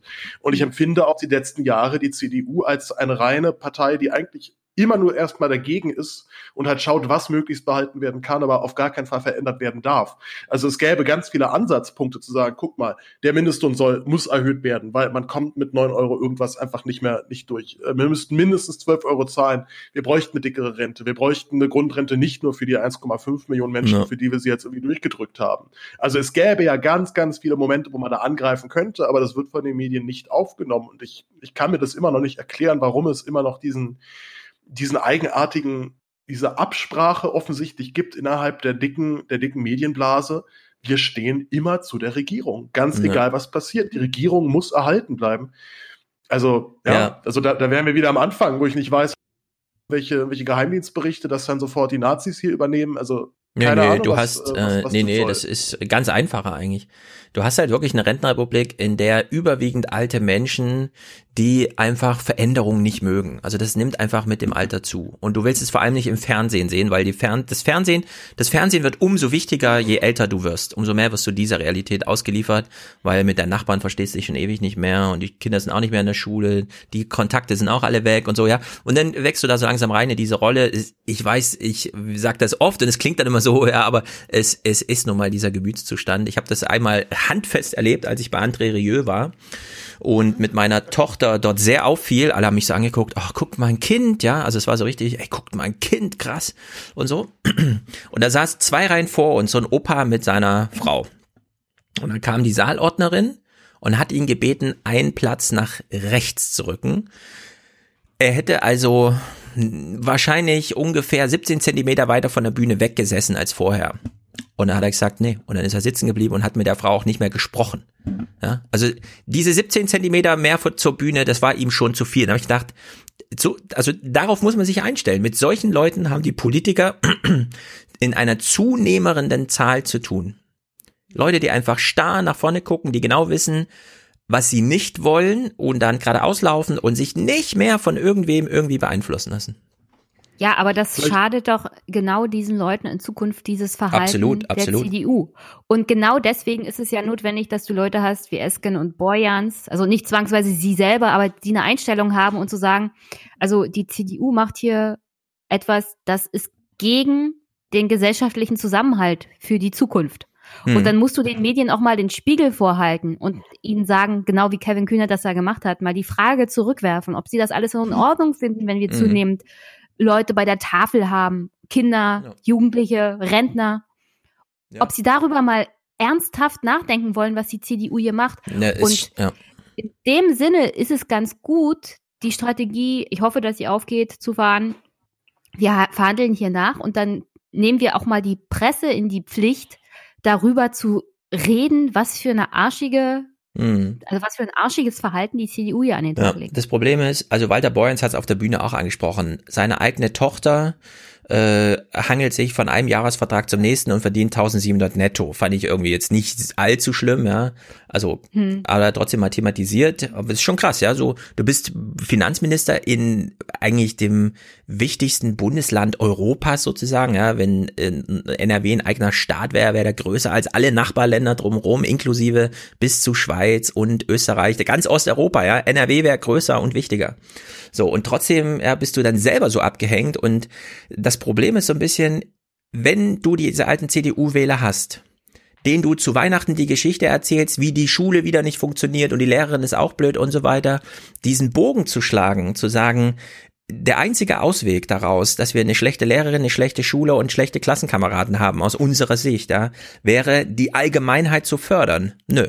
Du zwingst die Leute ins Prekariat, du hast ein Einzugsgebiet, wo äh, große Familien sozial abge also finanziell abgehängt leben, Mhm. ja, und das ist halt die Realität und das ist dann eine traurige Geschichte zu Weihnachten, aber das lenkt niemanden von diesen alten Menschen, die in ihren Millionenimmobilien sitzen und ihren Garten schon seit zehn Jahren nicht mehr brauchen, davon ab, irgendwie anders zu denken und erst recht davon anders zu handeln. Also Rentenrepublik ist ein ganz, ganz, ganz zähes Gefüge. Das wird immer überschätzt. Man kann es aber gar nicht Und- überschätzen, wie zäh es das wirklich ist. Ja, und leider ist das auch bei der Jugend zunehmend drin. Ich hatte einen YouTube-Kommentar bezüglich meines Rants zum Thema Erbschafts- und Schenkungssteuer, wo ich Ja. gesagt habe, 600 Menschen haben 39 Milliarden geerbt. Ja, ja, genau. Und das wird sozusagen höchstens bis zu 5 Prozent versteuert. Ja, es mangelt. Und da hat mir einer, Geld. Da- ist mir einer mit dem Argument gekommen, aber Jenny, denk doch mal an die armen mittelständischen Handwerker und Schreiner und Restaurants. Ja, herzlichen Glückwunsch. die- du bist die- die genau Erben, der die- Typ, dessen Narrativ Mhm. von der CDU kommt, die, die sich darauf verlassen, Ja. dass die Leute genau so argumentieren. Ja, ja, absolut. Dass sie auf dieses Aber- aber- einfallen. Aber einfach, aber was stelle ich halt dann doch, doch immer so ein bisschen positiv fest, wenn ich mir so zurückdenke, innerhalb der letzten ein, zwei Jahre. Also ich, ich bin ja großer Aufwachen-Hörer, deswegen ist es auch immer noch total, total aufregend, jetzt hier sozusagen live dabei zu sein. Aber ich sag mal, Themen wie Erbschaftssteuer, Schenkungssteuer, das waren alles Themen, die, da, über die bin ich auf diesen Podcast gekommen. Mhm. Die waren in den Leitmedien nicht zu finden, null, nee. nada. Also da bist du schief angeguckt. Nee, aber es geht langsam los. Also allein schon, dass jetzt einfach dann Novabo sich irgendwo hinstellt und das einfach mal droppt, dass wir eine, eine höhere Erbschaftssteuer brauchen. Ja. Das habe ich mir vor zwei Jahren noch nicht vorstellen können. Also ich, äh, ich, ich, ich also klar, es, ist, gibt sehr viel Anlass, pessimistisch zu denken, aber ich glaube, man sollte sich doch immer wieder noch vor, zu Augen führen, dass ja. es auch gerade durchaus auch noch Kipppunkte in die richtige Richtung gerade gibt. Und man sollte sich gesagt, umso mehr darüber freuen. Ja, unterschätzt die Trägheit nicht. Du hast zum ja. Thema Klima 100.000 auf der Straße gesehen und dann hast du 10 Euro bekommen. Ja. Also in der Hinsicht, die Trägheit ist einfach unglaublich. Wir hören mal hier weiter in der Aussprache, denn jetzt kommen so ein bisschen die Normalo-CDUler-Delegierten zu Wort und naja. In der Opposition war. Es würde wenig Sinn ergeben, auf einem Parteitag einen Austritt aus einer Regierungsverantwortung, die erfolgreich war, zu beschließen. Mir ist wichtig, dass wir von diesem Parteitag das Signal senden, dass die SPD für eine verlässliche und stabile Regierung steht. Scholz wollte klare Verhältnisse für die GroKo, wir waren für klare Verhältnisse dagegen. Äh, Beuerns und Esken haben gewonnen mit einer Position, die darüber noch mal verhandeln will. Ich glaube, dass bei diesen Verhandlungen nicht viel herauskommen wird, aber ich mag mich täuschen. Ich bin stolz auf die 151 Mitglieder der SPD-Bundestagsfraktion, die den Willen haben, immer mehr zu erreichen, als im Koalitionsvertrag niedergelegt ist. Der Koalitionsvertrag. Das ist so eine geile Formulierung. Das heißt, es heißt doch, es heißt doch eigentlich auch nur, ich bin stolz darauf, dass ihr euren Job als Parlamentarier nehmt. Ja, und vor allem also. auf den Willen, ja. Dass es die Resultate anders sind, aber auf den Willen kann man schon mal stolz sein. Also, also wow. das, sind, das sind natürlich die Normalo Delegierten der SPD. Stefan hatte gesagt CDU, aber natürlich hört man äh, kaum äh, ja, SPD. Ja, es ist im Grunde das Gleiche. Das war jetzt ein herausgehobener Normalo, das ist natürlich Mützenich aus der Fraktionsführung. Wir hören mal weiter. Vertrag ist das Grundsatzprogramm unserer täglichen Arbeit, die Selbstvergewisserung über Geleistetes, aber insbesondere den, der Willen, mehr zu schaffen als niedergelegt und insbesondere für seine Aktualisierung einzustehen. Ich nehme nicht wahr, dass irgendjemand in der Sozialdemokratischen Partei eine Oppositionssehnsucht in sich trägt oder behaupten würde, wir müssten nur lange genug nicht mitregieren und dann würde alles besser werden. Absolut frei von dieser Einschätzung, da sind wir alle ganz eng beieinander. Wenn ich jetzt auf die letzten zehn Jahre zurückschaue, frage ich mich, wo ist die Erneuerung?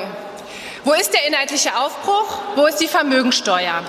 Warum trauen wir uns nicht, konsequent an der Seite der Seenotrettung zu stehen und diese ganzen Verschärfungen im Flüchtlingsrecht endlich zurückzunehmen? Franziska. Ganz kurz, Drose ist Drose, würde ich sagen, ist mit einer der größten politischen Talente, ja, die, ganz die herausragend. verkackt hat in den letzten Jahren. Ja. Ich habe, äh, die war sogar Vorsitzende in Stiegitz-Zehlendorf äh, von den Jusos, da kommt sie auch her. Ich ja, die, war äh, Bundesvorsitzende der Jusos. Ja, ja, ja, ja, mhm. die war, die war, die war richtig, die war richtig wichtig. Und da, also ich, da war ich so 15, bin ich zum ersten Mal, habe ich zum ersten Mal bei den Jusos reingeschnuppert. Ja. Äh, die ist super. Das ja. ist immer noch ein absoluter Jammer, denn sie ist, ist, ja sogar in der, in der, in der Stadtverwaltung in Stegezehlendorf dann abgesägt worden. Ja, also Franziska Drose ist ein, ja, ja die hat einen richtigen Kompass, sagen wir es mal so. Sie ist heute Rechtsanwältin und schlecht. hat auf. Wenn sie einen Kompass hat, ist das schlecht. ja, stimmt. Und hat dann auch auf der Bühne äh, kurz erwähnt, dass sie selbst auch äh, mit Hartz-IV-Opfern oder so zu tun hat in der Mandantschaft. Also da ist sie wohl ganz engagiert dabei. Zumindest da noch, ne? Ja, na, sie, sie war halt, sie war halt in irgendwelchen super heftig linken militanten Kreisen wohl irgendwie mal unterwegs oder hat von den ich weiß nicht genau. Und dann war sie natürlich ja. sowohl für, für SPD als auch CDU nicht mehr tragbar und wurde eiskalt fallen gelassen. Ja. Ich, ich, glaube immer noch eines der größten Talente, die man, ja, die man hat leider nur für die fünf Minuten hier in der Aussprache gereicht. Herr Drosel, Francisco, du hast vorhin darüber geredet, über das Thema Seenotrettung. Das ist drin im Antrag, nämlich im Leitantrag zur Außenpolitik am Sonntag. Aber heute müssen wir Entschuldigung für die Unterbrechung, mhm. aber das ist ungefähr so, naja. als wenn die Hauptstadtmedien sagen, also das haben wir doch im Archiv, das haben wir ja. doch mal gesendet, das, das steht doch, doch in dem 1000 Seiten Leitantrag. Das muss drinne. doch hier nicht auf der Bühne gesagt werden. Ja, Hör mal. Das muss doch noch nicht mal extra erwähnt werden. Da müssen wir doch nicht nochmal ja. extra darauf hinweisen. Ja. Jetzt Annika Klose. wieder fragen, können wir diese Regierungsbeteiligung wirklich mit gutem Gewissen fortsetzen? Ist es möglich, mit der Union das umzusetzen, was für uns Sozialdemokratinnen und Sozialisten notwendig ist? Ein sozialverträglicher Klimaschutz mit Einhaltung der 2030 Klimaziele. Wer hat es denn geschafft, dass wir so viel Klimaschutz überhaupt durchgesetzt haben? Das waren wir, das waren Sozialdemokratinnen und Sozialdemokraten, die das überhaupt durchgesetzt haben. Umverteilung von oben nach unten. Demokratisierung von Arbeit und Wirtschaft. Niemand anders außer uns steht für Fairness und Gerechtigkeit. Niemand anders außer uns findet wichtig, dass die Gesellschaft zusammenhält und dass das übersetzt bedeutet, dass jeder den gleichen Respekt verdient und dass wir um den Respekt derjenigen, die wenig verdienen, kämpfen müssen mit besseren Löhnen, mit Mindestlöhnen und mit einer ausreichenden sozialen Sicherung. Das ist die Aufgabe der SPD. Schönen Dank. Aber ich sage euch, es wird uns nicht helfen. Wir müssen raus aus dieser großen Koalition. Es wird uns nicht helfen. Beim Klimaschutz wissen wir doch selber, wenn das bei der Windenergie so bleibt, dann schaffen wir die Klimaschutzziele nicht und das ist nicht verantwortbar gegenüber der jüngeren Generation. Das dürfen wir nicht. Wir haben auch schon Dinge entschieden, die verfehlt waren, die falsch waren im Punkto Klimaschutz. Die Botschaft, wir haben nicht genug regiert und wollen uns erst mal selber finden, wird niemand begeistern. Wer wählt denn schon eine Selbsthilfegruppe in den Bundestag? Ich habe das Gefühl, wir diskutieren jede Woche darüber, dass wir die Große Koalition aufkündigen wollen. Das ist doch kein Selbstzweck. Auch das ist eine Frage der Glaubwürdigkeit. Wenn man merkt, dass man inhaltlich nicht mehr vorankommt und der Antrag ist da richtig, dann vollzieht man es und dann ist es durch. Heute das war übrigens die rechte Hand von Peter Feldmann hier in Frankfurt als Stadtdezernent. Klare Aussage gegen die Kroko fand ich ein bisschen überraschend, weil er doch nun schon so sehr aus diesem Establishment kommt, wenn auch nur in einer Weltstadt wie meinen. Bin ich der Auffassung, dass die Entscheidung, die wir treffen, und die Entscheidung, die wir treffen, ist, dass wir heute in der Großen Koalition bleiben, gar nicht so kriegsentscheidend ist. Ich weiß, dass Politik nicht ohne Kompromisse geht. Aber wenn die Groß... Äh, Entschuldigung, ich bin ein bisschen aufgeregt. Äh, oh mein Gott. Das ist halt tatsächlich mein erstes Mal auf Bundesparteitag. Und wenn sich die Union nicht darauf einlässt, dann haben nicht wir die Koalition verlassen, sondern dann sind wir einfach nicht mehr dazu in der Lage, gemeinsam mit dieser Partei progressive Politik zu machen. Lasst uns kritisch solidarisch bleiben mit Saskia und Norbert. Sie Mir wäre es am liebsten gewesen, am Sonntag nach Baden-Württemberg äh, zurückzufahren und äh, auf dem Marktplatz verkünden zu können, die Große Koalition hat ein Ende. Warum die AfD inzwischen zu der Arbeiterpartei geworden ist in den neuen Bundesländern mit über 40 Prozent, warum jeder fünfte Gewerkschafter und Gewerkschafterin die AfD wählt. Das muss doch hier mal gesehen werden bei einer solchen Bilanz. Liebe Bürgerinnen und Bürger, die sich vielleicht diesen Parteitag verfolgen. Nee. Welchen Einen ganz, ganz schlechten. Eindruck haben Sie von diesem Parteitag? Haben Sie den Eindruck, dass die SPD zerrissen ist, weil sie sich innerparteilich streitet, aus verschiedenen Lagern flügeln? Oder haben Sie den Eindruck, dass wir uns deshalb streiten oder auseinandersetzen, weil es um Sie geht, um Ihr persönliches Schicksal? Ich biete euch jetzt eine Wette an. Frederik de Guller, 28 Jahre, aus Kiel, wettet, dass er der Debatte auch noch nach zwei Stunden einen neuen Aspekt hinzufügen kann kämen somit zur Schlussabstimmung. Insofern empfiehlt jetzt die Antragskommission in der veränderten Fassung die Annahme dieses Antrages. Und wer diesem Votum folgen möchte, den bitte ich jetzt um ein Kartenzeichen. Mit übergroßer Mehrheit ist der Antrag angenommen. Es gibt heute nach diesem Beschluss Leute, das kann man ja auch offen sagen, denen ist schon das zu viel. Die finden schon das, äh, was wir da gefordert haben an Nachverhandlungen, an Gesprächen mit der Union, schon zu explizit, behält schon äh, zu sehr die Möglichkeit drin, dass es am Ende auch zu einem Bruch kommen könnte und das wollen die eigentlich Ja. nicht. Also, Gut, gut, guter Punkt kommt nochmal von ihm. also erstmal, welcher Streit? Da gab es ja keinen wirklichen Streit auf diesem Nee, auf der. Bühne nicht. Ne? Das fand auch wieder Nee. alles in irgendwelchen Hinterzimmern oder im Plenumsgespräch statt. Das ist echt nicht gut. Und mal ganz ehrlich, Sie haben ja recht, dass diese Frage um die GroKo ist hier nicht kriegsentscheidend. Kriegsentscheidend wären ganz andere Sachen gewesen, die aber auch auf diesem Parteitag nicht zur Sprache kamen. Ja, das ist wirklich. Was soll man noch sagen? Ja, es ist einfach mies. Ähm, ich würde sagen, wir finden einfach mal ein Ende. In dem oder warte, ähm, Paul, du hast noch Clips dabei. Ja, aber die beziehen sich jetzt weniger auf die Bundes... Würde ich eher so als raus... Ich würde sagen, wir gucken als Rausschmeißer noch ein bisschen wie. Wollen wir das machen? Lambi? Ja, mach mal. Ja. Äh, ist auch nicht viel. Also wir haben ja beide schon festgestellt, Stefan, dass das nicht unbedingt seine, sein bester Film war, würde ich jetzt sagen. Oder ich sag mal so, die anderen fand ich hier aufregend. Sag mal mal so, dieser Film, äh, Jenny, du hast ja mit Lambi gesprochen, ich habe es bis dahin leider noch nicht gehört, deswegen muss ich ein bisschen ins Blaue hinein. Dieser Film hat chronologisch sehr gut zusammengefasst, worum es ging. Hm. Allerdings ohne jegliche Überraschung. Also da war jetzt im Sinne von, aber er redet auch mit dem Protagonisten. Da kam jetzt wirklich gar nichts bei rum. Es war ganz erstaunlich, dass man das alles vorher im Fernsehen so gesehen hätte. Also man hätte das auch einfach aus reinem Archivmaterial machen können. Und ich habe ja, ich habe ja das hm. Gespräch hm. mit ihm angefangen und habe das irgendwie ein bisschen mit Star Wars eingeführt, dass das so eine Art Abschluss einer Trilogie ist. Ach so, ja, stimmt. Es hatte so einen Charakter. Und, ja. und das spoiler ich jetzt mal ein bisschen. Er nennt das, also die Überschrift wäre Strukturwandel. Ah ja. Naja. In Politik und Medien. Ich weiß nicht. Da muss er, glaube ich, nochmal einen anderen Film also wir machen, haben, wenn er das Wir haben uns auch will. wenig, wenig über den Film unterhalten, sondern Mhm. so verschiedene andere Sachen auch. Ja, das ist gut. Das ist ein guter Teaser, weil dann äh, hört man es umso lieber, glaube ich. Weil den Film nochmal durch zu null. Was ich nur Also ich, ich fand, ich fand Mhm. den Film gar nicht so schlecht, um nochmal Revue passieren zu lassen. Was ist Genau, denn in den letzten zwei Jahren so gut. alles passiert? Einiges davon hatte ich schon wieder vergessen, weil wir von Krise zu Krise Ja. in den Medien durchgejagt werden. Und dann denke ich mir, ach, das war ja, stimmt, das war ja mal. Ja, was ich interessant fand, aber der Film war ja auf Montag gesetzt, also zwei Tage nach der Wahl von, äh, also nach der ähm, parteiweiten Wahl des neuen SPD-Duos, wo dann alle plötzlich hießen, das ist ja der Untergang. Und dann wurde man am Montag nochmal erinnert als Fernsehzuschauer, nee, der Untergang ist diese GroKo und zwar die ganze Zeit schon. Und der Film heißt nicht ohne Grund die Notregierung. Ja, Ja, also man der konnte- Untergang war eigentlich dieses ganze Theater zum Beispiel um, um ähm, hier, den ehemaligen und, Verfassungsschutzminister. ja, Maßen, genau. Ja, genau. Ja, na, das. Also ich, ich fand es aber schon nochmal krass, dass man, dass man über die letzten zwei Jahre dann nochmal Revue, Revue gezeigt, wie sagt man denn da? Revue Nochmal passieren lassen. Genau. Re- Paroli Revue laufen. passieren lassen. Also egal, ihr wisst auf jeden Fall, was ich meine. Und also auch wirklich gemerkt habe, was, dass, dass das irgendwie auch sehr aufregende, also auch sehr nervenaufreibende Jahre waren, wahnsinnig schnell vergangen sind. Hm. Äh, Der Film beginnt erstmal mit der mit Fridays for Future, ne, auch schon wieder auch schon wieder sich nochmal klar machen, das ist als auch schon ein Jahr her, dass die demonstrieren. Und das ist natürlich immer noch ein Bild, wie die Götter Altmaier steht äh, vor dem äh, vor einer wütenden kleinen Meute und merkt, das war keine gute Idee. Ja. Ja, aber da auf diese Szene kommen wir in dem Gespräch Mhm. auch zu sprechen. Also Ja, wir hören uns hört mal an. euch mein Mhm. Interview mit Lambi an, Ja, liebe ja, Zuhörerinnen unbedingt. Ich werde es verlinken. Einmischen Podcast. Ja.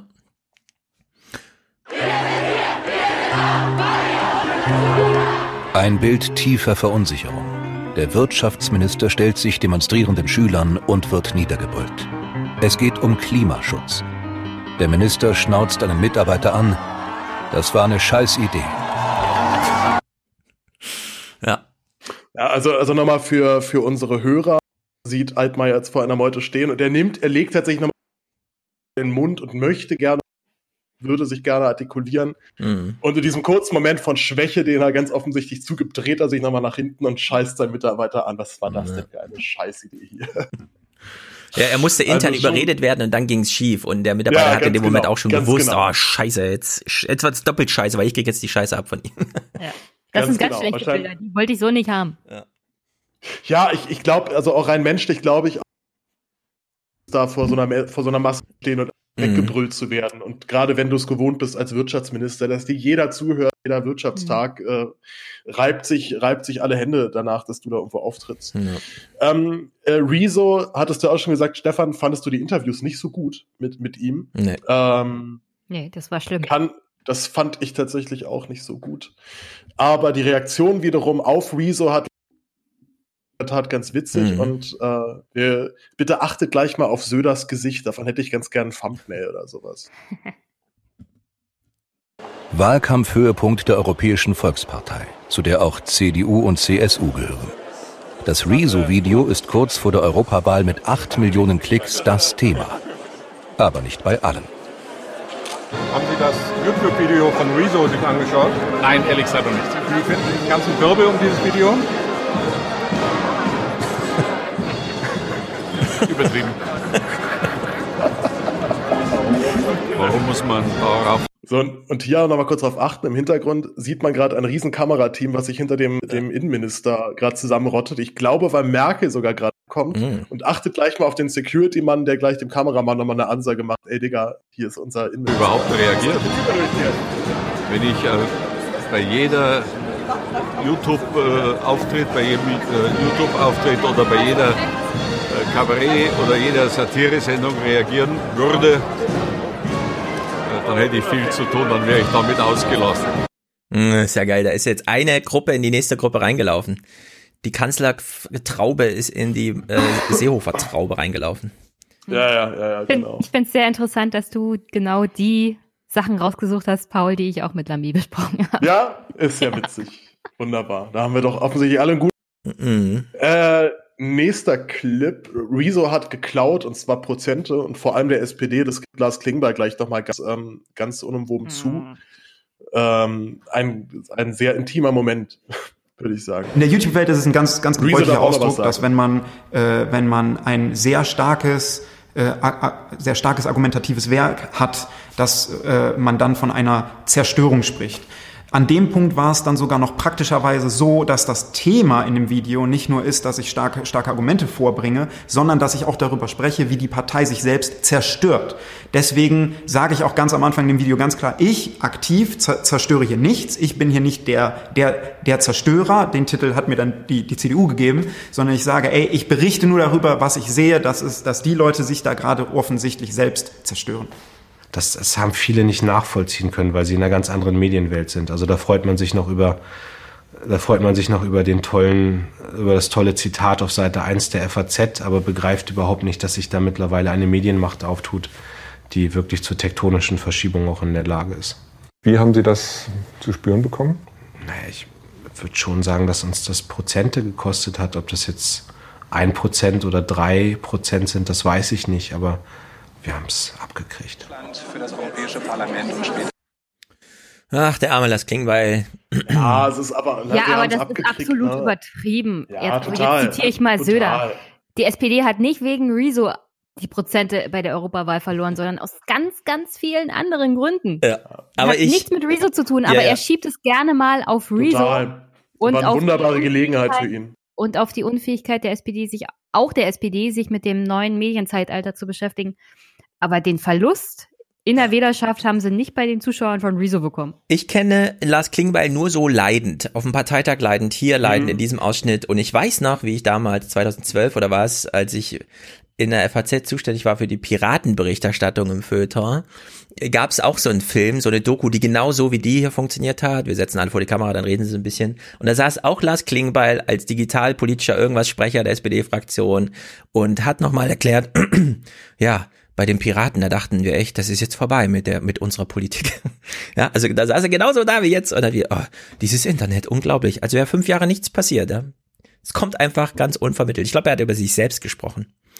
Ich dachte bis gestern ja, noch, also, mein Zitat von auf der Seite 1 FAZ bedeutet was, aber nee, jetzt wurde ich eines Besseren belehrt. Ja, das also es ist, ist deswegen aber wichtig der Clip, weil er gleich nochmal anschließt. Vor allem halt, dass sich jetzt Annegret nochmal mit Horst so ein bisschen betteln kann. Mhm. Auch die neue CDU-Chefin ist in Not und vergrößert sie noch weiter, als sie einen Satz sagt, der als Drohung verstanden werden kann.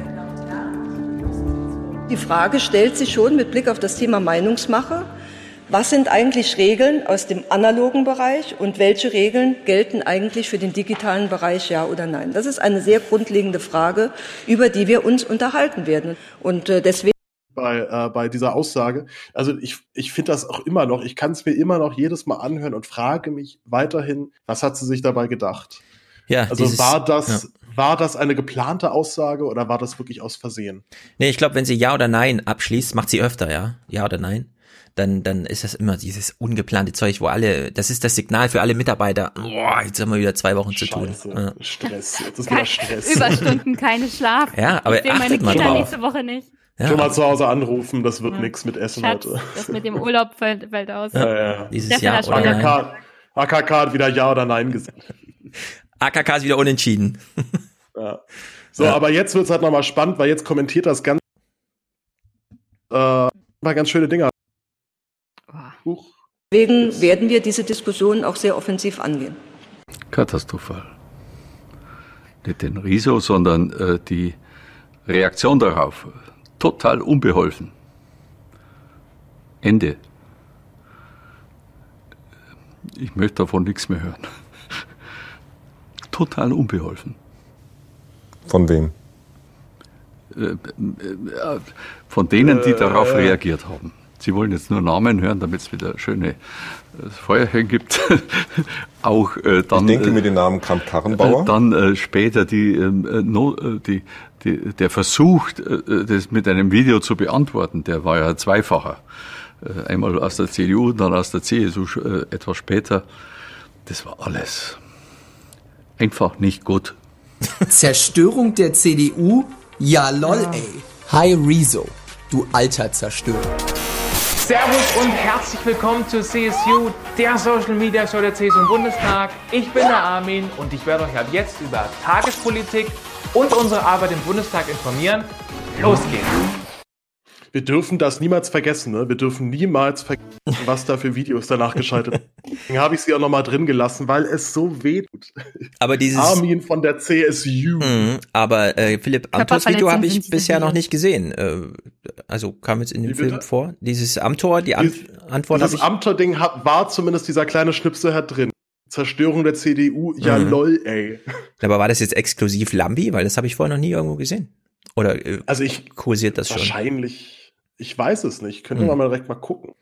Ja. Na, war ein bisschen Also ich habe das bisher nicht gesehen. Ich das auch nicht. ist genau Ich der Ausschnitt, den er bei Lanz zitiert hat, aber Ja, das genau. Video Ja. an sich hatte noch keiner gesehen. Das war sozusagen das Exklusive von Lamy. Aber schon irre, ne? wie das ja jetzt schon so einen gewissen Legenden. Ich, ich glaube fast im Nachhinein sogar, dass eine Antwort von Amtor vielleicht sogar noch mehr davon profitiert hätten, als Ja. wenn sie halt diesen komischen Schlingerkurs gefahren hätten. Ja. Also wenn dann halt auch durchziehen. Also So. ich glaube, sie haben hier Amthors politische Karriere gerettet. Weil Das er, kann- weil, der, weil er tatsächlich mehr davon hatte, dass es diese, diese Legendenbildung darum gibt, als wenn sie es gezeigt hätten. Ich glaube, er hätte sich total lächerlich gemacht mit diesem Video. Deswegen Hm. haben sie es nicht rausgebracht.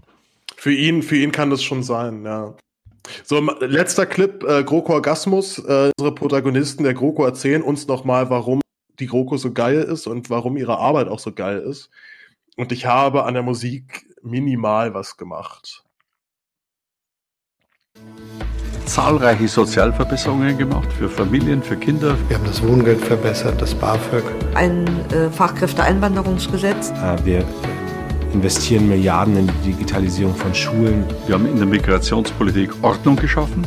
Die Grundrente. Wir haben im wirtschaftlichen Bereich ähm, bei der Digitalisierung ähm, Dinge auf den Weg gebracht. Wir haben ein gigantisches Wohnprogramm, Wohnungsbauprogramm aufgelegt. Wir haben ähm, auch das Rückkehrrecht von Teilzeit und Vollzeit auf den Weg gebracht. Wir haben dafür gesorgt, dass es ein höheres Kindergeld gibt, dass äh, der Kinderzuschlag für erwerbstätige Eltern, die wenig Geld verdienen, erhöht wird. Wir haben dieses Klimapaket aufgelegt. Aha. Ja. Das ist, Support, äh, support your local GroKo. Also Das hier, hier habt ihr gerade gehört, wie sich der Wahlkampf der GroKo-Partei verschmolzen, CDU Ja. und SPD Ja. zu einer anhören würde. Ja, vor allem, wenn Und- die Sachen alle so selbstverständlich sind, wie kann man dann so ewig brauchen, um sowas zu machen? Dann unterschreibt einen Koalitionsvertrag, setzt drei Juristen an, die das äh, äh, juristisch formulieren und macht eine Unterschrift drunter. Ja, brauchst du auch das Parlament nicht mehr. Ja, wirklich. Auch ganz schön Geld. Ja.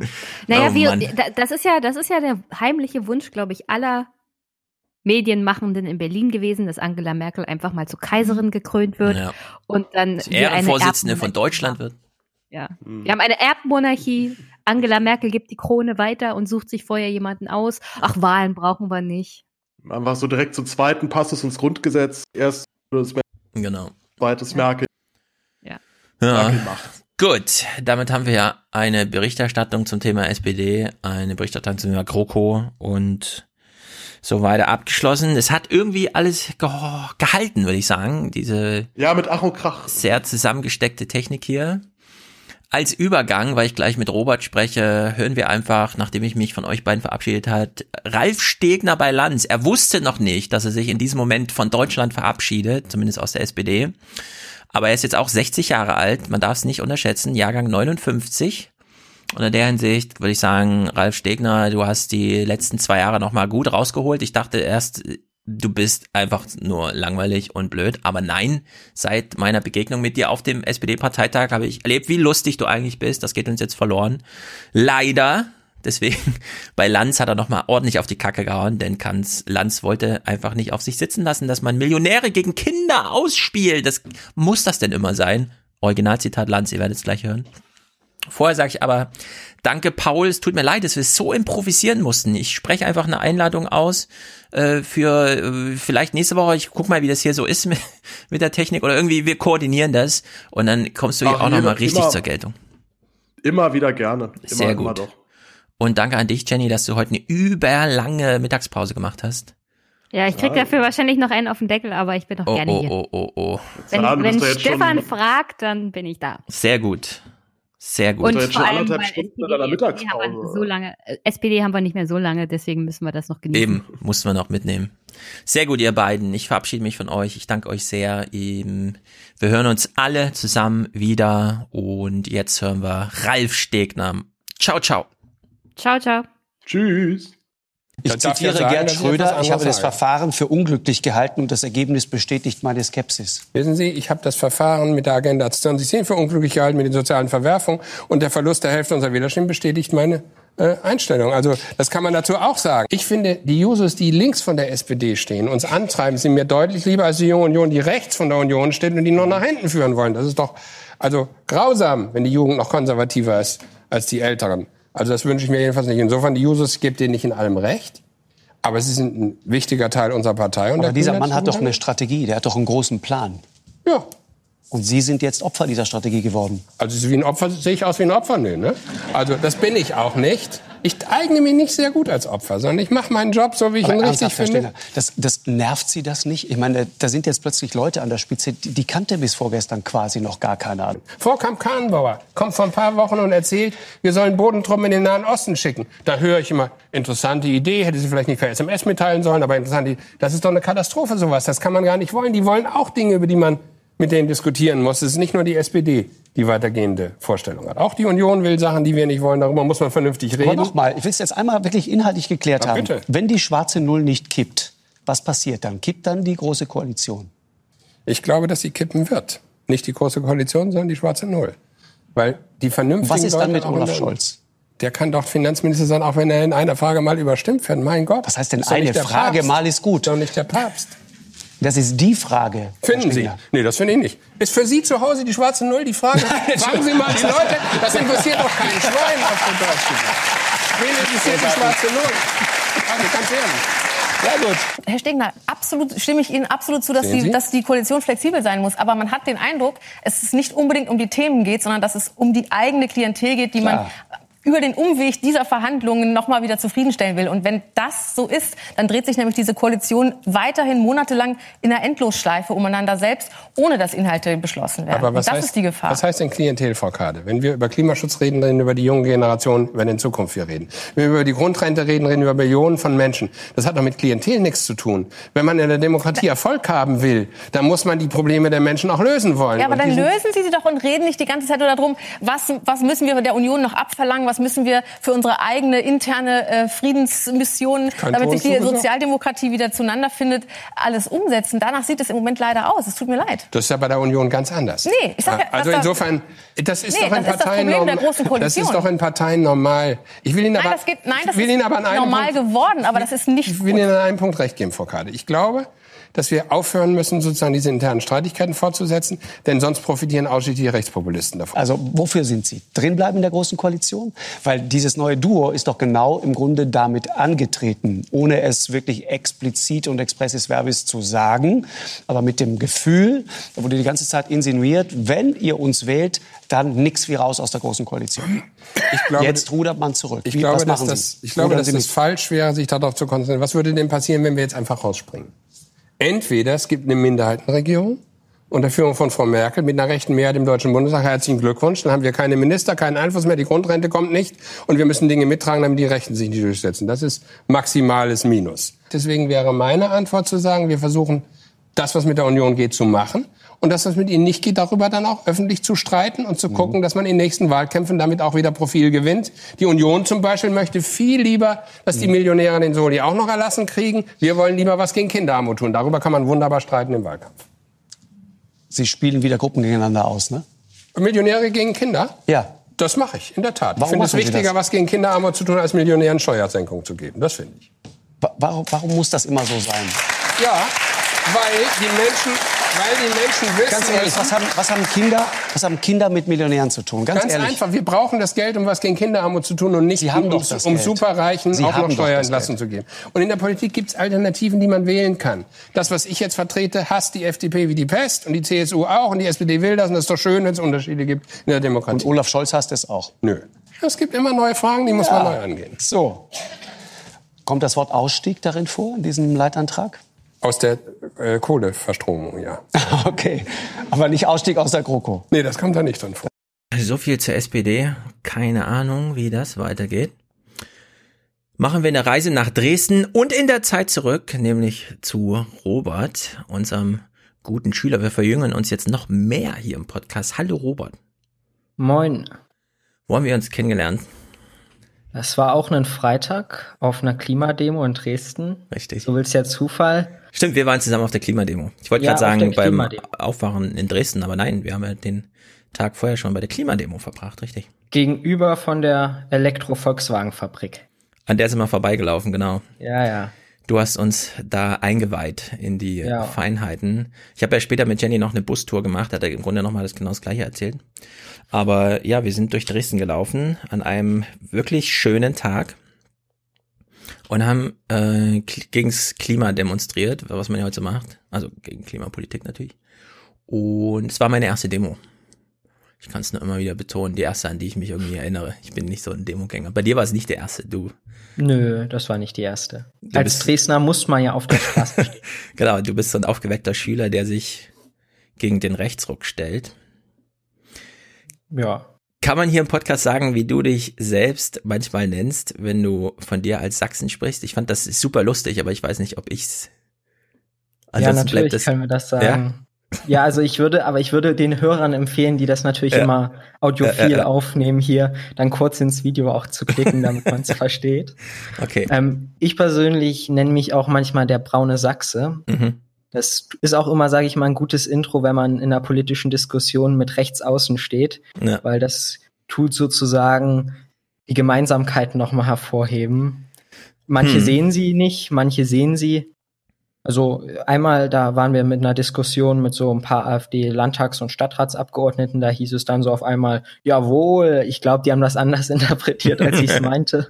Ja. Aber ja, das sage ich schon manchmal. Das ist ja. ganz netter Witz. Ja, da haben sich viele totgelacht. Es waren ja recht viele in Dresden, die, denen ich dich so vorgestellt habe. Und äh, dein Migrationshintergrund ist einfach so ein bisschen ersichtlich, das wolltest du sagen. Und äh, du stellst dich als brauner Sachse vor. Also finde ich immer noch sensationell, wirkt vor allem im Gespräch so richtig gut. Gerade wenn man mit anderen, die auch nur mal zu Gast in Dresden sind, dann plötzlich mit so einem Joke um die Ecke kommt.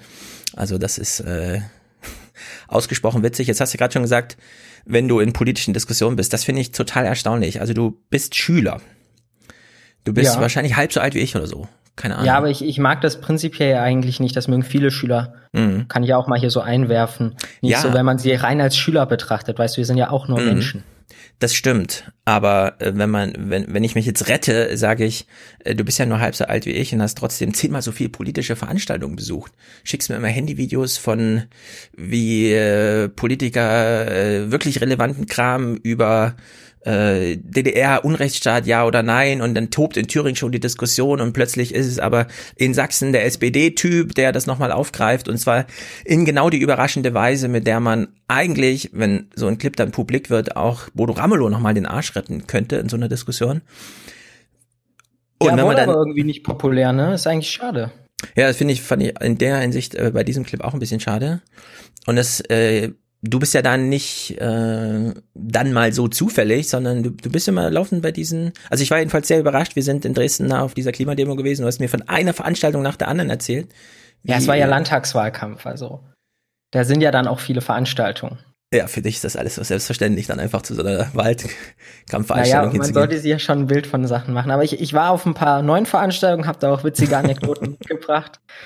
Und äh, ich möchte nur eine Sache betonen, bevor du mich hier noch so in den Himmel oh, redest. Oh, pass mal es auf, gibt noch auf, jüngere ja. Menschen. Es gibt ja. noch jüngere Menschen, die zu diesen Veranstaltungen gehen.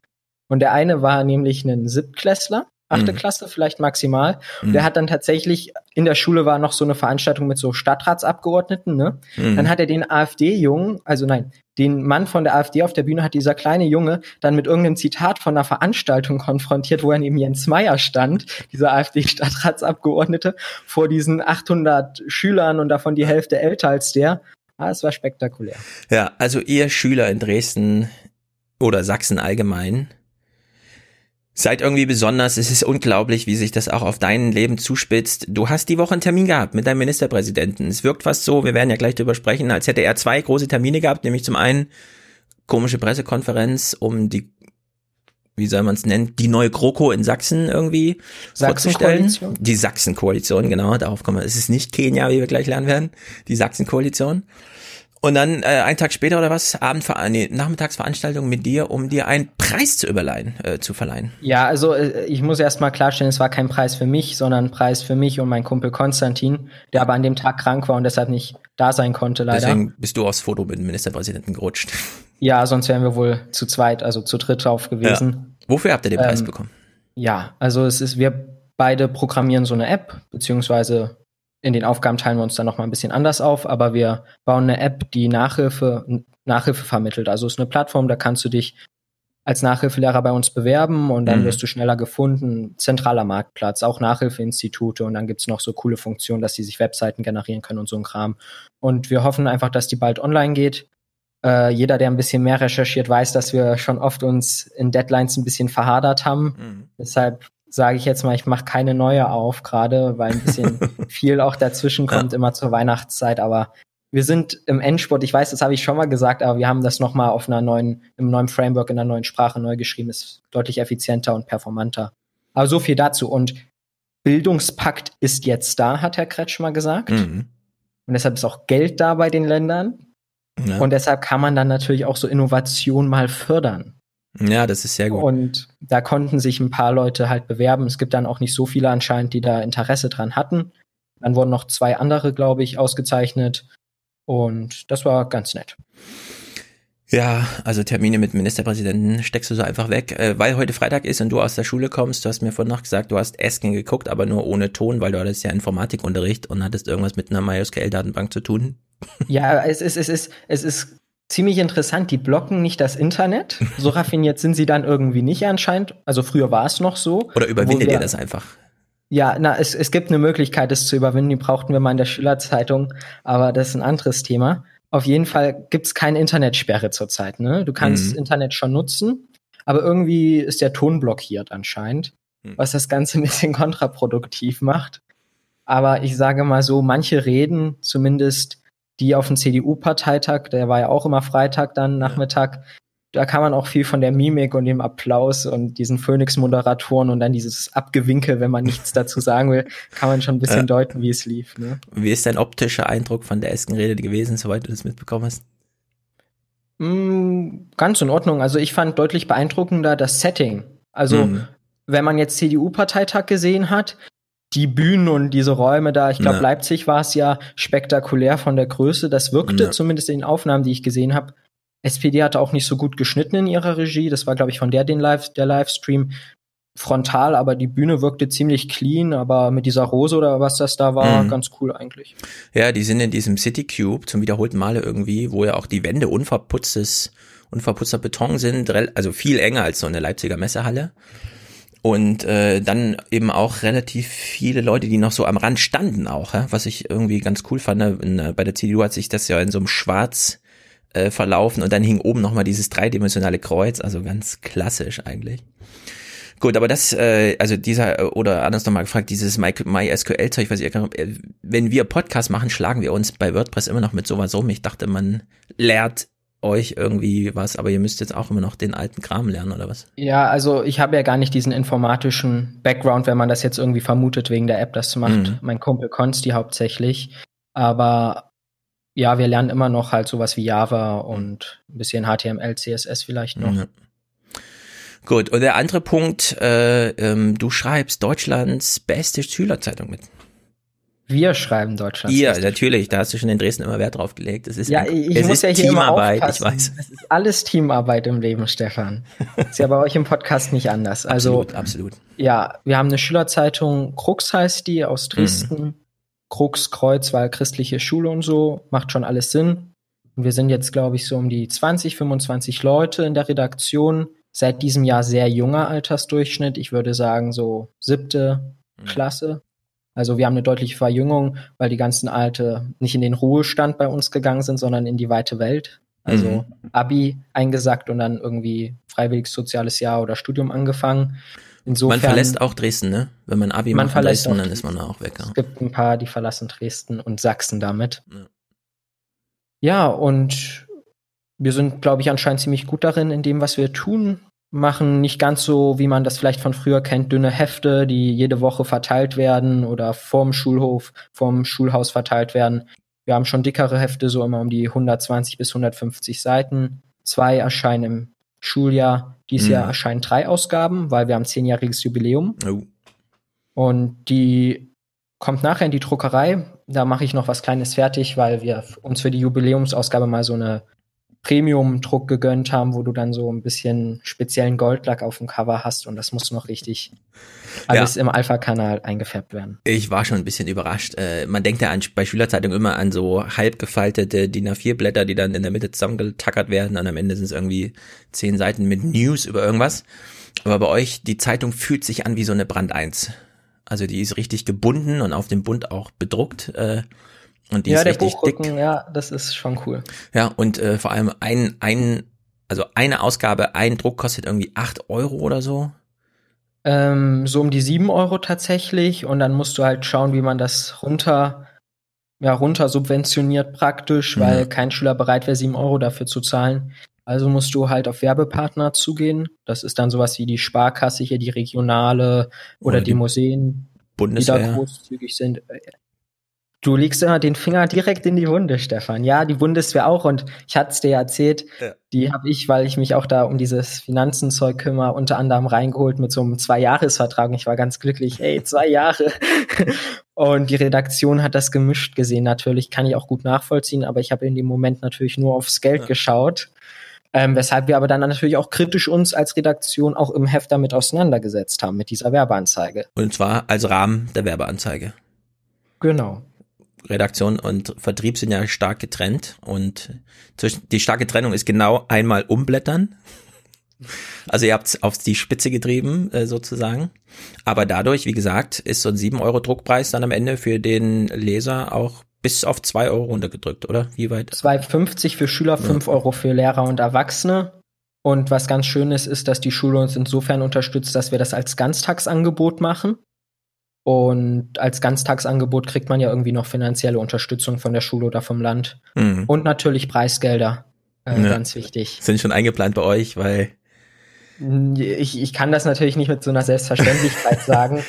Sag's historisch, die letzten Jahre. Die letzten Jahre hat das Preisgeld sicherlich zur guten Entwicklung unserer Zeitung beigetragen, ja. was eigentlich eine Sauerei ist. Weil Gewinner gibt's immer nur einen Mhm. Und die ganzen anderen Schülerzeitungen kämpfen dann ums Überleben, ne? Ja, also darüber haben wir in Dresden auch kurz gesprochen, äh, wobei es da diese Entscheidung noch nicht gab. Die Bundesregierung gibt ja jetzt beispielsweise 40 Millionen als quasi Direktüberweisung an deutsche Verlage, damit noch die gedruckte Zeitung nach Hause geliefert werden können, weil beispielsweise in Thüringen ist ja dieses System mittlerweile komplett ausgefallen, zumindest wenn man es ökonomisch durchrechnet. Da braucht es jetzt eine Stütze. Und da war ja schon die Idee, naja, wenn man jetzt Demokratie stärken will, sollte man da nicht wirklich im Landeshaushalt große Budgets für die Förderung von Schülerzeitungen einrichten. Und zwar einfach nur im Sinne von Gießkanne, ja, dass man einfach sagt, so, für eine Schülerzeitung geben wir jetzt Geld. Aber äh, ich habe noch nie eine Diskussion dazu gesehen, fand es aber seitdem wir darüber sprachen irgendwie ähm, super naheliegend irgendwie, weil man so viel äh, Fliegen mit einer Klappe schlägt, wenn man da einfach mal den Schulen auch freie Hand gibt, zu sagen, organisiert euch mal. Es darf keine Schule mehr ohne Schülerzeitung geben, ja. Man kann es ja jetzt unter jedem Slogan irgendwie, weil bei uns in der Schule gab es zum Beispiel auch keine. Wir hatten eine integrierte Gesamtschule mit 800 Schülern ohne Schülerzeitung. Ist mir auch erst im Nachhinein aufgefallen. Mhm. Ja, es, es gibt ja, ich lese das auch immer wieder jetzt so, wenn man sich mal mit dem Thema auseinandersetzt. Früher gab es ja auch Schülerzeitungen von Schülern, die an ganz vielen Schulen verkauft wurden. Ja. Also, um es jetzt mal am Beispiel bildlich auch zu machen, der Kai Diekmann von der Bild Mhm. oder war Bild, ne, war Bild, Ja. ähm, hat damals eine Schülerzeitung gemacht, die wurde an zig Schulen verkauft, ne? Ja. Bis die dann irgendwie zu Ende ging, weil sein Kollege, mit dem er jetzt diesen Finanzfonds da aufbaut, das Cover verkauft hat als Werbeanzeige. Aber Ah. das nur am Rande. Wie, die beiden kannten sich damals schon und haben, oh, was du so alles weißt, unglaublich. Ja, also selbst Kai Diekmann nochmal untergebracht in so einem Gespräch, sehr gut. Ähm, so, äh, also unbedingt zu sagen ist, äh, inhaltlich hält diese Schülerzeitung mit allen, was wir jetzt über die Form gesagt haben, mit. Ich war wirklich begeistert, als ich das gesehen habe. Ich konnte es gar nicht glauben und ich weiß auch noch, wie wir in Dresden da zum Biergarten und so weiter und dann hattest du diesen Stapel dabei, weil ich mal reingucken wollte und dann haben wir den auf den Tisch gelegt und alle und wir hatten es da wirklich nur mit super engagierten Leuten und so weiter zu tun, äh, waren aus dem Häuschen, ja. Also wenn man sowas sieht, es ist unglaublich. Jeder Preis dafür ist gerechtfertigt und man wünscht sich, jede Schule bekäme so einen kleinen Kicker, um solche Dinger zu machen. Also einfach eine Sensation. So, verabredet sind wir aber, um mal äh, die Sachsen-Koalition zu besprechen. Wir haben ein paar Clips rausgesucht. Wir hatten es ja beim letzten Mal kurz angesprochen. Tilo hatte aus den Hauptnachrichten eine Meldung, aber da gab es noch kein weiteres Material. Inzwischen gab es eine Pressekonferenz und so weiter und so fort. Um uns da einzustimmen, gucken wir aber vorher noch mal nach Brandenburg und nach Thüringen, denn auch in diesen Ländern ist mittlerweile die nächste Stufe erreicht. Zum ersten Brandenburg. In Brandenburg ist der Weg für eine Koalition aus SPD, CDU und Grünen frei. Als letzte der drei Parteien sprachen sich auch die Grünen in einer Urabstimmung mit deutlicher Mehrheit für den Koalitionsvertrag aus. Ja, also in Brandenburg äh, super easy. Da ist man jetzt schon richtig weit, noch weiter als in Sachsen. Da haben sogar die Parteien alle schon zugestimmt. Auch bei komplizierten Verfahren wie alle Parteimitglieder, sofern sie wollen, dürfen dazu stimmen. Man beachte die grünen Umschläge, ne? Ja, wie das halt ist. Man bleibt sich da treu. Also nicht nur, dass die Grünen äh, überhaupt alle fragen, sondern dass man dann auch die grünen Umschläge nimmt. Auf der anderen Seite, klar, klar, stolz, SPD, CDU, die Landtagswahl dort hat einfach gebracht, dass jetzt das Grün mit reingemischt wurde, in deren Sicht ein Erfolg. In Thüringen ist die Sachlage so ein bisschen anders. So, wir bleiben noch bei der deutschen Politik und dem zunehmend komplizierteren Geschäft Regierungsbildung. Gundula. Ja, in Thüringen wollen Linke, SPD und Grüne das Risiko einer Minderheitsregierung eingehen. Das bekräftigten die Spitzen der Parteien bei ihrem vierten Treffen seit der Landtagswahl Ende Oktober. Der bisherigen rot-rot-grünen Koalition fehlen vier Stimmen für eine Mehrheit. Sie ist damit auf die Unterstützung von CDU oder FDP angewiesen, die eine Duldung kritisch sehen. Allerdings will keine der Fraktionen mit der AfD zusammenarbeiten, die mit über 23 Prozent zweitstärkste Kraft wurde. Mhm. Also da eine schwarz-blaue Mehrheit in Thüringen sitzt, regiert jetzt in Anführungszeichen eine Minderheitsregierung, die allerdings kreuz und quer, da da auch noch sehr freche FDPler mit drin sitzen, wahrscheinlich weggeblockt wird, wo es nur geht. Ihr fehlen auch vier Stimmen, also äh, nennenswerter Anteil für irgendwelche Mehrheiten. Das könnte man dann im Verlauf uns einfach mal ansehen. Keine Ahnung, das scheint mir sehr ungünstig zu sein in meiner schönen Herkunftsheimat. Wahl- oder Herkunftsheimat? Äh, äh, Herkunftsheimat. Stimmt, Hessen ist die. Ja, Wahlheimat, Hessen ne? ist die neue Wahlheimat und hier haben wir auch nicht die beste Regierung, aber sie ist zumindest äh, grün und hat eine Mehrheit. Mit grün und sie hat eine Mehrheit. So, das war Thüringen und äh, ähm, in Sachsen. In Sachsen gibt's eine Abendnachrichtensendung, wie fast überall. Sehr berühmt ist ja das äh, Nordmagazin, was Thilo hier immer spielt, weil das gucken irgendwie 50, 60 Millionen. Bei euch heißt das Sachsenspiegel. Bist du Sachsenspiegel-Gucker? Nein. Warum nicht? Ich schaue kein Fernsehen. Du schaust gar Ich kein bin aus Fernsehen. dem Alter raus, Stefan. Also auch nicht oder im gar Internet nicht in diesem so. Alter drin. das Alter wird es nie wieder geben, wenn das man da reinwächst. Aber also auch an äh, so wichtigen politischen Terminen oder so weiter guckst du nicht nochmal. Na, ich hab's mir jetzt schon noch mal für hier Aufwachen auf YouTube reingezogen, Mhm. ja. Aber als Aber- politisch interessierter Mensch guckst du nicht mal an interessanten Nachrichtentagen nochmal nach in der Mediathek, was der Sachsenspiegel zu irgendwas sagt. Nicht den Sachsenspiegel. Muss ich ehrlich sein, ich meine, Deutschlandfunk hat's oft Also wenn es wirklich wichtig wäre, in seiner Presseschau ausreichend mhm. vertreten, da kann man nachrecherchieren hat es auch manchmal Sondersendungen drin und das Internet hat doch alles parat, was man braucht. Ja, aber Deutschlandfunk ist ja ähm, also nicht sehr regional zugeschnitten, sondern Nö, das habe ich auch nicht gesagt, aber man bekommt da alles mit, was man braucht und dann recherchiert man nach. Also, also Fernsehen spielt überhaupt gar keine Rolle bei dir? Nö, würde ich nicht. Also ja, spielt keine Rolle. Ja, interessant. Also wir gucken jetzt den Sachsenspiegel. Wir, wir gucken ja, ja hier Fernsehen, ne? Gerne. okay. Also wir lernen jetzt alle den Sachsenspiegel kennen. Du auch. Und vielleicht hört jemand zu, der das Programm verantwortet in Leipzig. Äh, nicht mal Robert, den wir gerade noch als politischen jungen Menschen hier vorgestellt haben, äh, guckt nach. Zumindest mal im man, Nachhinein. Man muss ja die Frage stellen, ob der Sachsenspiegel politisch ist. Also das, was ich jetzt mitbekommen habe, ist vom MDR, dass sie diesen Kabarettisten, der anscheinend so ja. untragbar wurde, äh, da rausgeschmissen haben. Mhm. Aber mehr bekomme ich da auch nicht mit vom MDR. Mhm. Okay, also wir gucken jetzt ähm, ein bisschen Sachsenspiegel. Danach gucken wir auch die äh, Pressekonferenz, die angesprochene äh, sozusagen im Original. Aber okay, dann lassen wir uns jetzt mal auf den Sachsenspiegel ein. Er begann am Tag, äh, am Son, nee, am 2. Montag, 2. oder? Das war der Montag, genau. Am 2. Dezember obwohl eigentlich am 1. Dezember, nämlich am Sonntag, alles über die Bühne ging, inhaltlich. Sonntag gibt's aber irgendwie kein Sachsenspiegel, keine Ahnung. Das habe ich nicht nochmal nachgeguckt im Programmplan, aber man war sozusagen schon mal einen Tag zu spät dran auch. Ja. Die Zeitungen waren quasi montags schon gefüllt damit. Aber gut, fangen wir mal an mit dem Sachsenspiegel am Montag zur neuen Sachsen-Koalition. Auf den Tag genau drei Monate nach der Landtagswahl haben CDU, Grüne und SPD gestern ihren Koalitionsvertrag präsentiert. Auf 134 Seiten wurde ausformuliert, worauf sich die potenziellen Regierungsparteien nach sechs Wochen intensiver Verhandlungen verständigt haben. Die Opposition findet naturgemäß wenig Gutes am Entwurf für ein gemeinsames schwarz-grün-rotes Regierungsprogramm. Die AfD etwa sieht Sachsens CDU nach links abgedriftet. Wir sehen eindeutig, dass Konservative in der CDU nichts mehr zu melden haben. Der Koalitionsvertrag trägt eine deutliche rot-grüne Handschrift und das, obwohl nur acht Prozent der Sachsen SPD oder Grüne gewählt haben.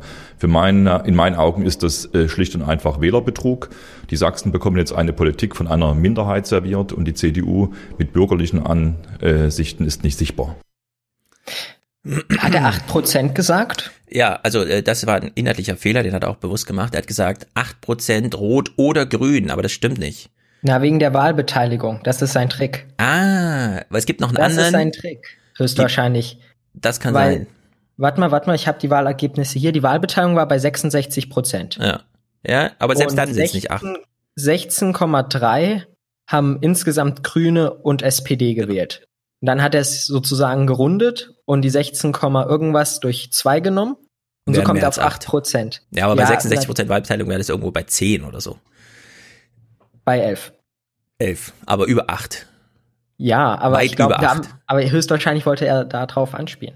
Na, ich glaube, äh, ich habe nämlich dann auch nochmal nachgeguckt und gesehen, ah, ähm, Grün 8%, SPD 7%, vielleicht hätte er uns sagen, also irgendwie, ja, aber er hat, er hat ja äh, oder, und das stimmt eben nicht, 16% haben hm oder hm gewählt und nicht 8. Ja, gut. Also da hat er die Zahl bewusst runtergespielt und das finde ich, äh, ähm, also ich finde es krass, dass man sich beim MDR gesagt hat, wir beginnen die Meldung mit einem Satz im Perfekt, nämlich die Sachsen-Koalition steht jetzt.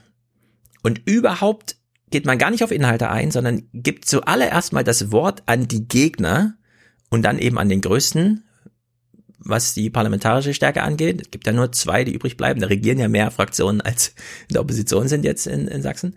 Und dann lässt man Urban sprechen und man hört ihn, wie er im Wahlkampf ist. Ja, du hast schon recht, aber vor allem, es macht, auch wenn man jetzt die Bilder sich anschaut, gar keinen Sinn, weil ja erst diese Abgeordneten oder Mitverhandler durch den Vertrag blättern ja. man auf den Vertrag zoomt. Also da wäre auch die perfekte Stelle gewesen, mal sozusagen einen Blick da reinzuwerfen. Mhm.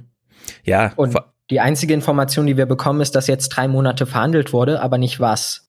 Und dann kriegen wir gleich diesen, man kann es jetzt auch sozusagen ja als Legitimationsargument sehen, aber ich traue ihm eigentlich nicht mit Verlaub diese Intelligenz zu, dass er darauf anspielen wollte, nämlich mit diesen acht Prozent. Hätte er das jetzt nämlich mit der Wahlbeteiligung richtig ausgerechnet, wäre es durchaus interessant gewesen. Weil natürlich ist diese Regierung, wenn man sich jetzt die Zahlen in Sachsen anschaut, also diese zwei Parteien, mhm. nur durch 11 Prozent der Sachsen legitimiert.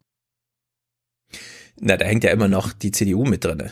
Ja, die, natürlich, die da, aber die, er wollte jetzt auf die zwei ja hinaus. Und da ist natürlich, das ist bei jeder Wahl so, wenn du es mit der Wahlbeteiligung dir mal anschaust, ist jede Regierung eigentlich nur sehr gering legitimiert vom Volk. Ja, genau. Aber äh, da muss man dann eben auch redaktionell eingreifen in dem Moment und sagen, erstens, das war ein Wahlkampfmove und zweitens, wir haben eine repräsentative Demokratie nach diesem Muster. Das ist ja genau das Gleiche. Die Demokraten in Amerika haben jetzt auch endlich mal aufgehört, sich daran abzukämpfen, dass Donald Trump den Popular Vote verloren hat. Weil das ist kein Argument. Es gibt ein, äh, eine ähm, juristisch gefasste Struktur, die das genauso als Verfahren legitimiert, dass Donald Trump Präsident ist. Und dann kann man nicht die ganze Zeit, das kann man sozusagen als Unterrichtsmaterial, als ähm, Kulisse in größerer Ausarbeitung, aber nicht hier und vor allem nicht unausgesprochen aber daraus ein Argument gestrickt, ja, das geht gar nicht bei diesem Urban. Und ich finde, da muss man auch redaktionell eingreifen. Ja also, gut, man hätte aber auch, auch da eingreifen müssen, wo er dann von Wählerbetrug gesprochen hat. Ja. Weil ich sehe da keinen Wählerbetrug. Also Kretschmer hat eiskalt und ganz klar gesagt, ich werde nicht mit euch koalieren. Es ja. lag auf der Hand, dass er nur mit der SPD und den Grünen eigentlich zusammen koalieren kann. Also hier zu sagen, dass es andere Möglichkeiten in der Koalitionsbildung gab, da kommen wir dann noch mal drauf zu mhm. sprechen und das so darzustellen, als hätte niemand gewusst, dass es diese Kenia- oder Sachsen-Koalition hätte kommen können, das ist ja auch Quatsch. Ja, auch da finde ich, wenn man den Urban was fragt, nämlich zum Koalitionsvertrag, und der macht dann, und da steigert er eben den Angriff auf die CDU noch. Er verweist nochmal darauf, dass ja die CDU jetzt ähm, sozusagen sich des Konservativen erledigt hat, so dass er als AfD das aufgreifen kann. Ja, dann ist das in dem Moment ein Angriff auf die CDU und hat aber mit dem Koalitionsvertrag nichts zu tun auch wenn der äh, rot-grün geprägt ist, natürlich, man geht Kompromisse ein, aber in dem Moment hat das, äh, finde ich, redaktionell muss entschieden werden, darf das da nicht stattfinden. Das ist wie auch Steffen Seibert, ja, wenn er gefragt wird zum Thema, was macht denn die AKK? Das ist eine Frage zur Partei und nicht zum Regierungshandeln, wenn auch von den gleichen Leuten. Weshalb verständlich ist, dass die Frage kommt, aber eine Antwort gibt es in dem Moment nicht. Und so finde ich eben auch, ist dieser urban äh, O-Ton aus sehr vielen Richtungen da völlig falsch platziert. Erstens, ich will zuerst die Protagonisten und nicht die Antagonisten hören. Dann will ich überhaupt erstmal Inhalte und wenn dann daraus Widerspruch inhaltlicher Art generiert werden kann, redaktionell, durch O-Töne, kann man das dann da anschließen. Aber äh, sowohl die Inhalte als auch die ähm, ähm, sozusagen Würdigung der Protagonisten auszulassen, um dann den Antagonisten äh, reinzubringen, der dann inhaltlich gegen, also Parteipolitik macht und nicht auf den Regierungsvertrag, ja, also nicht auf die Koalition eingeht, sondern eben auf nochmal ein Argument gegen die CDU macht, finde ich völlig daneben. Also das hat, ist mir auch gleich beim ersten Mal gucken aufgefallen und äh, jetzt, wo ich es einmal ausgesprochen habe, ärgert es mich auch, dass man beim MDR das so macht. Ja. Also man hat auch eine gewisse Verantwortung irgendwie. Man darf da der AfD nicht so den Raum einräumen. Ja, es ist vor allem noch mal schön, wenn man dieses Wählerbetrug sich anschaut. Ich habe dann noch mal in Vorbereitung ein paar Bubbles leider schauen müssen. Und tatsächlich dieses Wort Wählerbetrug, das wird jetzt verbreitet, das wird genutzt. Ja. Also hier wird auch wirklich noch mal die Message der AfD weiter verbreitet, eins zu eins, wie du sie auf Facebook und überall findest. Ja. Ja, also das ist, äh, finde ich, redaktionell nicht vertretbar. Dann im nächsten Schritt, wer bekam, und wir gucken das jetzt sozusagen nur mit Pause, aber ohne das, was rausgeschnitten ist inhaltlich. Die zweiten, die zu Wort kamen, waren dann auch wieder nicht die Protagonisten, die den Vertrag unterzeichnet haben, sondern wieder Antagonisten. In dem Falle mir ähm, sympathischere, aber äh, es gelten trotzdem die gleichen Argumente. Die Linke freut sich einerseits über Gemeinschaftsschulen und die Einführung einer Lohnuntergrenze im Vergabegesetz für öffentliche Aufträge, spricht aber ansonsten von einer Mogelpackung mit neuem Etikett. Wenn in einem Koalitionsvertrag in einem Freistaat wie Sachsen, wo jeder Sechste von Armut bedroht ist, hier Armutsbekämpfung nicht ein einziges Mal vorkommt, ist das, glaube ich, sehr hinter dem, was die Bürgerinnen und Bürger erwarten. Mhm. Man, man sieht ja, sie gibt hier so eine Steilvorlage, auch nochmal, um auf die Zahlen zurückzukommen. Mhm. Sie sagt, jeder Sechste, das hat mich jetzt auch überrascht, ist ja doch durchaus sehr viel. Ist, glaube ich, sagt sie armutsbedroht in Sachsen, oder? Ja, äh, es ist, ähm, eigentlich lautet das Wort betroffen, aber man sagt immer bedroht. Das scheint irgendwie mhm. der richtige Slang zu sein.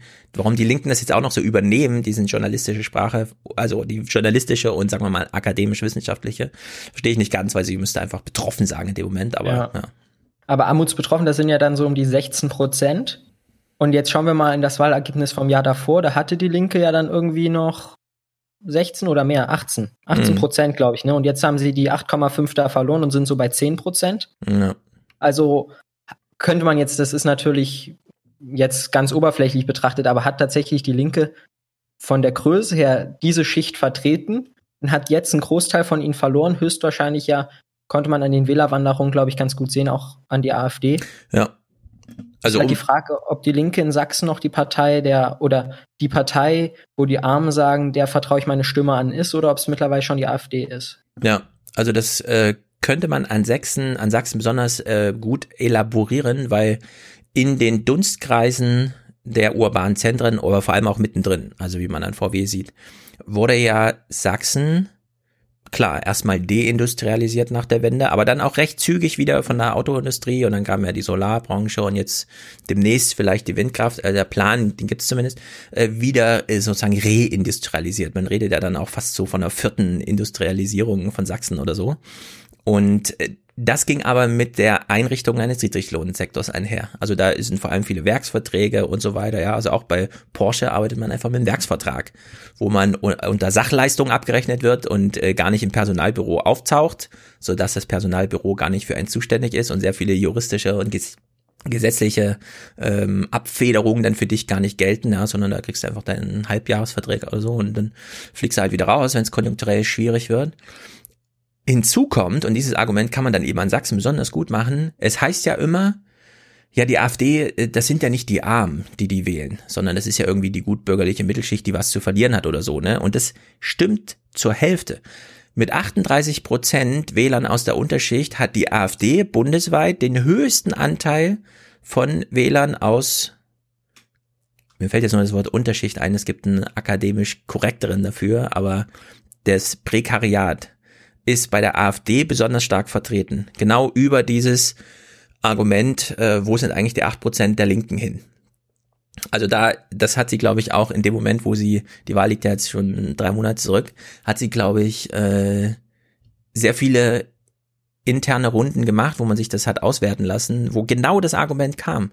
Die Arbeiter, die ähm, von einem Monat zum nächsten, was ihre vertragliche Sicherheit äh, angeht, arbeiten, sind der Linken verloren gegangen. Die Linke wird bei 10% Zustimmung im Land wahrscheinlich doch mehr von Überzeugungstätern im Kopfe gewählt, die aber eigentlich jetzt nicht unbedingt auf eine linke Politik angewiesen sind. Äh, und die, für die man eigentlich Politik machen wollte, die hat man da verloren.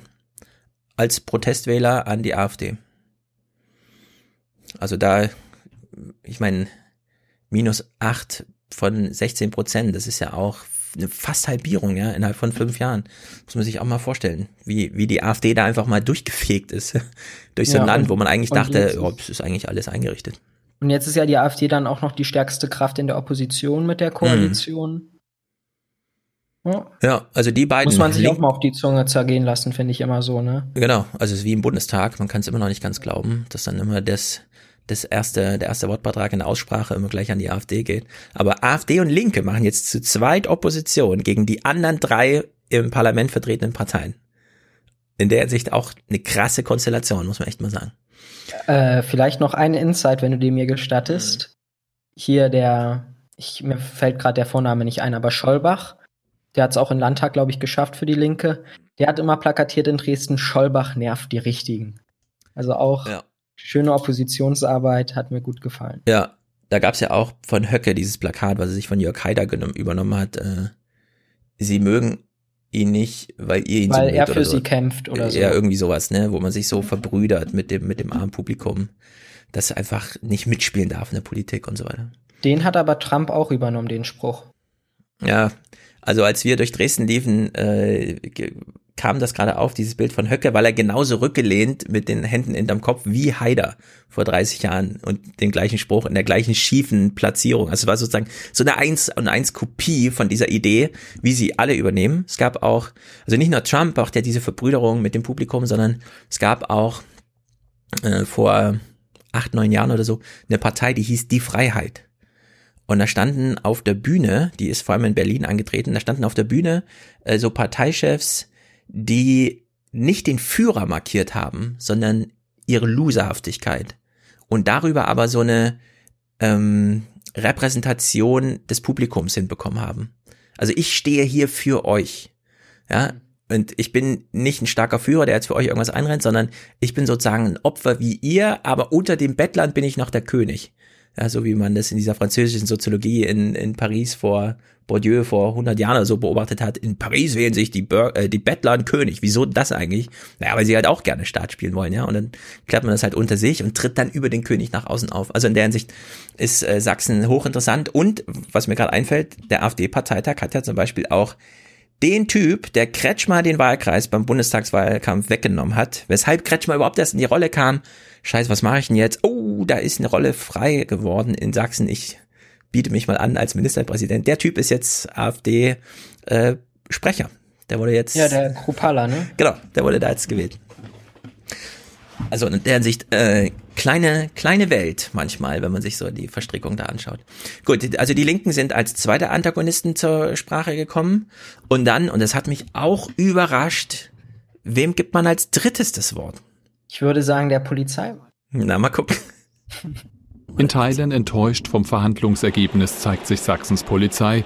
Der vorgesehene Stellenaufwuchs auf 14.000 Bedienstete in den kommenden fünf Jahren sei zu niedrig, so Gewerkschaftsvertreter. Und mit der geplanten Kennzeichnungspflicht für Polizisten kehre die CDU von ihrem eigenen Versprechen ab. Das ist unserer Meinung nach das völlig falsche Zeichen im Sinne der Wertschätzung und stellt die Kollegen unter den Generalverdacht, den wir so nicht teilen.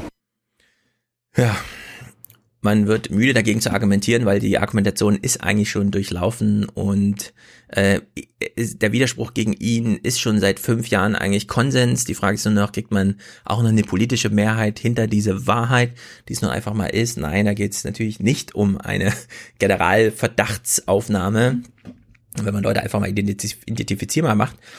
Na, in dem Moment, wo man ihnen einen Schlagstock und eine Waffe gibt, kann man ihnen auch eine Nummer geben, damit man weiß, was ist da passiert, wenn was passiert was, ist. Was ja auch im Koalitionsvertrag steht, dass wenn Zwangsmaßnahmen, Handlungen erfolgen, muss die Bodycam eingeschaltet werden. Also die ja. Bodycam wird hier dann auch, sage ich mal, als Aufklärungstool oder Schutz für den Bürger benutzt. Ja. Eigentlich auch ein guter Durchbruch. Amnesty tatsächlich hat hier zumindest in Sachsen, also dieser Regionalverband dann höchstwahrscheinlich, diese Wende hm. in der Innenpolitik, sage ich jetzt mal, begrüßt. Ja. Ähm, und was ich jetzt noch eine kleine Anekdote von denen, die ich versprochen habe, machen könnte, ist, mhm. der Joachim Gauck, also unser Bundespräsident AD, war bei einer Veranstaltung zu seinem Buch Toleranz in Dresden und da war ich natürlich auch.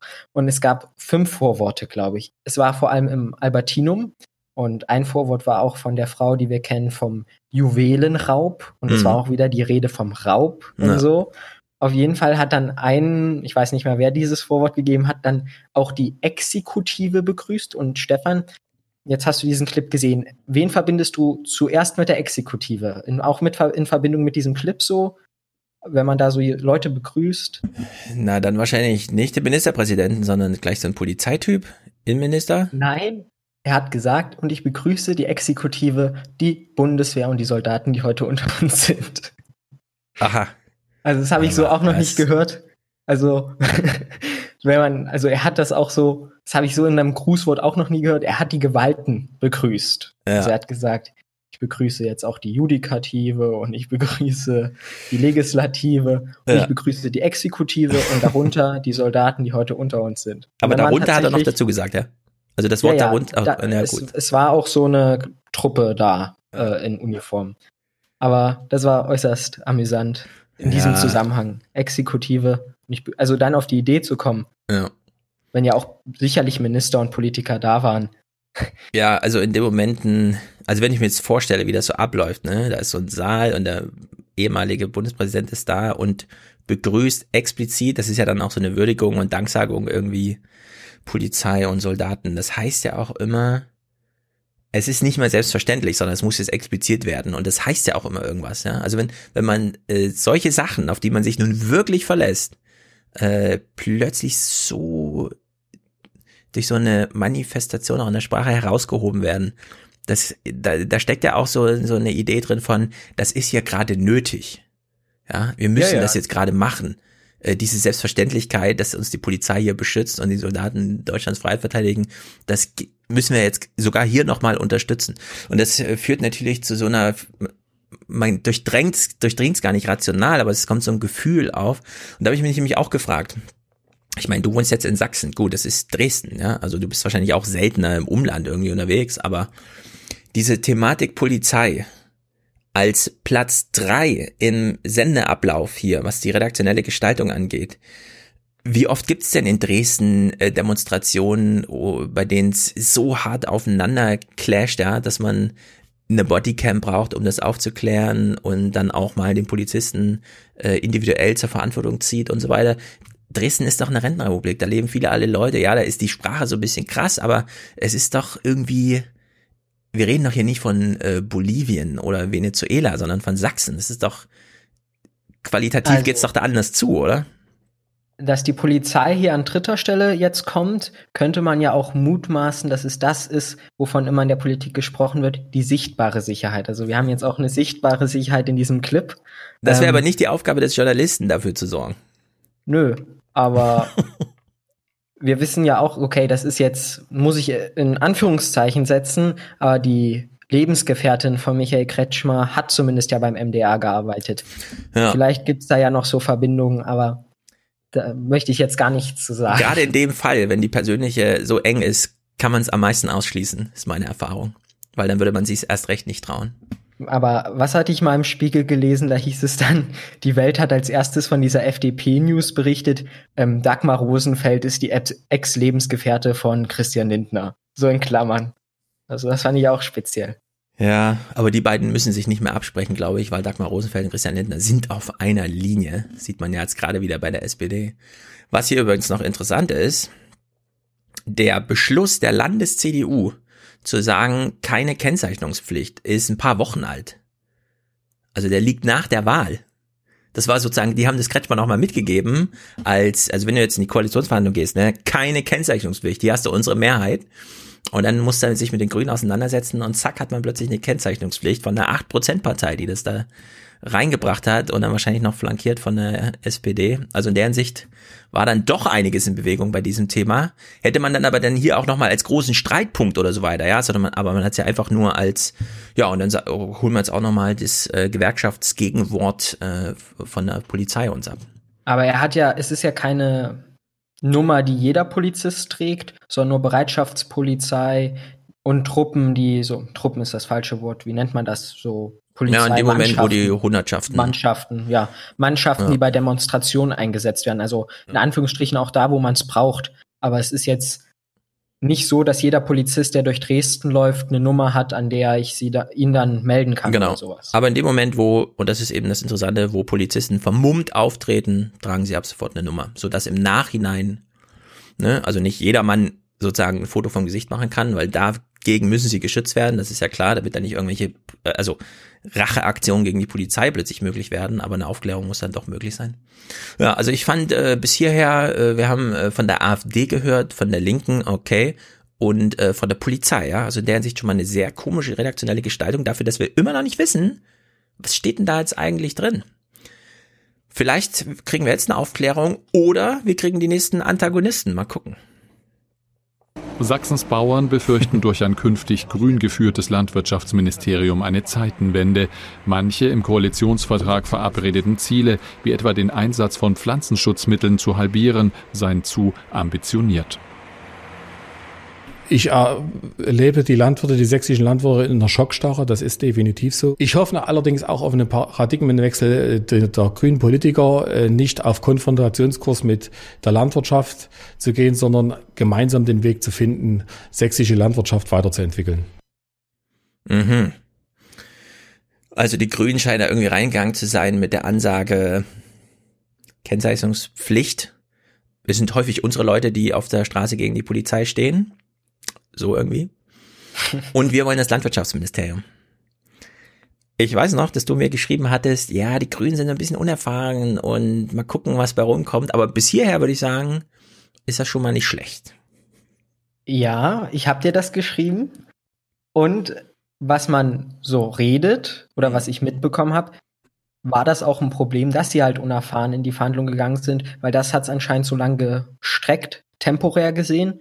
Und was auch noch ein Problem war, sie wollten sich oder wollen sich immer anscheinend noch nicht oder ist so halb gelöst darauf festlegen, wie viel Geld für welche Maßnahmen verwendet werden. Das mhm. kann man jetzt gut heißen oder schlecht, aber für die Verhandlungen war es halt nicht förderlich. Was ja in Sachsen dazukommt, ist dieser Doppelhaushalt. Also wir haben jetzt auch noch ein Jahr mit dem bereits beschlossenen Haushalt von SPD und CDU. Mhm. Deshalb muss man da auch noch mal genauer schauen, wie man das Geld jetzt überhaupt für die neuen Maßnahmen in den einzelnen Ministerien halt platziert. Ja. Ja. also wir werden gleich hören, es gibt jetzt ein, über eine Milliarde Investitionsvermögen, das inhaltlich noch nicht festgelegt ist. Also da hat man erstmal eine Summe geklärt und hofft, dass man das jetzt im Verlauf der Regierungszeit irgendwie löst. Ist natürlich auch experimentell, würde ich mal sagen. da geht's ja immerhin um ein Viertel des ganzen Haushalts oder so. Ja, und die Grünen haben sich ja aber auch Experten aus Berlin dazugeholt mhm. für die Gespräche. Ne? Also ich habe gelesen, Renate Künast und so ja. war auch anscheinend dabei. Genau, und das finde ich nämlich interessant, dass man eigentlich denkt man ja so, naja, Sachsen, Thüringen, Brandenburg, das sind alles so Bundesländer, den hört man dann in fünf Jahren wieder, wenn Wahlkampf ansteht und dann macht man sich auch nur die Gedanken, was heißt das jetzt für die Bundesregierung? Aber die Grünen scheinen hier eine Chance über Sachsen hinaus zu nutzen, beispielsweise als Trainingsfläche, weil in eine Koalitionsverhandlung reinzugehen als totale Newbies, aber zumindest sich selbst gegenüber zu versichern, wir sagen nicht zu früh ja, dann dauert es halt länger, aber wir haben ja auch eine steile Lernkurve und wir haben noch äh, erfahrenes äh, Bundespersonal. Also in der Hinsicht scheint das doch ähm, kluger Weg bis hierher gewesen zu sein. Ne? Ist ja auch schwer als dritter, als drittes Rad am Wagen da reinzugehen. Also ich meine, mhm. SPD und CDU haben schon zusammen jetzt eine Regierung gehabt, sind sich inhaltlich zumindest an den Knackpunkten der Grünen auch einig gewesen. Ich meine, ein Martin Dulich und seine Fraktion haben ja das Polizeigesetz mitgetragen. Ja. Also stehen nicht für den Kurs, meines Erachtens zumindest glaubwürdig, äh, für eine Kennzeichnungspflicht oder dass sie sich dafür stark gemacht hätten. Mhm. Also auch diese Impulse gingen ja eigentlich nur mit den Grünen. Ja.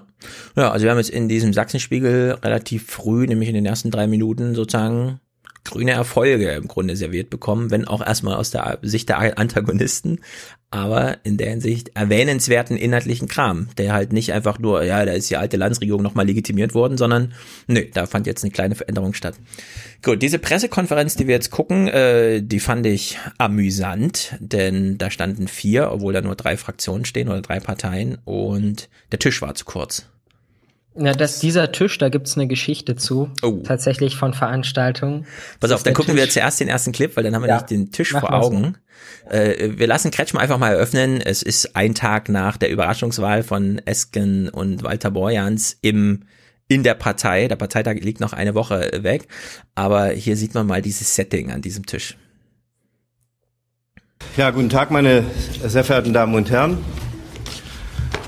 Wir haben gerade uns zusammengefunden in dieser großen Verhandlungsrunde und das Ergebnis des gestrigen Abends besprochen. Gestern an einem Tag, an dem in Berlin möglicherweise der Anfang vom Ende einer Koalition begonnen hat, haben wir hier im Freistaat Sachsen eine Vereinbarung getroffen, dass etwas Neues beginnen kann. Eine Koalition, die stabil, mit gegenseitigem Vertrauen fünf Jahre für dieses Land arbeiten will. Eine Sachsen-Koalition. Stilsicher? Ja, also besonders stilsicher sind natürlich auch die Mäppchen da vorne ja. in diesen verschiedenen Farben. Ja, jeder hat seine Farbe mitgebracht. Also, bevor du den Tisch äh, beschreibst, äh, nochmal was erklärst, ich will das Setting äh, wunderbar eigentlich. Kretschmer kommt, Dulich neben ihn und dann die beiden Grünen, ich kenne den Namen gar nicht. Äh. Das ist Meier, also die Frau ist Meier und ich muss es mir selbst aufschreiben, der Mann ja. ist Günther. Günther, okay.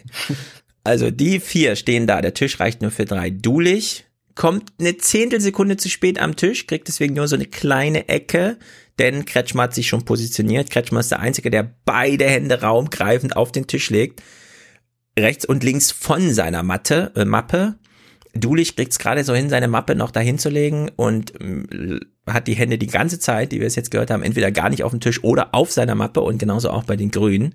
Das heißt, Kretschmer hat erstmal den Tisch übernommen, ja. Nun ist dieser Tisch aber viel zu klein. Aber wenn du jetzt sagst, mit dem Tisch ist irgendwas Besonderes, würde ich sagen, vielleicht gibt es ja Gründe, ihn stehen zu lassen und sich nicht auf das etwas größere Personalangebot äh, da ja, vorzubereiten, aber es wirkt skurril.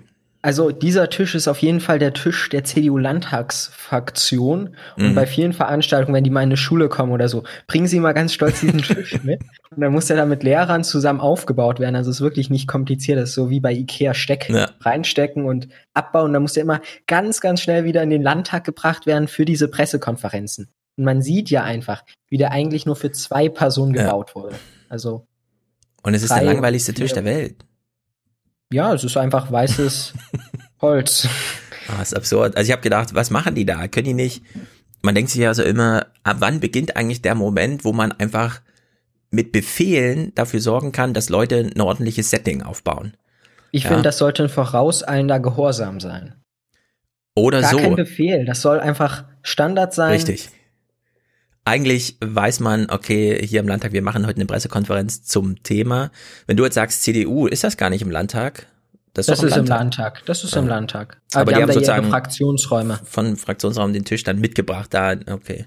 Weil die stehen da irgendwie Blickhof, Kirche und so, ist ja alles ganz schön. Vom Landtag sozusagen, also wo du in den Landtag reingehst, ja. in die andere Richtung, ne? Ja. Also im Hintergrund sieht man ja Hofkirche, die ganz schlecht die Frauenkirche. Ja. Ja, also man steht an einem viel zu kleinen Tisch und ich, äh, jetzt wo ich sehe, könnte ich mich immer noch darüber wundern, weil ich habe echt gedacht, äh, ähm, ja, es sind, leben nicht viele Leute in Sachsen und so super wichtig ist das Bundesland auch nicht. Also war und so, alles äh, große Bedeutung, aber ich hätte tatsächlich gedacht, entweder auf Befehl oder vorauseilender Gehorsam sorgt man hier für ein richtiges Setting und hat man erstaunlicherweise nicht. Also es wirkt improvisiert, wenn man die Geschichte des Tisches und also vor allem seine Reisegeschichte nicht kennt, dann äh, wirkt es ein bisschen komisch. Albern und geradezu dass auch die Outfits miteinander irgendwie so gar nicht im Einklang stehen, fällt mir jetzt auch auf, muss ich noch mal kritisieren. Also ja. der Günther, der einzige ohne Krawatte dann und offenes Jackett, obwohl er da auch gar nicht hinterm Tisch steht. Ja, genau, der passt also gar nicht da. passt irgendwie alles nicht. Ja, ja es ist äh, sehr merkwürdig. Gut, äh, wir haben ja schon gehört, es ist eine Sachsen-Koalition und äh, ich fand es schon überraschend, dass äh, Kretschmer tatsächlich äh, beim CDU-Parteitag in Leipzig, in seinem Bundesland, aufgetreten ist mit dem Spruch, und in dieser CDU sind überhaupt gar keine Rechtsradikalen und falls doch, würden wir sie sofort vor die Tür setzen oder sie würden von alleine gehen. Und äh, es gibt ja schöne Sprüche darüber, wie man immer seine Schwäche eigentlich am deutlichsten betont, um zu behaupten, es sei keine Schwäche, aber dadurch, dass man sie zum Thema macht, ne, markiert man nochmal seine eigentliche Schwäche. Und da kann man sie auch nie als Stärke verkaufen. Und genau so ist es ihm hier wieder passiert, würde ich sagen. Es sind eben sehr unterschiedliche Partner, die hier zusammen versucht haben, einen Weg zu finden. Die inhaltlichen Punkte, die wir miteinander besprochen haben, sind ein Aufeinander zugehen, ein Versuch, einen Weg zu beschreiben über die nächsten fünf Jahre auf ein Ziel hin, dieses Land, Sachsen, zu einem innovativen, weltoffenen, lebenswerten Land auch in Zukunft zu machen. Ja. Schön die Kamerafahrt, ne? Also am Ende sieht man dann nur noch bei den Unterschieden Herrn Kretschmer und Frau Meier. Ja, ja. ja die beiden wurden relativ häufig eingefangen. Geschlechterparität herzustellen, auch wenn sie am Tisch erstmal so nicht gegeben war. Weltoffen und lebenswert und innovativ. Also für Innovation braucht man, und das ist eben nicht nur so ein Spruch, junge Leute.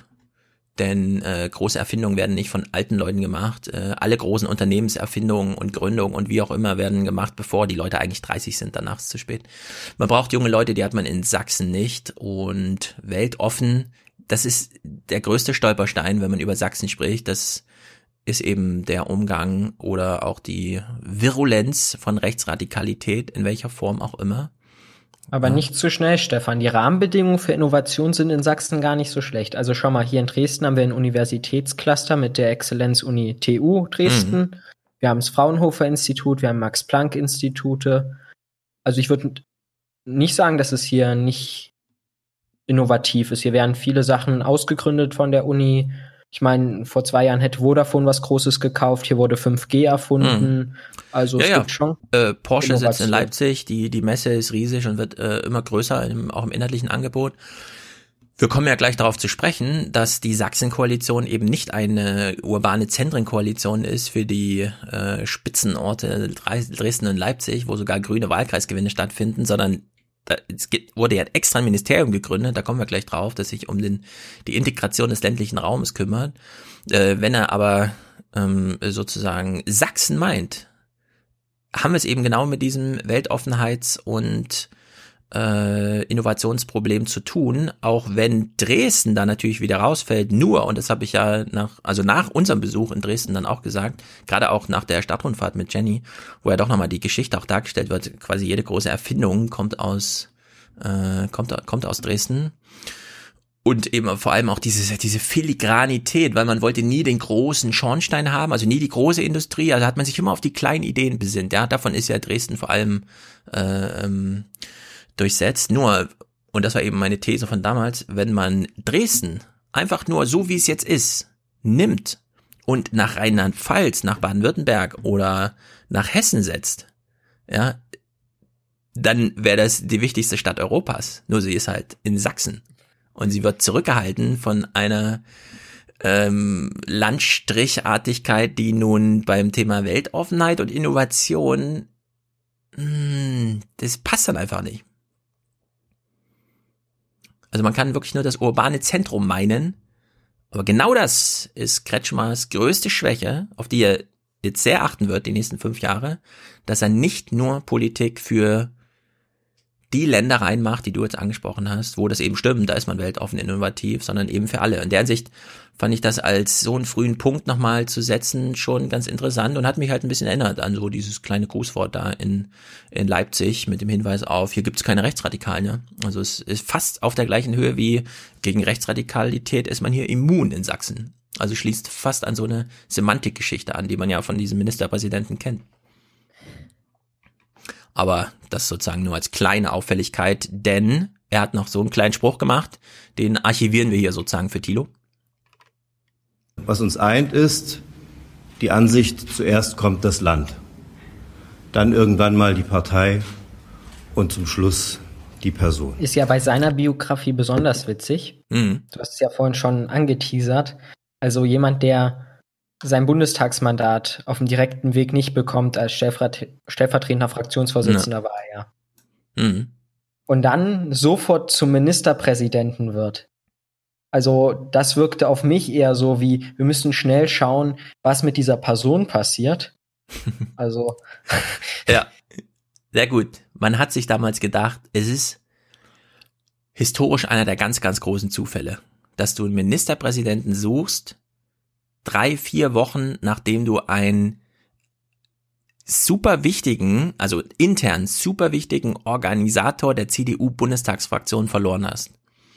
Und er war ja damals äh, Vize von äh, Dingsabums, Kauder und so. Ja, er war eine richtige Nummer. Er hat quasi äh, mit allen dort gesprochen, er kannte alle und dann ist er da rausgeflogen, weil er ähm, nicht ordentlich abgesichert war oder weil es einfach zu schwach war.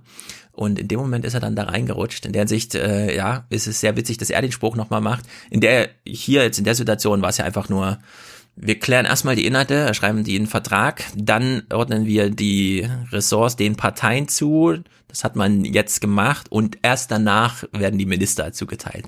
Ne? Das war ja sozusagen, aber er hat es halt in so einem schönen Satz verpackt. Gut, jetzt kommt die erste große Innovation, die erste große Neuerung, wo, die, wo er richtig Abstriche machen musste. Das wird er seiner Partei auch nochmal erklären müssen. Das Thema Landwirtschaft ist ein wichtiges für die CDU. Wir haben da viel in den letzten Jahren gemacht und äh, viel bewegt. Und trotzdem haben wir am Ende festgestellt, dass für die Grüne Partei es die Voraussetzung ist, in diese Regierung einzutreten. Wie für die SPD, dass sie das Wirtschafts-, Arbeits- und Verkehrsministerium auch weiterhin in ihrer Verantwortung hält. Da, Dass er das dann so sagt auch nochmal, ne? Also wie du es auch gerade nochmal schön beschrieben hast, dass er diese Schwäche da auch nochmal so kommuniziert, so aktiv. Ja. Er muss das ganz deutlich machen. Ja. Also ich glaube auch, das wird nochmal für ihn schwer in der Fraktion. Mhm. Beziehungsweise war es schon höchstwahrscheinlich während den Koalitionsgesprächen, ja. weil sicherlich viele in der Fraktion, ich hatte es schon mal in Dresden erwähnt, äh, auch mit der AfD sehr konstruktiv zusammenarbeiten würden oder wollen. ja. Ähm, ja, in dem Moment hier, also hier könnte man eine richtige Daily Soap eigentlich nachträglich draus stricken, weil das ist so wichtig, dass so eine Koalitionsverhandlung dann auch gelingt, dass du quasi in dem Moment, wo die Grünen kommen und sagen, wir wollen jetzt Landwirtschaft haben, und du nicht sofort sagst nein, weil du dann genau weißt, die gehen dann und so und dann habe ich, also dann ist einfach richtig was los. Dann musst du in dem Moment den Laden, der verhandelt, so richtig zusammenhalten, weil dass du gerade darüber sprichst, darf niemand erfahren, bis das Ergebnis steht. Und das kann dann nicht nur darüber, äh, darin bestehen, dass die Grünen das halt machen, sondern du musst dann gleich das Ganze, was wir aber dann im Gegenzug und so weiter, das muss, das Paket muss richtig fertig sein, bevor die Partei davon erfährt. Also das ist erstmal super schwierig. Da hast du, glaube ich, ganz schwitzige Stunden in dem Moment. Und ich fand es hier besonders clever gelöst von ihm, weil er noch, also dann so eine Gleichsetzung drin hat, ja. Dieses Mega-Ding, dass Landwirtschaft jetzt an die Grünen geht, setzt er dann gleich mit, ach ja, und die SPD macht übrigens weiter Wirtschaft und Dings. ja, und das gehört gar nicht zusammen. Aber er bindet das hier so zusammen. Es gibt hier Packages und das kann man nicht aufschnüren und das ist jetzt so und äh, so wie ich jetzt dem sage, hier äh, hat er auch dafür gekämpft, das und jetzt ist es so, wie es ist.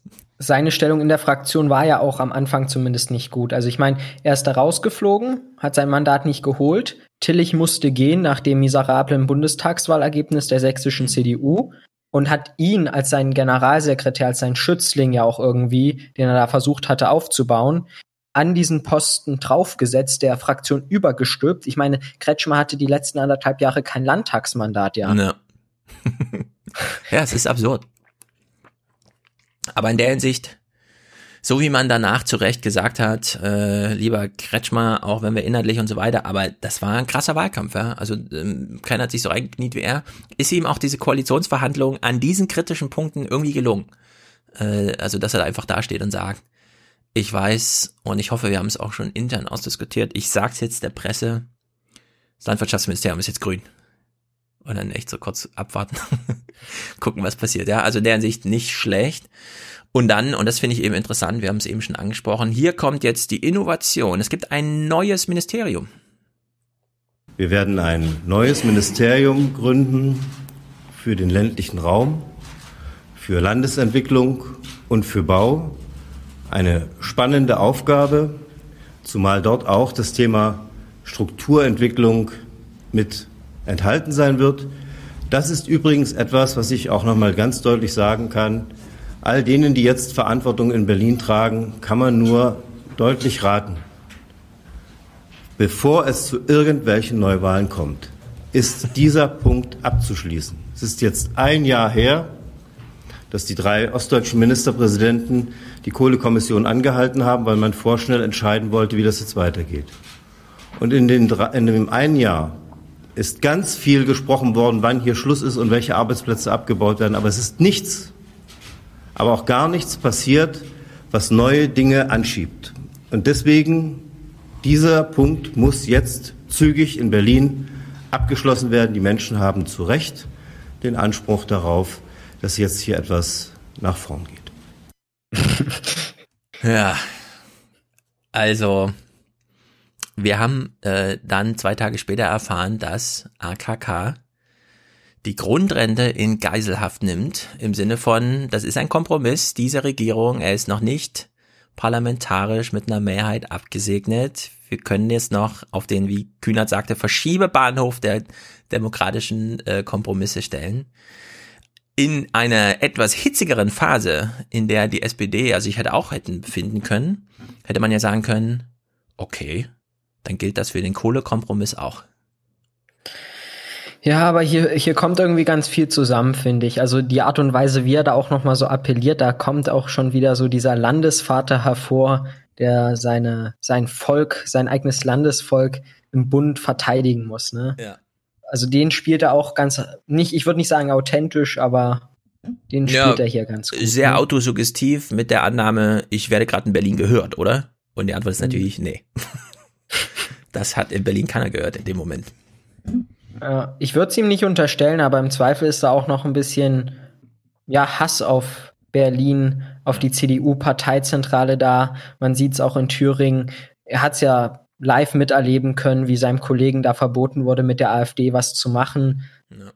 Vielleicht wollte hat Kretschmer zumindest mit dem Gedanken gespielt, dem er, der ihm ja auch vom Herrn Patzelt, kennst du glaube ich ja auch, mhm. dieser Politikprofessor, naja. ähm, nahegelegt wurde, so eine Minderheitsregierung mit Tolerierung zu machen. Ja, ja Patzelt ist, äh, ich weiß nicht, warum der in, immer noch zu Wort kommt. Der ist eigentlich unter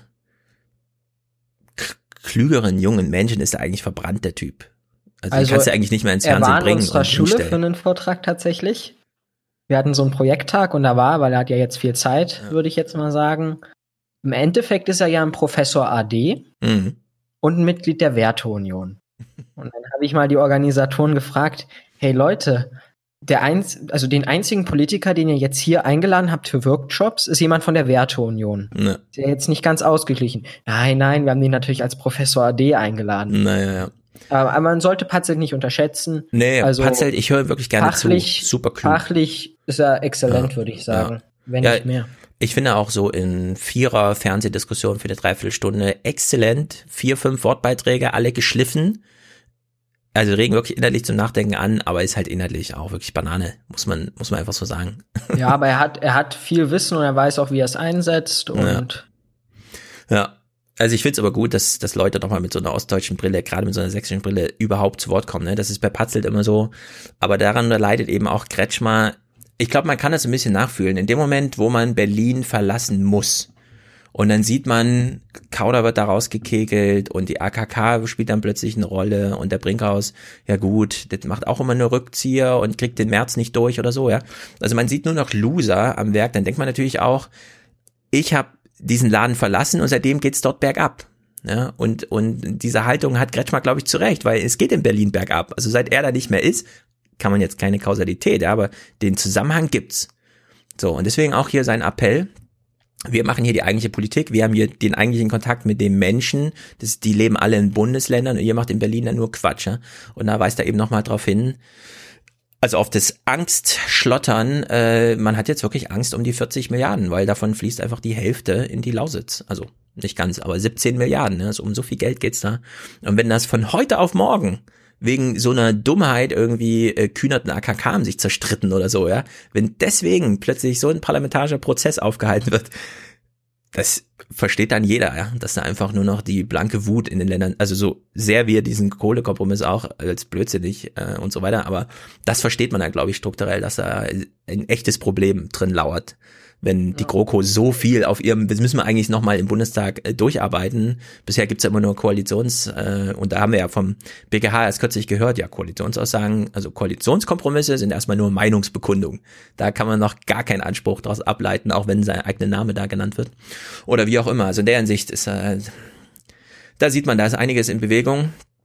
Dass es dieses neue Ministerium gibt, finde ich, weiß nicht, ob er sich da vorbildhaft an anderen Ländern organisiert oder äh, orientiert oder wie das so ist, aber. Also da muss halt einfach die Kommunikation im Kabinett, glaube ich, stimmen. Mhm. Mit dem Umweltministerium und all dem drum und dran, ne? Ja. Und wenn das dann nicht passt, dann wird es schwer. Und ich glaube ja auch instinktiv, mhm. dass er dieses Ministerium gemacht hat, um halt Personen unterzubringen. Also dass ja, hier Person vor Ressort ja. gekommen ist. Weil es gibt keinen Grund, nochmal so ein Mega-Ressort aus meiner Sicht aufzumachen hätte man vielleicht auch mit einer Abteilung in einem gut im Takten bestehenden Ministerium hinkriegen können. Aber der ja. Landwirtschaftsminister muss ja irgendwo unterkommen. Und seine Staatssekretäre. Aber hast du nicht den Eindruck, dass ähm, wenn man so ein Landwirt, äh, wenn man so ein neues Ministerium hat, also ländlicher Raum, Strukturentwicklung und so weiter, ein Viertel der Sachsen leben in Dresden oder in äh, Leipzig. Leipzig. So, da, also jeweils 500.000 von 4 äh, Millionen. Ja, also 1,1 Millionen Menschen leben in diesen urbanen Zentren, die anderen 3 Millionen leben irgendwo. Und wenn man dieses irgendwo jetzt einfach mal bündelt und gegen diese urbanen Zentren verankert als eigenes Ministerium, weil alle Gravitation ja, geht äh, nach Dresden und Leipzig. Also da ja, da hast, da hast du recht, ich verstehe schon deinen Gedanken, aber wenn, und das vermute ich, die Kommunikation im Kabinett nicht funktioniert, Mhm. dann wird das nicht funktionieren, weil dieses Ministerium müsste ja eigentlich eine Schnittstelle sein von allen Maßnahmen, die in den anderen Ministerien gemacht werden. Weil ich meine, schau mal, im Innenministerium wird dann die Polizei gemanagt. Die sind dann aber voll auf die Städte, auf die Hotspots fokussiert. Genau. Und dann müssten die ja immer sozusagen mit dem Zeigefinger vom anderen Ministerium auch noch ein Land, das Land äh, Mhm. abdecken. Und ich glaube halt, dass es wird zu uneffektiv. Das ist, statt zu sagen, wir machen jetzt in jedem Ministerium Fokus, das ist meine Richtlinienkompetenz, ich möchte, dass in jeder Minister äh, 60 Prozent seiner Arbeit auf das Land fokussiert Mhm. in dieser Ja, Legislatur. aber ich denke, so geht's immer los. Das hatten wir beim Thema Europa und beim Thema Digitalisierung. Da hieß es immer, eigentlich bräuchten wir ein Europaministerium. Nee, das machen doch alle. Ja, dann Digitalisierung. Wer ist eigentlich Digitalisierungsminister? Naja, alle irgendwie. Ja, und dann äh, hat sich jetzt auch AKH durchgeguckt. Na gut, wir fangen jetzt mal an mit einem richtigen, wo man auch am Kabinettstisch sitzt und vom Budget was abkriegt und seine und so weiter. Und da finde ich so diesen ländlichen Raum einfach mal mit einem Kabinettstisch zu sitzen, auch äh, wenn es erst, also klar, so wie du es gesagt hast, ja, ist ja genau richtig. Nur man kann eben jetzt auch diesen funktionalen Schritt einfach mal gehen und sagen, ja, wir statten es jetzt mit einer Person aus, die macht das und man hat halt noch dieses Mega-Budget von über einer Milliarde, bei der noch unklar ist, wie es verteilt wird, ja. Und da kann man jetzt mitkämpfen als ländlicher Raum. Da hat man auch einen Ansprechpartner als Stadtrat oder sonst irgendwie. Da kann man sich zusammenschließen, da weiß man, wo man seine Briefe hinschickt. In der Hinsicht finde ich das gerade für so Länder wie Sachsen, die jetzt demnächst ein echtes Problem haben mit Veralterung, Ausdünnung dieser ländlichen Räume, können sich ja dann auch andere Bundesländer mal was von abgucken. Ja, ich glaube, es ist ein, es, es wird von den Leuten, denke ich, angenommen und als Zeichen auch gewertschätzt, möglicherweise, ne? Genau. Und ein Zeichen in der Politik ist ja schon mal nicht schlecht. So, der Sachsenspiegel hat sich, deswegen wir unterbrechen kurz die Pressekonferenz, der Sachsenspiegel hat sich auf dem Land mal umgehört, beziehungsweise unter Landmenschen, weil man fährt natürlich nicht extra aufs Land, sondern man wartet, bis sie zum Weihnachtsmarkt in die Stadt kommen. Montagabend in Grimma bei Bratwurst und Glühwein. Dabei geht es auch um Politik. Der Koalitionsvertrag zwischen CDU, Grünen und SPD steht. Viele hier erwarten, dass sich die Landesregierung mehr um kleinere Orte kümmert. Ja, das wird nicht vernachlässigt werden, dass weiterhin Fördermittel fließen. Früher gab es, also das ist natürlich wieder so, gab es immer mal Kino im Gasthof oder sowas. Sowas fehlt. So ein mobiles Kino zum Beispiel, würde ich mir mal wünschen für die Gegend. Halt einfach was zum Unternehmen, weil man überlegt schon abends manchmal so, was können wir denn machen? Tatsächlich taucht der Begriff ländlich mehr als 50 Mal im Koalitionsvertrag auf. Offenbar eine Reaktion darauf, dass die AfD in strukturschwachen Regionen viele Stimmen holte. Jede zweite Seite. Ja, 50 Mal dafür, dass äh, Kohleausstieg oder so dann ein, zwei Mal verlegenheitsmäßig, keine Ahnung, ja. Also in der Hinsicht hat man hier Zeichen gesetzt. Ja, aber auch wieder so ein Beitrag, der halt nahelegt oder auch behauptet, dass auf diesem Weihnachtsmarkt über den Koalitionsvertrag gesprochen wird. Ja, in dem Moment, wo du gefragt wirst zum Thema.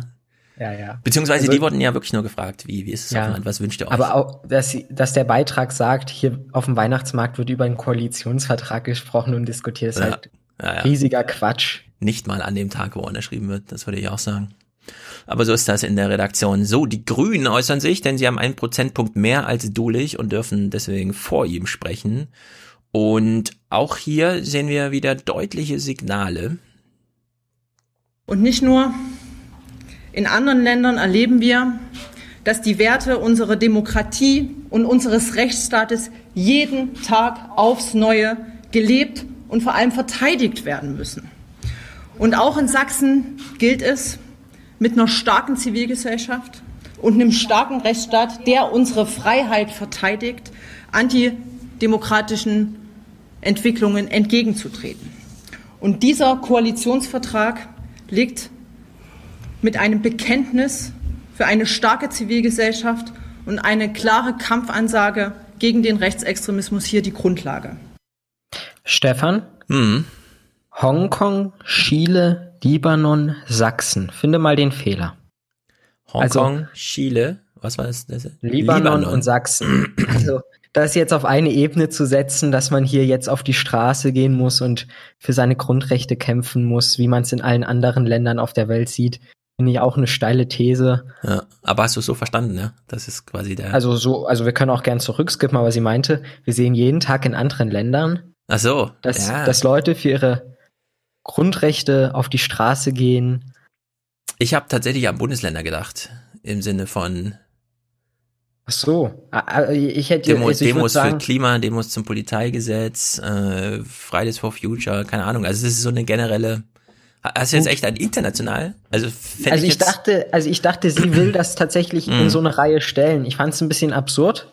Ja. Ähm, aber deine Argumentation macht durchaus Sinn, aber es ist auch dann scheinheilig, wenn man dann sowas sagt zum Thema Grundrechtseingriff und mit einer CDU und einer SPD in eine Mhm. Koalition gehen möchte, die in ihrer letzten Legislaturperiode selbst beim Polizeigesetz von Grundrechtseingriffen gesprochen haben, von denen man schauen muss, ob diese abgesegnet werden. Also auch das Mhm. ist Also ich habe mir auch lange, also es war ihr erster Beitrag sozusagen. Ne? Damit ist sie eingestiegen. Das war ihr inhaltlicher Anker.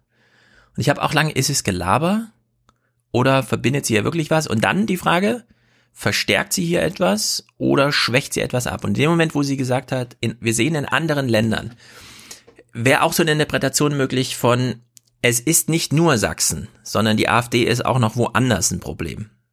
Ja, also dass man sozusagen aus dieser anderen Richtung und dann so ein also erstmal so ein entschuldigendes, äh, wir, ich will jetzt was sagen, aber ich weiß auch, ich, es ist keine Anklage gegen die Sachsen, sondern wir sehen auch in anderen Ländern das, ja, und dann aber trotzdem diesen Punkt machen. Also eher so beschwichtigend als jetzt, so wie du es verstanden hast.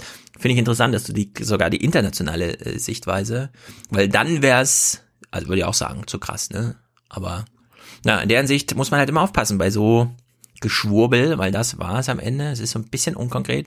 Dann doch lieber ein paar Punkte rausgreifen und Ja. sagen, was Sache ist, als so allgemeine Werte nochmal Sie möchte betonen. höchstwahrscheinlich auf dieses Forschungsinstitut für Gewalt, glaube ich, oder demokratiefeindliche Sowas, genau. Bestrebungen oder so eingehen. Das ne, muss man dann explizieren in dem Moment. Hat sie hier nicht. Also auch nicht in den nicht hier gezeigten Dingern. Weil so kann's der MDR auch nur so ausspielen. Genau. Also in der Hinsicht ist das dann auch ein Problem, ja. So, jetzt äh, grüne Klimaschutz. Und da würde ich auch wieder fragen, ist es, ist es Gelaber oder nicht? Warum, warum wird's nicht konkret? Ja? Also in der Hinsicht ganz schwache Dar Vorstellung der Grünen. Uns ist es gelungen, in diesem Koalitionsvertrag tatsächlich den Klimaschutz als wichtiges Ziel ins Zentrum zu rücken. Und wir werden auch im Rahmen des Klimaschutzes jetzt kraftvoll konkrete Maßnahmen ergreifen. Wir werden die Gestaltung des Ganzen mit einem Klimaschutzgesetz begleiten. Wir werden unsere Hausaufgaben machen, was die Energiewende anbelangt, denn Sachsen soll Industrieland und auch Energieland bleiben. Und das heißt, wir müssen jetzt konsequent erneuerbare Energien ausbauen, wenn das gelingen soll. Ja, er will jetzt kraftvoll konkret gestalten. Und Aber was? Ja, dass Sachsen ein Energie- und Industrieland bleibt. Ja, das bleibt dann an Leuten wie uns hängen, die 137 Seiten oder was es sind zu lesen. Ja, ja, es ist, äh, ich verstehe es nicht, ehrlich gesagt. Warum steht er mit am Tisch die ganze Zeit? Ja, er nervt im Grunde, weil man sich fragt, der passt da gar nicht hin, was macht er da und so?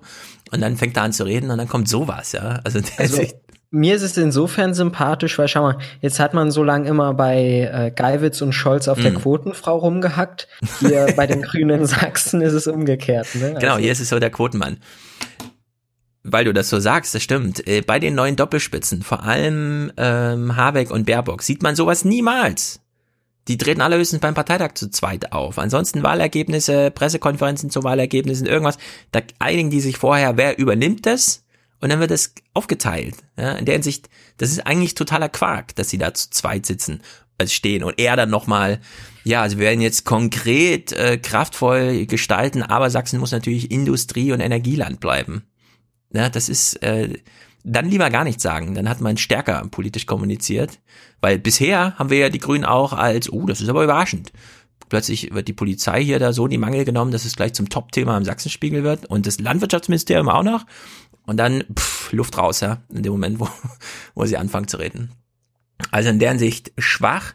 So Frage, was könnte man denn konkret, ja, wenn er jetzt sagt, hier kraftvoll, konkret und äh, gestalten, aber Industrieland bleiben. Ähm, Windkraft ist natürlich eine Industrie. Könnte Im man ja mal, zumindest im Sachsenspiegel und auch nur als Hoffnung und im Sinne von, es könnte ja mal. Der Zustand ist, ehrlich gesagt, erschütternd. Also holen wir uns diese kleine Infos nochmal ab. 1990er Jahren gehörte der Freistaat zu den Vorreitern bei der Errichtung von Windenergieanlagen. In den vergangenen Jahren jedoch fiel er kontinuierlich zurück. Laut Bundesverband Windenergie lag Sachsen zuletzt im Vergleich der Flächenstaaten auf Platz 12, dahinter nur das siebenmal kleinere Saarland. 2019 ein wirtschaftliches Flautenjahr, mit einer Handvoll neuer Anlagen das schwächste in der Windenergie seit 20 Jahren. Auch der Anteil an erneuerbaren Energien insgesamt entwickelt sich nur langsam. Bis 2017, so die landeseigene Energieagentur Saena, ist ihr Anteil am Bruttostromverbrauch auf 22,3 Prozent gestiegen. Bundesweit liegt der Wert 2018 schon bei etwa 38 Prozent. Ja, also es gibt Länder wie Bayern, die haben viermal so viele Einwohner und im Anteil doppelt so hohes Aufkommen an grüner Energie. Das ist unglaublich, dass man hier mit Saarland, also Saarland ist um wie viel mal kleiner als Sachsen. Sechsmal, glaube ich. Ja, und kommt auf ein Drittel. Ja, also das ist, dass man in Saarland keine Windräder baut, okay, aber in Sachsen, das geht gar nicht, finde ich. Also hier hängt man absolut hinterher. Jetzt sind die Grünen da. Das ja, aber es wird nicht besser, weil die Grünen bzw. das Koalitionspapier verweist ja darauf, dass man sich an die im Bund beschlossenen Abstandsregeln hält. Ja. Und das bedeutet für Sachsen konkret, ich habe nachgeschaut, wenn es 1000 Meter wären, mhm. nur noch 37 Prozent der überhaupt nutzbaren Fläche für Windenergie stehen zur ja. Verfügung. Ja, wahrscheinlich hat man die dann auch schon so weit aufgepowert. Ja, das ist einfach dramatisch. Also da kann man echt nur hoffen, dass sich die Bundesländer da durchsetzen. Gut, Altmaier hat es schon gestrichen, aber jetzt die Bundesländer das wirklich selber machen dürfen, diese Regelung, und dass man da einfach jetzt baut. Also gerade für so ein Industrieland, ja, es wurde hier gerade noch betont als Energie- und Industrieland. Und dann ist das der Zustand der Windenergie. Also das ist äh, dramatisch. Auch wenn, das wollen wir nicht vergessen, ähm, die der deutsche äh, die deutsche Deindustrialisierung der Solarkraft tatsächlich Sachsen am meisten getroffen hat, weil man da am innovativsten nach vorn gegangen ist. Alles eingepreist jetzt, aber man muss äh, das jetzt anders machen. Also ich hoffe, die Grünen schaffen da mehr als ihr Gequatsche und es bleibt nicht nur bei neuer grüner Landwirtschaft. Da muss man auch erstmal gucken, ja, wie viel hat man, wie viel Handhabe hat man wirklich, wenn man, also man kann es nicht alleine machen, ja, man kann jetzt nicht nur in Sachsen neue Landwirtschaftsregeln einführen, die dann äh, von Brandenburg und Mecklenburg-Vorpommern und Niedersachsen da eingekesselt und abgehängt werden, weil da dann noch andere Grenzwerte und was weiß ich und so alles gelten. Ne? Also in der Hinsicht super, super, super schwere Aufgabe. Großer Erfolg für die Grünen, sich das Landwirtschaftsding zu knüpfen, vorzu also zu nehmen, aber dann eben auch hoffentlich mehr als dieses Gequassel, was wir ja gerade gehört haben. So, jetzt. Ja, aber ich, hm. ich, ich verweise noch schnell auf das Interview von Thilo mit Kretschmer mhm. wo er ihn ja mit diesen Zahlen konfrontiert hatte, meines Erachtens, mit mhm. irgendwie zwei, drei Windrädern, die gebaut wurden oder gar keins. Ja. Und Kretschmer wirkte nicht wie ein Freund der Windkraft in diesem ja. Interview. Also nee. ich bin da skeptisch. Kretschmer kümmert sich jetzt um den ländlichen Raum und das heißt, erstmal alle Wünsche von den Augen ablesen, bloß nicht noch mehr Protest generieren, weil das geht ihnen dann an die Substanz.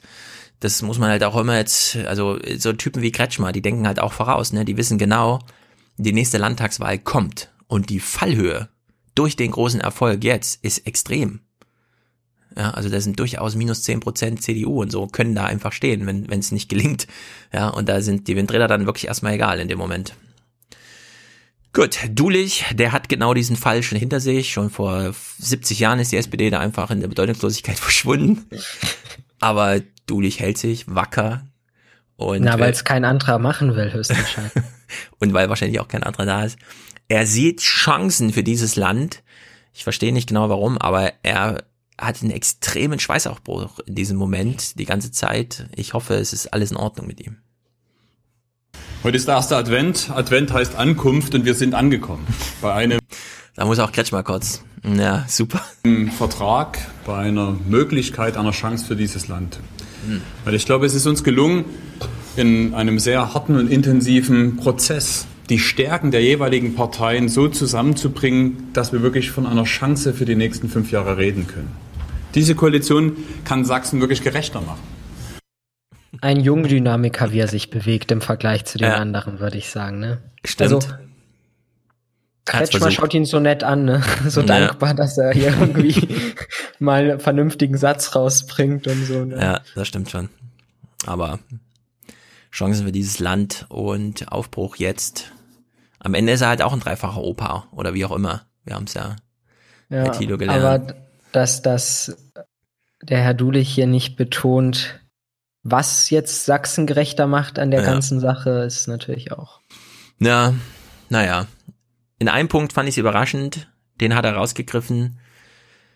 Die PISA-Zahlen sind da. Äh, wir wissen, Sachsen und Mecklen, äh, Mecklenburg-Vorpommern, Sachsen und Baden-Württemberg und Bayern, die hängen im Grunde alle ab. Eigentlich könnte man denken, okay, im nationalen Vergleich keine Experimente, ja. Aber die SPD hat sich wohl an einem Punkt irgendwie durchgesetzt. Ich bin mal gespannt.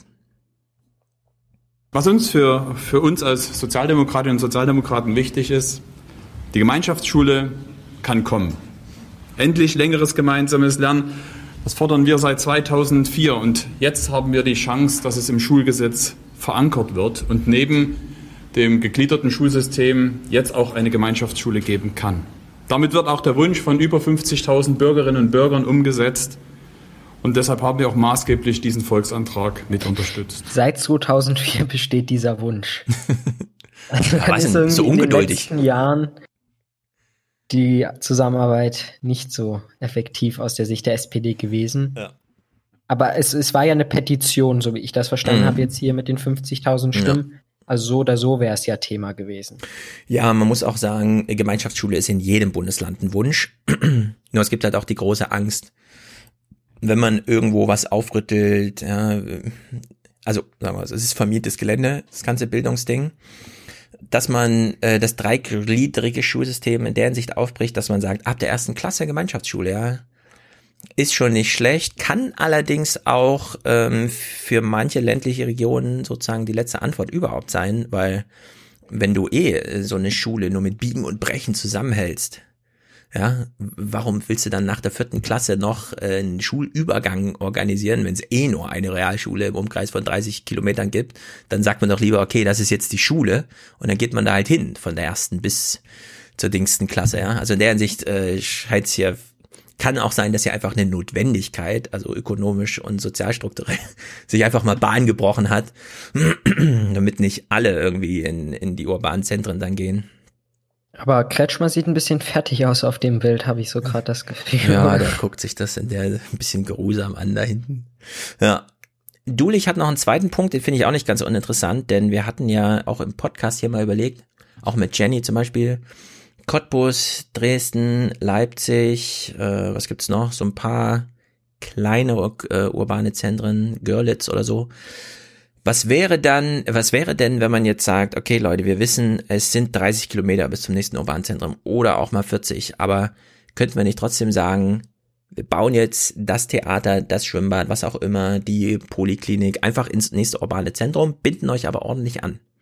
Ja, also dass man äh, kein Geld verschwendet im ländlichen Raum, sondern dann wenigstens noch in die restlichen suburbanen Zentren geht. Es, also es gibt eine gewissen volkswirtschaftliche Logik, sowas zu machen und jetzt nicht, äh, sagen wir mal, alle fünf Kilometer oder alle 15 Kilometer eine Poliklinik aufzuziehen oder so.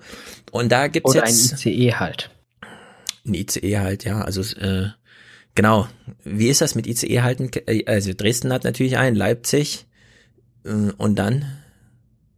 Weißt dann wird's eng. Also Chemnitz mhm. hat höchstwahrscheinlich ein IC halt. Aber, Aber da rätseln wir schon. Ja, ja also das kenne ich aus Jena. Das ist dramatisch. In Jena hat seinen verloren ja. an Erfurt und so. Und war lange stolz darauf, einen zu haben. Also solche Sachen, ja, die sind einfach da, da geht's ums Ganze. Deswegen ist das, was du dich jetzt hier ansprichst, gar nicht so unbedeutend. Da geht's nicht nur darum, dass man mal kurz zum Arzt drüber kommt oder so. Und die Landesverkehrsgesellschaft kommt, um eine, ein Nahverkehrssystem aus einem Guss zu schaffen. Gemeinsam mit den Landkreisen und Städten wollen wir diese entwickeln. Es geht uns darum, eben auch einen, den Sachsentarif durchzusetzen, mehr Busse und Bahn fahren zu lassen, mit den Plusbussen. Wir setzen auch auf die Zusage der Landräte, im nächsten Jahr das Bildungsticket ähm, zu bekommen. Alles konkrete Dinge, um klarzumachen, wir wollen nicht nur an bestimmten Stellschrauben ähm, drehen, sondern eben auch Grundlegendes ändern, damit es in Zukunft noch besser wird. Vielen Dank. Ja, das, das ist eigentlich eine verbale Ohrfeige gegenüber der ganzen sächsischen Fraktion, würde ich sagen. Also ich meine. Seiner? Nicht der von der SPD, hm. von der CDU. Hm. Weil ich meine, seit der Wende, also ich sage mal, wenn wir da einen Nullstrich ziehen würden, ne? Hm. Stellt die CDU den Ministerpräsidenten. Eine lange Zeit sogar mit absoluter Mehrheit. Hat eigentlich alles, was wir hier auch an Infrastruktur haben, höchstwahrscheinlich maßgeblich geprägt, wenn nicht selbst beschlossen. Und jetzt sagt der Herr Dulich, neben dem Herrn Kretschmer, wir wollen ja auch Grundlegendes verändern, bedeutet nämlich eigentlich komplett die Arbeit der Kollegen von Herrn Kretschmer grundlegend ja. wieder rückzubauen. Ja. Also auch insofern ist alles eigentlich, was in Sachsen kommt, immer eine Ohrfeige an die Arbeit der CDU. Naja, aber ich meine, das hast du doch auch schon festgestellt, dass Kretschmer in den Wahlkampf gegangen ist mit der Ansage, wir machen jetzt alles anders und alles besser. Also ja. so eine Distanzierung der eigenen Parteiarbeit, wie wir das ansonsten nur bei Sebastian Kurz und so weiter kennen. Ja, bis hin zur Umbenennung, ja, dass man jetzt ist in, ist insofern ja auch witzig, dass er aber der Generalsekretär parallel zu seiner Arbeit im Bundestag war, der die Wahlprogramme geschrieben hat. Ja. Also. Ja, also steckt ein gewisser Humor drinne, äh, allerdings angetrieben durch, ach so, die wählen dann im ländlichen Raum anders, wenn wir es nicht hinkriegen. Ja, also in der Hinsicht würde ich mal sagen, neues Ministerium für die Fläche, äh, riesiges Investitionsbudget, das noch nicht weiter konkret verteilt wurde, eine Ansage für ein Sachsenticket, also dass ein Bus auch mal fährt, wenn er sich ökonomisch nicht lohnt, weil Oma Erna vielleicht doch mal ins Theater nach Görlitz will und dann muss sie halt 23 Uhr zurückfahren können, auch wenn sie die einzige im Bus ist und so weiter. Finde ich, ähm, also bin ich ehrlich gesagt gespannt. Wenn ein Land ein bisschen voranschreitet, ist es ja dann doch immer Sachsen. In Thüringen kriegst du sowas nicht hin, weil äh, nur für die Fläche kannst du es nicht machen. Für die Fläche im Gegensatz zum urbanen Zentrum, das ansonsten alles antreibt, kriegst du es hin. Und da hat Sachsen noch zwei. Ja, also nicht mal Erfurt würde ich in Thüringen als Antra so eine Art von Triebfeder sehen, wie, wie jetzt diese beiden Städte. Schon allein, weil Erfurt halb so groß ist wie das kleinere der beiden urbanen Zentren in Sachsen. Also in der Sicht ist da ganz schön, äh, ganz schön viel Triebkraft dann doch da. Ähm, was er noch äh, angesprochen hat, ist ein höherer Mindestlohn bei Ausschreibungen des Landes. Ich habe allerdings den Betrag nirgendwo gefunden. Weißt du es, was die? Nee. Sorry. Ja, aber. Ja, vielleicht ist das so ein Punkt, wo der Betrag halt wegen den Grünen nicht fest ist. Noch in der Schwebe ist, das kann sein. Ja. Ist jedenfalls interessant, das hat ja Berlin jetzt auch gemacht.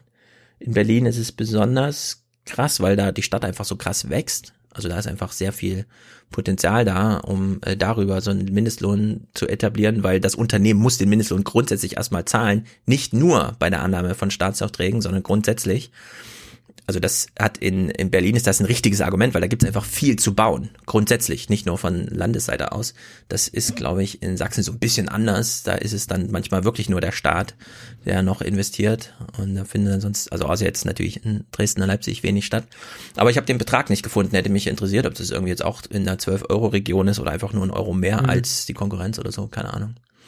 Naja, Kretschmer jedenfalls betont hier nochmal die kommunale Ebene. Scheint sein neues Lieblingsthema zu sein.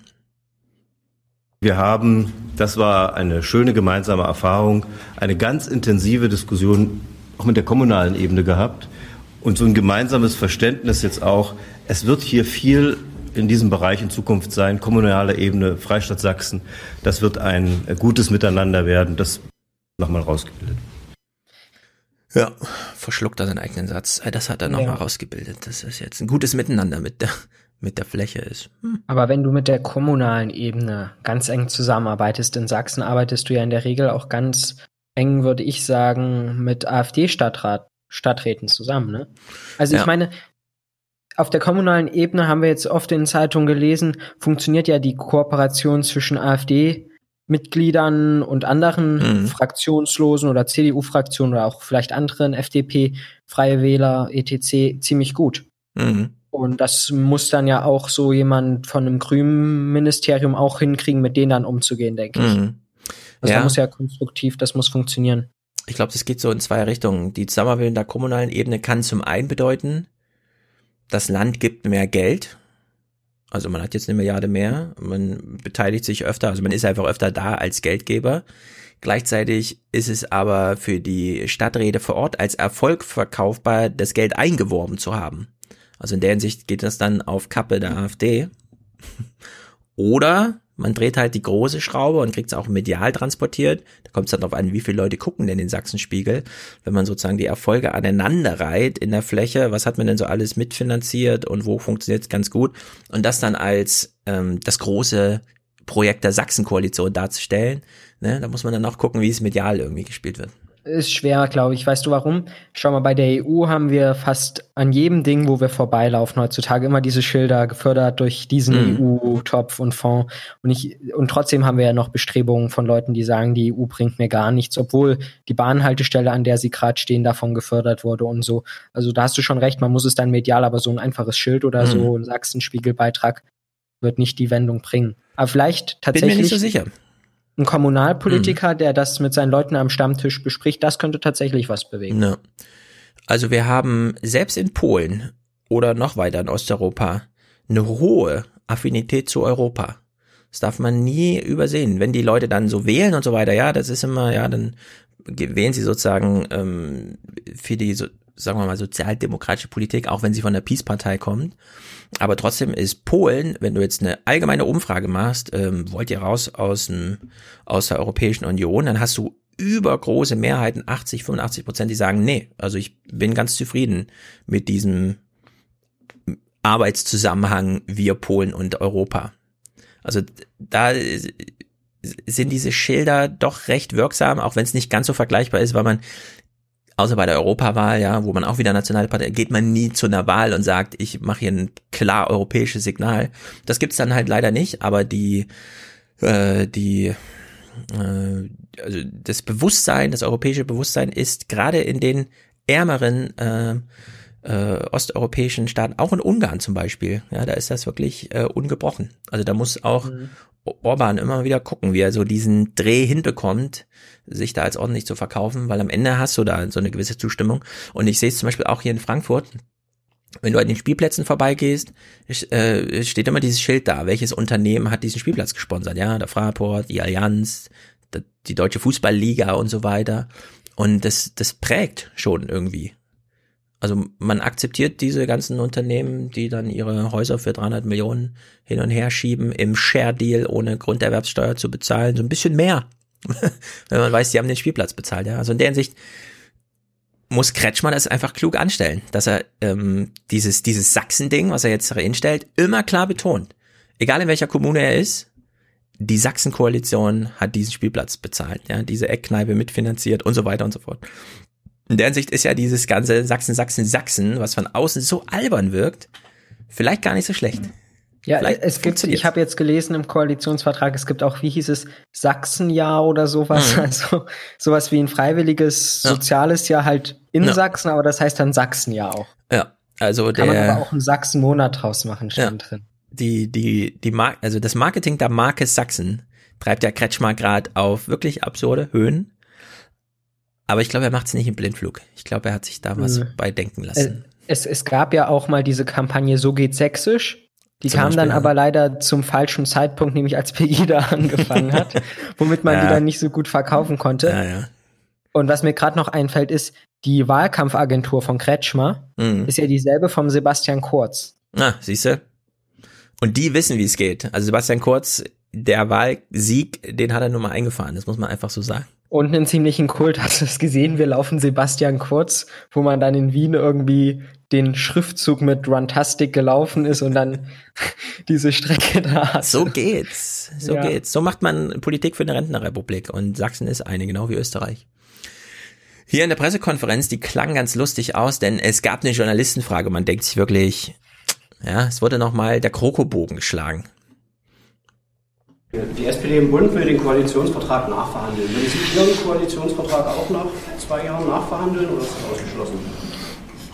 Nein, ähm, das hatten wir bis jetzt nicht vor.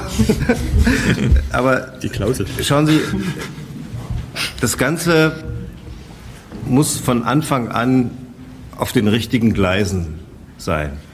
Und das war es in Berlin nicht. Ja, es war in Berlin, darauf spielt er ja an, es war nicht auf den richtigen Gleisen, weil es ja irgendwie gezwungenermaßen zustande ja. kam, nachdem Jamaika geplatzt ist und der Bundespräsident ja. die SPD in Verantwortung gezogen hat. Aber ist es, ist es denn hier auf sicheren Gleisen entstanden? Ich meine, das, was wir hier sehen, ist doch genauso alternativlos für Herr Kretschmer, ja. wie das, was damals im Bund war. Die einzige Alternative, die er hätte, wäre Minderheitenkoalition oder mit der AfD etwas zu machen und dann fliegt er aus der Partei. Ja, und ich finde, er hat auch schon zu viele Niederlagen einstecken müssen jetzt. Also wir haben ja zwei genannt. Ja. Bei der Polizei und mit dem grünen Landwirtschaftsministerium. In deren Sicht, das ist jetzt ein harter Kampf. Hier ist kein Überzeugungs- äh, Koalitionsding irgendwie, das jetzt ein Projekt durchsetzt, sondern hier musste man leider an die Grünen Abstriche machen und der Dulich kommt auch noch mit Witzen von der Seite, ja, die Klausel, die wir Roten da ja reingeschrieben haben. Ja. Ein bisschen Banane sonst gesagt, aber gut. Gut, äh, Kretschmer, ähm, das war nicht schlecht. Sein äh, fast letzte Antwort hier auf eine Frage. Was macht denn die Kenia-Koalition aus? Was macht sie zu einem Erfolgsmodell für Sachsen? Das kann ich Ihnen nicht sagen, weil es gibt ja keine Kenia-Koalition. Dieser völlig irritierte Blick auch nochmal von ja. links und rechts. Hey. Ähm. Aber er ist standhaft geblieben diesen Spruch der Sachsen-Koalition hat er nicht nochmal angehangen, weil er wusste, das verstehen die von selbst. Ja, aber er hat auch nicht mehr für die Zuhörer, die nicht die ganze PK sehen, er hat aber auch nicht mehr auf die Frage weiter geantwortet. Genau, das war seine also Antwort. Das, das war's. Ja, das kann ich Ihnen nicht sagen. Gibt ja keine Kinder. Also in der Sicht sehr gut. So, als Abschluss äh, nochmal kurz zum Sachsenspiegel, denn eine ganz interessante Nachricht. Es ist nicht alles schlecht, wenn sich der Mensch zurückzieht aus der Fläche, beispielsweise um ins Grab zu gehen oder ins nächste urbane Zentrum zu ziehen, denn das gibt neuen Raum. Mehr Wölfe. In Sachsen leben aktuell 22 Rudel der streng geschützten Raubtiere. Die meisten Wölfe gibt es in Brandenburg mit 41 Rudeln. Auch Niedersachsen hat eine relativ große Population. Insgesamt leben laut Bundesamt für Naturschutz derzeit 105 Wolfsrudel in Deutschland, 28 mehr als im Vorjahr. Das entspräche mindestens 275 Erwachsenentieren. Ja, den finalen Gedanken, den ich dazu habe, ist, aus Sachsen kriegt man den Wolf nicht mehr weg, selbst wenn man politisch wollte. Ist einfach zu wenig besiedelt, das Land. Und wenn man einen Wolf abschießen wollte, findet man auch keinen, weil der Wolf ist klug und er hält sich vom Menschen fern. Er hat sich jetzt da eingenistet und die Rentenrepublik Sachsen kann nichts dagegen tun. Ja, ich, es kam jetzt eine neue Statistik, habe ich gesehen.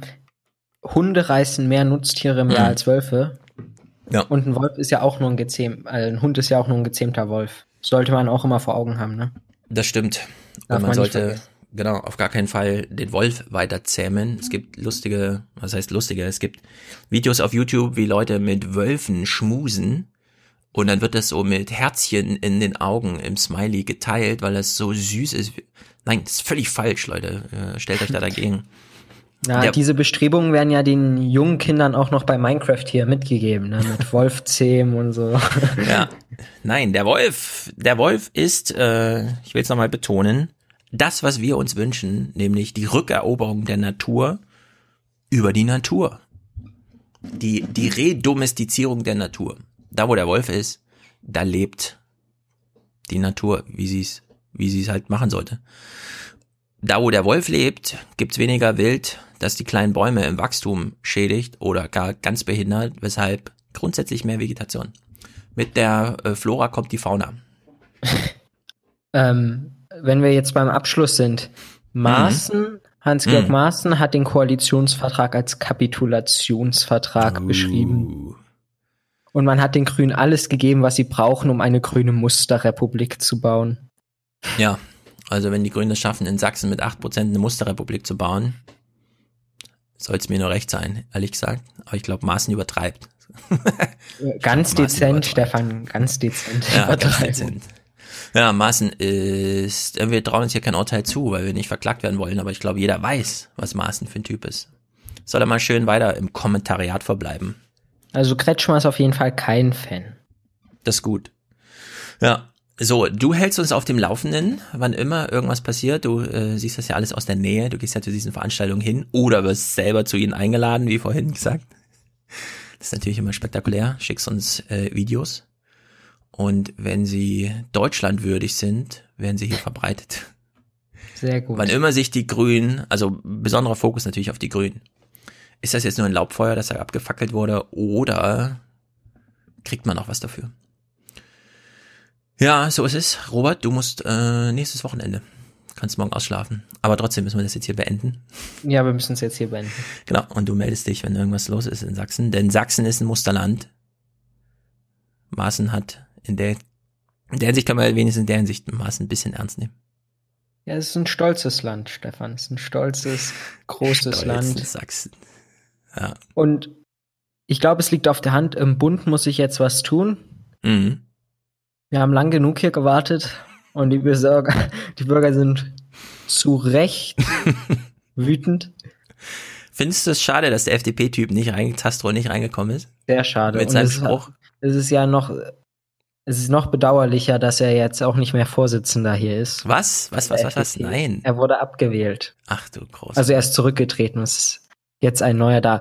Ich meine, er war doch so gefestigt in der Partei. Ich meine, Ja. seinen letzten Parteitag da hat er doch mit drei Prozent gewonnen. Ja, also ich will das Wort nochmal wiederholen, auf das du abgestellt hast. Äh, die Wessis sind so satt. Und wir Sachsen, wir sind stolz. So hat er es gesagt. Ja, und bei der Wahlkampfveranstaltung wurde es auch auf vier mal zwei Meter nochmal abgespielt. Ja, mit dieser traurigen Anekdote zur FDP in Sachsen schließen wir jetzt dieses Gespräch zum Thema stolze Sachsen.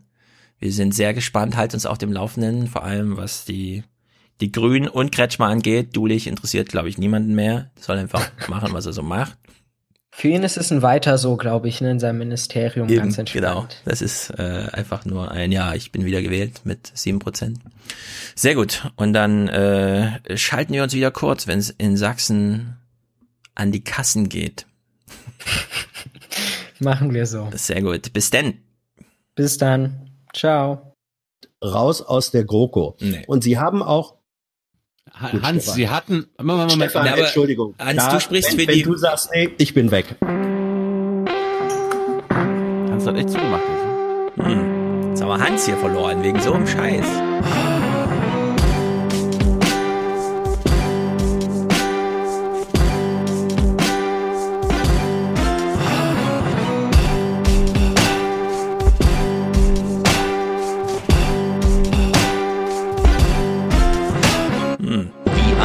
Gesagt. Mehr will ich dazu nicht schreiben. Meine Position und Beweggründe habe ich versucht klarzumachen.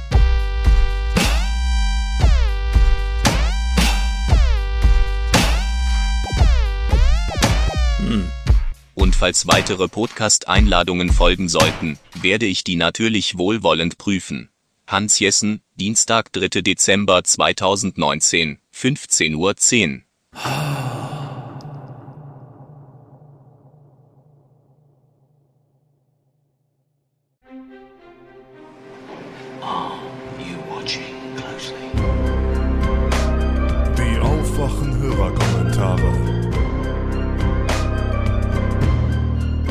Stage is yours. Lieber Thilo, lieber Stefan, liebe Aufwachen-Gang, ich höre gerade den aktuellen Podcast ähm, Thema Landwirtschaft, Klima und freue mich da immer, wenn ihr darüber redet und freue mich auch, dass ihr jetzt die Solavis schon für euch entdeckt habt und habt und immer mehr Expertise auf dem Bereich bekommt. Ich selbst bin Hobbygärtnerin und beschäftige mich auch schon lange, also zumindest seit meine erste Tochter kam vor 16 Jahren, mit dem, was essen wir denn und was tun wir in uns rein, um gesund zu bleiben und wo kommt das her und so weiter. Und möchte einen Hinweis geben, dass es eine Alternative zum Bauernverband schon gibt. Stefan hat gerade davon geredet, dass man das doch mal erfinden müsste. Und zwar ist das die ABL, die Arbeitsgemeinschaft Bäuerliche Landwirtschaft. Und die ist sehr aktiv. Es gibt auch eine junge ABL von Jungbauern, die Land suchen und äh, Solavis gründen zum Beispiel. Und beschäftigt euch einfach mit den Forderungen, mit den Themen, mit den Leuten. Und einer von denen, die da sehr aktiv sind, ist Michael Groll. Holt euch den in den Podcast. Ich hatte ihn auch schon mal gefragt, ob er da Bock drauf hat. Also er hätte Lust. oder ähm, als Interviewpartner für Thilo. Also eine wärmste Empfehlung. Michael oder Micha heißt er eigentlich, ähm, schafft das super, die Dramatik von der ganzen Lage so zu veranschaulichen und ähm, mitzureißen und dann aber auch Mut zu machen und wirkliche Lösungen dazu bieten. Also ja, ich freue mich drauf. In diesem Sinne, bis dann. Tschüss. Hier ist noch ein Kommentar. Ihr sprecht nämlich gerade über das Trinkwasser. Und ja, bitte Leitungswasser trinken. Ähm, Wem es nicht schmeckt oder wo es keine gute Qualität hat, dem empfehle ich The Local Water. Das sind Wasserfilter, die meines Wissens nach in Salzwedel hergestellt werden. Ähm, die Firma sehe ich jetzt gerade, ist aber in Hamburg. Ähm, ja, ganz toll. Guckt einfach nach. Ähm, funktioniert simpel, gute Qualität, schönes Design, ähm, gutes Projekt. Local Water. Bis dann. Tschüss. Hallo, mein Name ist Stefan und ich wohne in Surabaya in Indonesien. In der letzten Folge hattet ihr davon gesprochen, dass Indonesien plant, die Hauptstadt zu verlegen. Und zwar hattet ihr gesagt, dass infolge des Klimawandels die Stadt Jakarta bedroht sein wird und äh, dass sozusagen der Umzug Jakartas eine Konsequenz aus dem Klimawandel ist. Das ist nicht komplett richtig, es ist auch nicht komplett falsch. Also, ähm, ich schlüssel das mal so ein bisschen auf. Als erstes wollen wir mal über Jakarta selbst reden. Dann werden wir im nächsten Block des Kommentars werden wir über die Innenpolitik in Indonesien reden und im letzten Teil werden wir kurz über die neue Hauptstadt reden. Also fangen wir mal mit Jakarta an. Wenn man sich Jakarta anguckt, dann muss man auf jeden Fall festhalten, dass Jakarta ein riesiges Bevölkerungsproblem hat. Also die haben alleine irgendwie 12 Millionen Einwohner und äh, wenn man sich das Gebiet drumherum noch anguckt, den ganzen Speckgürtel dazu, dann kommt man auf über 30 Millionen Menschen. Und äh, es existiert weiterhin Zuzug nach Jakarta, dadurch, dass es eben eine Landflucht gibt und dass Jakarta eines der wichtigsten wirtschaftlichen Zentren Indonesiens ist, ziehen immer mehr Menschen vom Land sozusagen in die Stadt nach Jakarta. Und das hat natürlich auch Folgen für die Stadt. Ähm, zum einen ist natürlich der Verkehr zu nennen. Der Verkehr nimmt immer weiter zu. Also ähm, es wurde jetzt zwar in öffentlichen Nahverkehr in der letzten Zeit sehr, sehr stark investiert und es wurden neue U-Bahn-Tunnel ausgehoben, aber man kann trotzdem festhalten, dass der öffentliche Nahverkehr der Nachfrage, die in Jakarta existiert, einfach gar nicht hinterherkommt. Also ähm, es ist nach wie vor sehr, sehr wichtig, dass der Individualverkehr so einigermaßen funktioniert und äh, dass Menschen sich mit dem Auto und mit dem Motorrad irgendwie durch die Stadt bewegen können. Und äh, das bedeutet natürlich auch, dass wenn so viele Menschen mit Individualverkehr unterwegs sind, dass man riesige Verkehrsstaus hat. Also ich kenne hier wirklich ungelogen Leute in äh, Surabaya, die mir mehrfach schon gesagt haben, dass sie auf gar keinen Fall nach Jakarta ziehen würden, weil sie einfach keine Lust haben, für wenige Kilometer viele Stunden im Stau zu sitzen.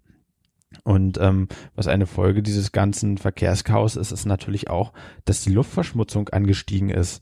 Ähm, Jakarta ist inzwischen auf einer der Spitzenpositionen, wenn es um Luftverschmutzung geht. Das ist jetzt zwar nicht alles der Verkehr, die Industrie ist da natürlich auch wichtig bei, aber trotzdem ist es besorgniserregend.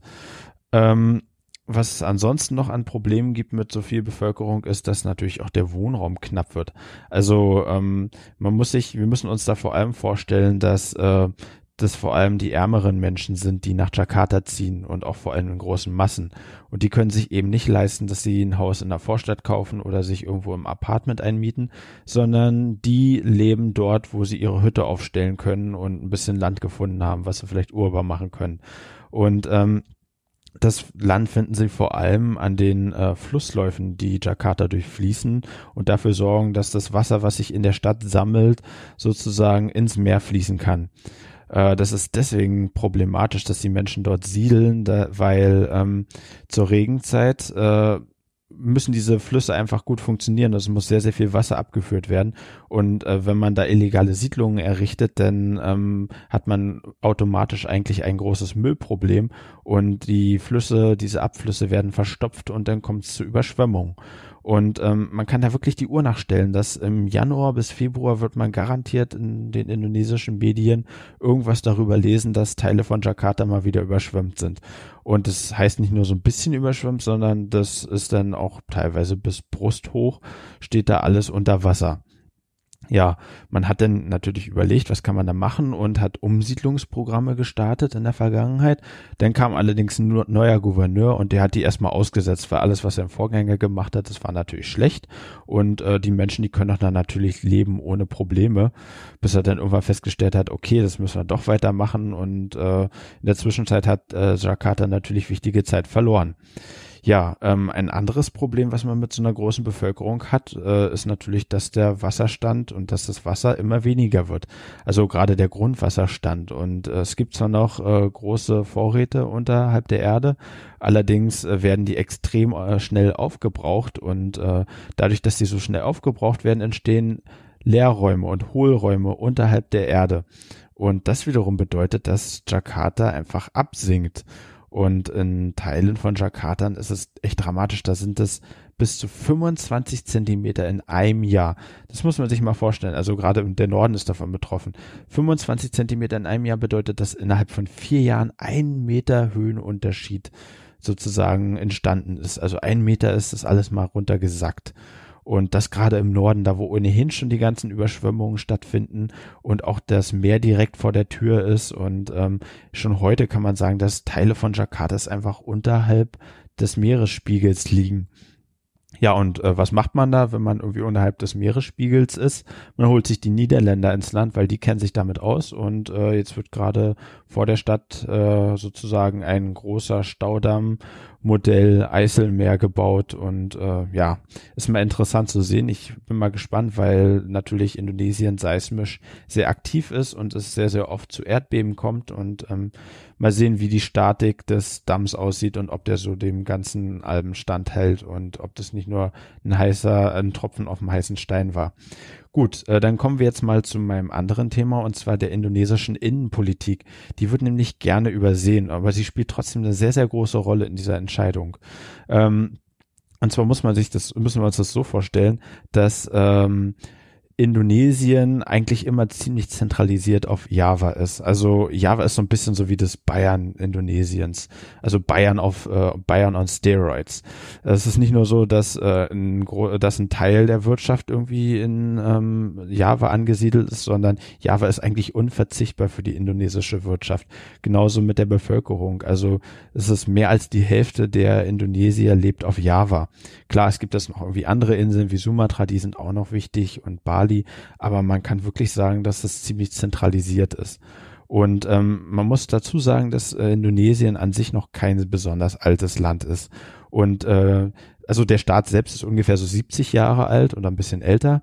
Und ähm, das Territorium Indonesien existiert so eigentlich erst seit Anfang des äh, 20. Jahrhunderts. Erst dann haben die Niederländer es geschafft, nach fast über 300 Jahren Besatzung äh, dieses ganze Territorium für sich zu beanspruchen und zu befrieden und ähm, ja daraus Profit zu schlagen, sage ich mal. Und ähm, deshalb kann man sich vorstellen, davor waren das alles größtenteils kleine Königreiche gewesen, die sich untereinander spinnefeind gewesen sind, äh, die Kriege untereinander geführt haben und ähm, wo eigentlich nie wirklich eine Einigkeit geherrscht hat. Und ähm, dementsprechend gibt es in Indonesien echt extrem starke Fliehkräfte, die immer wieder dafür sorgen, dass dieses Land äh, instabil wird. Also äh, es gibt hier auch sehr, sehr starke Unabhängigkeitsbewegungen und zum Beispiel in Timor-Leste, also Osttimor, haben die es sogar geschafft, sich komplett von Indonesien loszulösen. Also wenn man diese Gefahr sieht, dann ähm, macht es auch durchaus Sinn, dass zum Beispiel der Staat in der Vergangenheit gesagt hat, okay, ähm, wir müssen jetzt hier mal ein bisschen für Austausch sorgen und dann haben sie versucht, Leute vor allem aus Java zu ermutigen, in anderen Teilen des Landes äh, Fuß zu fassen. Also sie haben denen viel Geld gegeben und haben denen auch sonst irgendwie Bonis gegeben, damit sie irgendwie anfangen, in der Ferne sich irgendwie ein Leben aufzubauen. Und ähm, ich kenne so ein paar Leute, die das gemacht haben und man kann eigentlich festhalten, dass viele von den Menschen nach äh, einer gewissen Zeit einfach wieder zurückgekehrt sind. Sei es, weil die Einheimischen vor Ort ihnen gegenüber feindlich eingestellt waren oder sei es einfach nur, weil sie ihre alte Heimat vermisst haben. Und ähm, dementsprechend ist es auch nur konsequent, dass der indonesische Staat jetzt versucht, eben die Hauptstadt umzuverlegen. Okay, dann komme ich auch schon zu meinem letzten Punkt und zwar wollte ich euch die Stadt Palangkaraya noch ein wenig vorstellen. Das wird nämlich in Zukunft die Hauptstadt sein. Wo liegt Palangkaraya? Palangkaraya liegt auf der Insel Borneo. Wenn man sich jetzt mal so ein bisschen die Landkarte Indonesiens anguckt, dann ist Borneo diese Insel, die äh, so ein bisschen in der Mitte liegt und die sich Indonesien zusammen mit Malaysia und Brunei teilt. Ähm, was gibt es zu Palangkaraya sa zu sagen? Also insgesamt leben dort aktuell ungefähr 250.000 Einwohnern und ähm, Das Ding ist, dass äh, wenn man jetzt diese Hauptstadt äh, dahin verlegt, dann bedeutet das natürlich, dass sehr, sehr viele Menschen dorthin ziehen werden. Also ähm, um noch so ein paar Zahlen zu nennen, ich habe gelesen, dass es bis zu 10 Millionen Menschen sein sollen. Ich gehe mal nicht davon aus, dass es so viele sein werden, aber nehmen wir mal an, das sind nur 250.000 Menschen, die da hinzukommen oder vielleicht 500.000, dann hat man schon eine Verdopplung beziehungsweise Verdreifachung der früheren Einwohnerzahl und das bedeutet natürlich, dass da viel gemacht werden muss wenn man über Borneo redet, dann muss man natürlich auch immer im Hinterkopf behalten, dass äh, Borneo traditionell eigentlich sehr, sehr viel Urwald gehabt hat und dass dieser Urwald über die letzten Jahrzehnte eigentlich sehr, sehr stark verschwunden ist. Also ähm, es sind viele Palmölplantagen entstanden und wie sollte es anders sein? Auch im Balancaraya ist abzusehen, dass Urwald gefällt werden muss und verschwinden wird, um eine neue Hauptstadt zu errichten. Ein weiteres Problem, was ich mit der neuen Hauptstadt sehe, ist, dass es ziemlich ambitioniert ist. Also wenn man sich mal anguckt, Berlin und äh, Bonn, was wir jetzt hatten als Umzug, Berlin war eigentlich schon darauf vorbereitet, äh, für lange Zeit eine Hauptstadt zu werden. Aber wenn man sich jetzt mal Balangkaraya anguckt, Balangkaraya ist für indonesische Verhältnisse eine mittelgroße Kleinstadt und ähm, ist irgendwo mitten im Busch und äh, da ist quasi nichts und äh, muss alles aufgebaut werden. Ich glaube nicht, dass wir es in ein paar Jahren alles fertig bekommen. Gut, äh, das war dann auch schon mein Kommentar zum Thema. Ich äh, danke für die Aufmerksamkeit, danke für den Podcast, hoffe, dass ihr euch mit Hans vertragt und ähm, ja, wünsche alles Gute. Bis dann, tschüss. Hallo, liebe Aufwachen-Freunde und äh, Thilo und Stefan und äh, Hans natürlich auch. Ich habe gerade die Folge 413 höre ich mir gerade an und bin sehr erstaunt darüber, wie diskutiert wird über den Lärm von Windrädern. Also ich kenne das, ich habe im Havelland gewohnt, dort gibt es sehr viele Windräder und ja, man kann sie hören, das ist aber auch nicht laut. Ich, äh, meiner Erfahrung nach hört man sie im Winter, wenn kein Laub an den Bäumen ist, da kommt der Schall halt gut durch. In der Stadt ist das aber kein Vergleich. Ich meine, klar, in Berlin ist es laut. Es gibt auch Ecken, da ist es in Berlin leise, aber das ist alles im, das geht im Hintergrundrauschen unter. Ich kenne die Abstände jetzt nicht genau. Ich weiß nicht, ob es 600 Meter sind oder 1000 Meter oder wie weit das nächste Windrad da entfernt war zu der Zeit. Aber ich äh, komme ursprünglich aus der Lausitz und da ist eigentlich was ganz anderes, was mich stört. Da höre ich Tag und Nacht den Braunkohlebagger. Und da hat sich auch noch nie jemand drum geschert. Also warum taucht das nicht als gleichwertiges Argument in der Argumentation auf.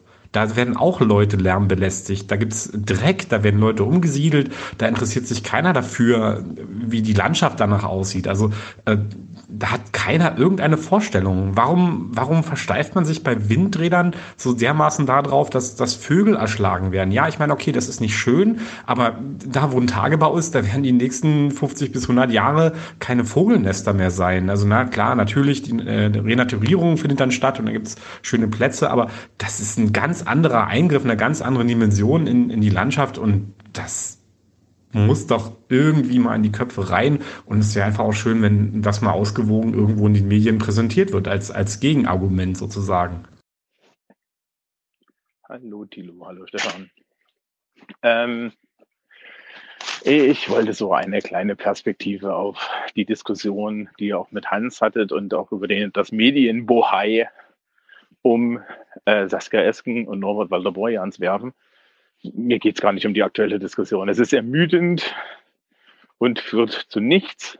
Und einer der Gründe, warum das so ist, ist, ähm, dass, äh, dass eigentlich, ja, die, die, Parallele, die ich ziehen würde, ist, es ist wie ein Gedicht. Ich habe mal Literatur studiert als anderes Fach, ne? Und als Literaturwissenschaftler lernst du eine Sache, der Text ist der Text. Und eigentlich ist der Text scheißegal. Ja, sondern es ist interessant, A, wo kommt er her? Und B, was macht er mit dir? Und ähm, was wir hier sehr schön sehen können, ist, dass wir äh, Text haben, ja, und der literaturwissenschaftliche Begriff von Text ist relativ weit. Ja, aber ich habe hier so theoretisch, ja, haben wir ganz am Ende, am Anfang Manuela Schwesig gehört, wie sie ein Gedicht aufsagt. Ja, mit den Zahlen und so weiter. Und die letzte Zeile, die Pointe, ja, ist dann gewonnen haben Saskia Esken und Norbert Walter Borjans. Und jeder absolut jeder von euch, ja, mit euch, äh, in der Presse und so weiter, hat dieses Gedicht gelesen, gehört und in dessen Kopf passierte irgendwas. Und das ist das Interessante dann für uns in der Literaturwissenschaft. Es offenbart etwas über den Hörer. Ja? Es geht hier überhaupt nicht um die Tatsache. Die Tatsache ist einfach. Man hat halt einfach zwei Menschen ja, äh, dorthin gewählt, aus Motiven, die sich nicht zurückverfolgen lassen, weil die Wahl ist geheim. Eine gewisse von Men Menge von Menschen haben das gemacht. Und am Ende sitzen diese Menschen jetzt da. Die haben ein Programm gesagt. Und schon das Programm an sich ist wieder ein Text. Weil es gibt Menschen, die glauben jetzt, dass das, was Saskia Esken und Walter Borjans da so, also, also Norbert Walter Borjans, machen das wir richtig, sagen, ja, das ist für sie so, so, so, so herausfordernde Literatur, ja.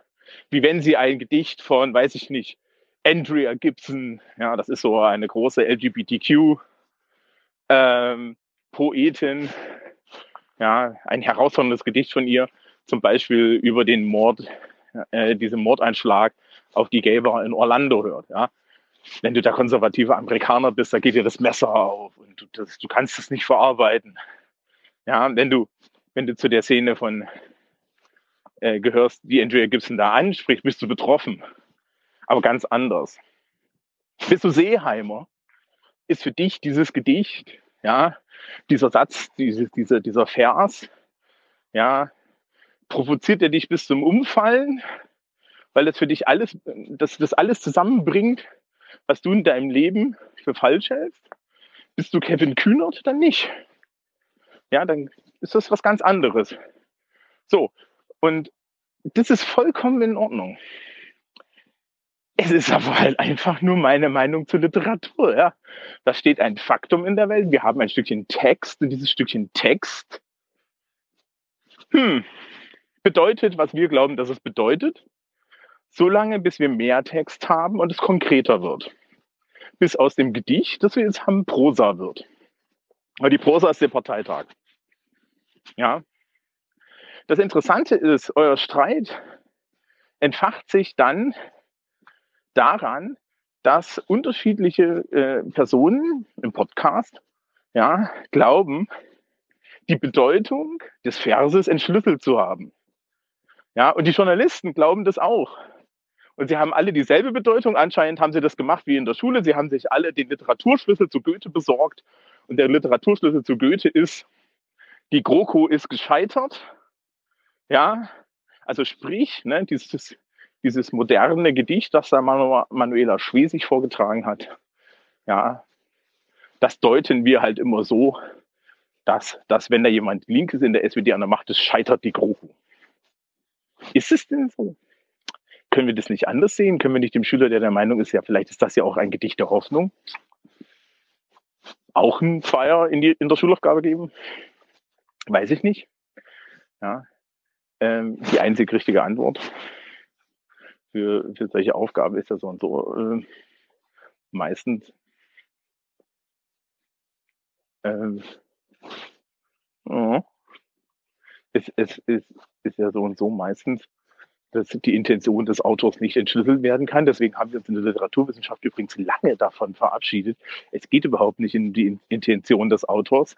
Ja, die Intention des Autors ist übrigens grundsätzlich richtig erfassen mit, ich möchte gerne Geld hiermit verdienen. Stefan wird ein Lied von singen können. Und äh, alles andere sagt uns doch nur was über den, äh, den Hörer und den Leser. Also so ne, über Markus Lanz der, der sich angegriffen fühlt, wenn jemand seine Logiken seines Lebens äh, und, und seines Erfolges in Frage stellt. Ja, auch bei den anderen Journalisten merkt man das. Gleichzeitig, ja, ähm, versucht Hans in eurer Unterhaltung die Wahr, äh, äh, immer auf die Wahrheit hinter den Zahlen hinzudenken. Ja, also er hat anscheinend den zweiten Literaturschlüssel gelesen wo dann äh, das im Deeper Reading noch zwei Professoren gesagt haben, das bedeutet übrigens auch meistens das. Aber das ist natürlich auch erstmal Quatsch und Stefans Hinweis, dass das alles das nicht bedeutet, sondern es einfach nur bedeutet, wir haben da jetzt zwei Leute und es hat sich was geändert. Ja. Ähm, das ist ja auch richtig. Und so steht ihr da und streitet euch über ein Stückchen Text, ja, wie sich im Endeffekt das Hauptseminar Literaturwissenschaft über den Dickens streitet. Äh, und es ist irgendwie, sagt es nur was über die Personen, aber es sagt nicht wirklich etwas über den Inhalt, weil den Inhalt können wir eh nicht entschlüsseln. Und vielleicht muss man das alles auch so ein bisschen so sehen. Und vielleicht habe ich jetzt auch verraten, warum ich meistens größere Teile der, der, der Textproduktion, die, die da gemacht werden, komplett ignoriere, weil sie maximal etwas über den sagen, der schreibt und mir nur verraten, was ich denke, und das weiß ich meistens auch so, deswegen muss ich das nicht lesen. Ja? Literatur sollte übrigens einem im Generellen die Augen für die Welt öffnen, sonst ist sie schlechte Literatur. Äh, und wenn man nur da sitzt und versucht, Dinge zu interpretieren und weiter zu interpretieren und dann zu versuchen, eine Wahrheit herauszufinden und eine, eine Deutung zu machen, dann finde ich es immer ein bisschen komisch, weil alle Deutungen sind beliebig. Wir wissen nicht, was passiert. Ja, wir wissen nicht, was das bedeutet. Wir wissen nicht, was Dickens damit wirklich gemeint hat. Ja, wir haben eine Idee, wir haben ein Gefühl dafür, aber den Zugang zum Text, den hast du ja nicht wirklich. Ja, und je älter der Text, desto schwieriger ist es. Ich habe altenglische Gedicht gelesen, da kannst du es komplett vergessen.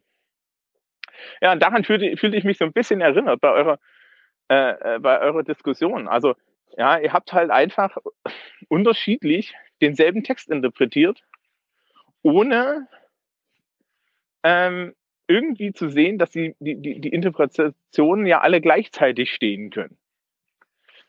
Das Unangenehme daran ist allerdings, wir haben es ja eigentlich mit Politik und so weiter zu tun und wir hätten gern Eindeutigkeiten, weil die sind angenehm. Aber die Uneindeutigkeit ist das, was wir hier eigentlich aushalten müssen. Ja, in der Politik, im Sozialen und natürlich dann auch am Ende wieder in der Literatur, die ja nur, nur ein, ein Gefühl des Sozialen und Persönlichen als Text ist. Ja, äh, so viel dazu. Literatur ist halt dann immer ja, die schöne Ausrede, ja, der, der Ort, wo ich spielen darf, aber dass im Endeffekt alles Text ist und dass man natürlich mit so einem mit so einem literaturwissenschaftlichen Blick daran gehen kann und sagen kann, okay, das ist deine Interpretation, das ist meine Interpretation, die stehen nebeneinander. Dass es am Ende keine Wahrheit am Text geben kann, jenseits der Tatsache, dass diese zwei Menschen jetzt dort gewählt sind und dass das etwas bedeutet, aber nie, wir nicht wissen, was es bedeutet. Und dass unser Glaube darüber, was es bedeuten kann, eigentlich nur etwas über uns sagt, über unseren Blick in die Welt, über unsere Hoffnung oder Befürchtungen, das ist dann eigentlich auch die Schönheit. So viel dazu. Willkommen übrigens im Dezember, das war sehr adventlich. Ich gehe jetzt mit dem Hund weiter. Hallo Tilo, hallo Stefan, Thomas hier. Ich höre gerade Aufwachen Folge 413, in dem Tilo die kluge Frage stellt, warum die Altparteien nicht Wahlgeschenke für ihre Wähler machen in Form von Pflegeleistungen. Nun, die zynische, aber wahrscheinlich korrekte Antwort auf diese Frage ist, es interessiert in Deutschland keine Sau. Wenn du überlegst, Alexander Jorde hat damals das Thema ja vermeintlich auf die Agenda gesetzt, aber wenn du äh, tiefer darüber nachdenkst, ist es eigentlich so, dass er nur deswegen in den Medien war, weil er es geschafft hat, Angela Merkel in Verlegenheit zu bringen und ihr an den Karren zu pissen. Es ging zu keinem Zeitpunkt um Pflege. Es interessiert in Deutschland einfach keine Sau. Danke fürs Zuhören. Hallo Stefan und Thilo. Bin gerade mit dem bin ein bisschen hinten drin mit Aufwachen höre, aber habe jetzt gerade den äh, neuesten Wolf-Beitrag gehört und wollte nur sagen, bei uns gab es im Kanton Graubünden oder in der Schweiz eine Nachrichtensendung äh, im Rahmen von 10 vor 10, der Abend, den abendlichen Tagesthemen vom Schweizer Fernsehen wo es über die Sonderjagd auf Hirsche im Kanton Graubünden geht. Und zwar äh, was Fazit, dass also die sich so verbreiten, vor allem im Grenzgebiet hier bei uns zu Österreich, dass die äh, Jungwuchs so schädigen, dass der nicht hochkommt und dass die, der Bannwald, der vor Lawinen schützen soll, nicht entsprechend gepflegt und gehegt werden kann. Und deswegen müssen so viele Hirsche abgeschossen werden, was fast nicht möglich ist. Und der fast letzte Satz in dem Beitrag handelt denn davon, dass es fünf Kilometer weiter am Kalander oder zehn Kilometer weiter ein Wolfsrudel gibt und dadurch, dass das Wolfsrudel dort lebt, die Probleme mit dem Wald sich nicht so stark zeigen bzw. erübrigen. Okay, tschüss, so viel mein Beitrag. Moin, Paul hier. Und zwar würde ich ganz gerne einen Kommentar zum Thema Inlandsroaming abgeben. Ähm, Stefan meinte ja, das würde dann da so ziemlich konkurrenzfrei zwischen den Mobilfunkanbietern äh, ablaufen. Äh, was ich jetzt aber gar nicht mal unbedingt so sehen würde. Weil, äh, also ich gebe mal ein Beispiel. Äh, ich bin bei O2. Ich fahre raus aufs Land. Ähm, da ist für mich Edgeland. Äh, vielleicht ist da aber ganz gutes Vodafone-Netz. Jetzt sagt mein Handy, okay, O2-Netz ist hier scheiße, ich wähle mich mal ins Vodafone-Netz ein. Soweit, so gut. Ähm, das kostet dann natürlich irgendwen Geld. Ähm, das kostet wahrscheinlich erstmal O2 Geld. Und jetzt ist der Witz halt zu sagen, okay, O2, du darfst diese Roaming-Gebühren, die da anfallen, nicht auf mich als Kunden abwälzen weil es ist deine Verantwortung, da ein vernünftiges Netz hinzustellen.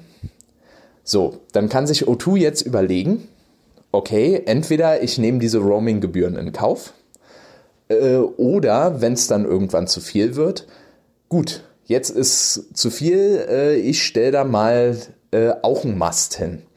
Und so hätte man äh, automatisch gleich noch äh, die, die Netzabdeckung erhöht und würde sich im Grunde als Mobilfunkanbieter auch ganz neue Kunden äh, äh, erschließen, die man vorher halt nicht hatte, weil man an diesen Stellen dann keine Netzabdeckung hatte. Äh, was, äh, okay, was ist jetzt, wenn die Lage komplett prekär ist? Äh, wenn meinetwegen gar keine Netzabdeckung da ist? Dann könnte halt immer noch der Bund, die Länder, die Kommunen hingehen äh, und sagen, okay, wir bauen da jetzt einen Mobilfunkmasten hin. Und das würde dann ganz genauso ablaufen, wenn dann nämlich ein O2-Kunde vorbeikommt und sich ins Brandenburg-Netz einloggt. Ähm, dann äh, zahlt O2 ganz genauso äh, äh, ähm, Roaming-Gebühren an das Land Brandenburg, ans Brandenburg-Netz. Und auch dann könnte sich O2 wieder überlegen, okay, stelle ich da vielleicht auch noch einen Mobilfunkmasten hin. Und so würde man so Stück für Stück einfach komplett automatisch die Mobilfunkabdeckung erhöhen. Und bräuchte wahrscheinlich noch nicht mal irgendeinen äh, irgendeinen aufwendigen Plan. Man müsste halt nur sagen, okay, wo prekäre äh, Mobilfunkabdeckung ist, da stellen, äh, da stellt äh, der Bund, die Länder, die Kommunen stellen da Mobilfunkmasten hin und Roaminggebühren dürfen nicht auf die Kunden abgewälzt werden. Ja, äh, genau. So viel dazu. Ich äh, wünsche euch noch einen schönen Tag und tschüss. Ja, hallo Wolfsrudel, hier ist der hier ist der Stefan und ich habe einen Kommentar zu Lisas Kommentar über Gemeinnützigkeit, die sie bei der äh, 413 Funklochabgabe gemacht hat. Ähm, da geht sie leider unglücklich so ein bisschen auf den Schützenverein ein in Bezug auf die Mitgliedschaft von, von Frauen. Ähm, wenn man äh, Lisas Kommentar aber so ein bisschen äh, zuhört, und dann geht sie schon irgendwie darauf ein, dass Sportvereine, wozu die Schützenvereine auch gehören, äh, aufgrund ihrer ja, unterschiedlichen Körperlichkeit, äh, Beispiel in Mannschaftssportarten, äh, dass es da schon problematisch sein kann für Mitgliedschaften Männer und Frauen und so weiter. Außer man macht dann natürlich eine entsprechende äh, Mannschaft dann zusätzlich drauf, also eine Männermannschaft bei Frauenverein, Frauenmannschaft bei Männerverein. Und dann ist es gerade aber bei den Schützen ja so, dass dort Männer und Frauen zusammenschießen. Ähm, und das ist ja gerade die große, ja, integrale, integrative Eigenschaft von, von Schützen. Das geht ja sogar noch weiter hinaus bis darauf hin, dass auch zum Beispiel Menschen mit Behinderung in der Bundesliga auch äh, mitschießen können. Ähm, und das bieten die anderen Sportarten halt gar nicht, wie sie selbst ja auch einzieht.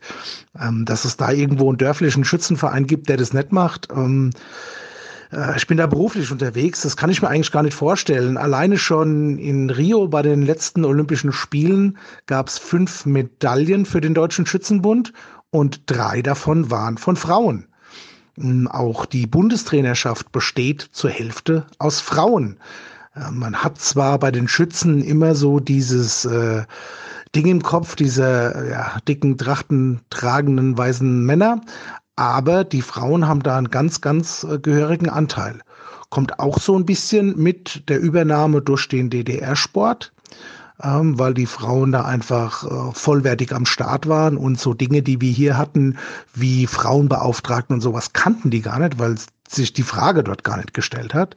Aber mittlerweile ist das äh, sehr, sehr äh, anerkannt und ähm, ja, die Frauen äh, schießen eigentlich ganz gerne. Also es ist keine, wie Lisa sagt, originäres Problem, dass Frauen da irgendwie überhaupt nicht. Im Gegenteil. Äh, der Schießsport ist eine Sportart, ob Bogenschießen, Pistole, Gewehr oder auch Tontaubenschießen, ähm, ist, sind Sportarten, wo die Frauen äh, gerne machen und auch dabei sind, weil gerade da die unterschiedliche Körperlichkeit eine geringere Rolle spielen. Ja, das nur mal, nur mal so, um für die Schützenvereine auch irgendwie mal so eine kleine Lanze zu brechen. Schließlich sind sie auch ähm, mit Beschützer der Demokratie gewesen, als in der Nähe von Stefan, Kronberger Schützenverein, ähm, in Frankfurt in der Paulskirche 1848, als die Spalier gestanden sind, um den, um den äh, Abgeordneten, die da zur ersten Versammlung kommen, äh, demokratischen Abgeordneten schließlich Spalier zu stehen und zu beschützen vor, ich sag mal, der Kaiserlichkeit. Ja. Ähm, die Kronberger Schützen haben immer noch diese Fahne, mit der sie dort waren, auch in ihrem, in ihrem Besitz und äh, gut, äh, gut verwahrt in Kronberg sitzen. Ja. Mal so ein kleiner Ausflug. Ja. Ja, ich hoffe, ich konnte damit ein bisschen aufklären und den, den Ruf der Schützen ein bisschen hochheben. Ansonsten, wie alle sagen, weiter so, Lass den Hans ein bisschen machen. Tschüss.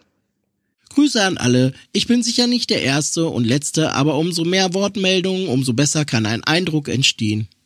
Lieber Hans, dein Auftritt oder besser gesagt dein Abgang in Folge 413 war unsouverän. Ich denke, die Zeiten sind vorbei. Die Show wollte den Punkt machen, dass die Frage, ob GroKo rein raus aus Sicht der Journalie von wichtiger, berichtenswerter Relevanz ist, aber von der Mehrheit einfach dilettantisch handwerklich schlecht gemacht wurde. Wenn die Parteien gerade lernen müssen, dass sie sich zu weit vom Bürger entfernt haben, warum sollte es der Herrscher von Journalisten auch nicht anders ergehen, vor allem da sie ja in Koexistenz mit der Politik leben?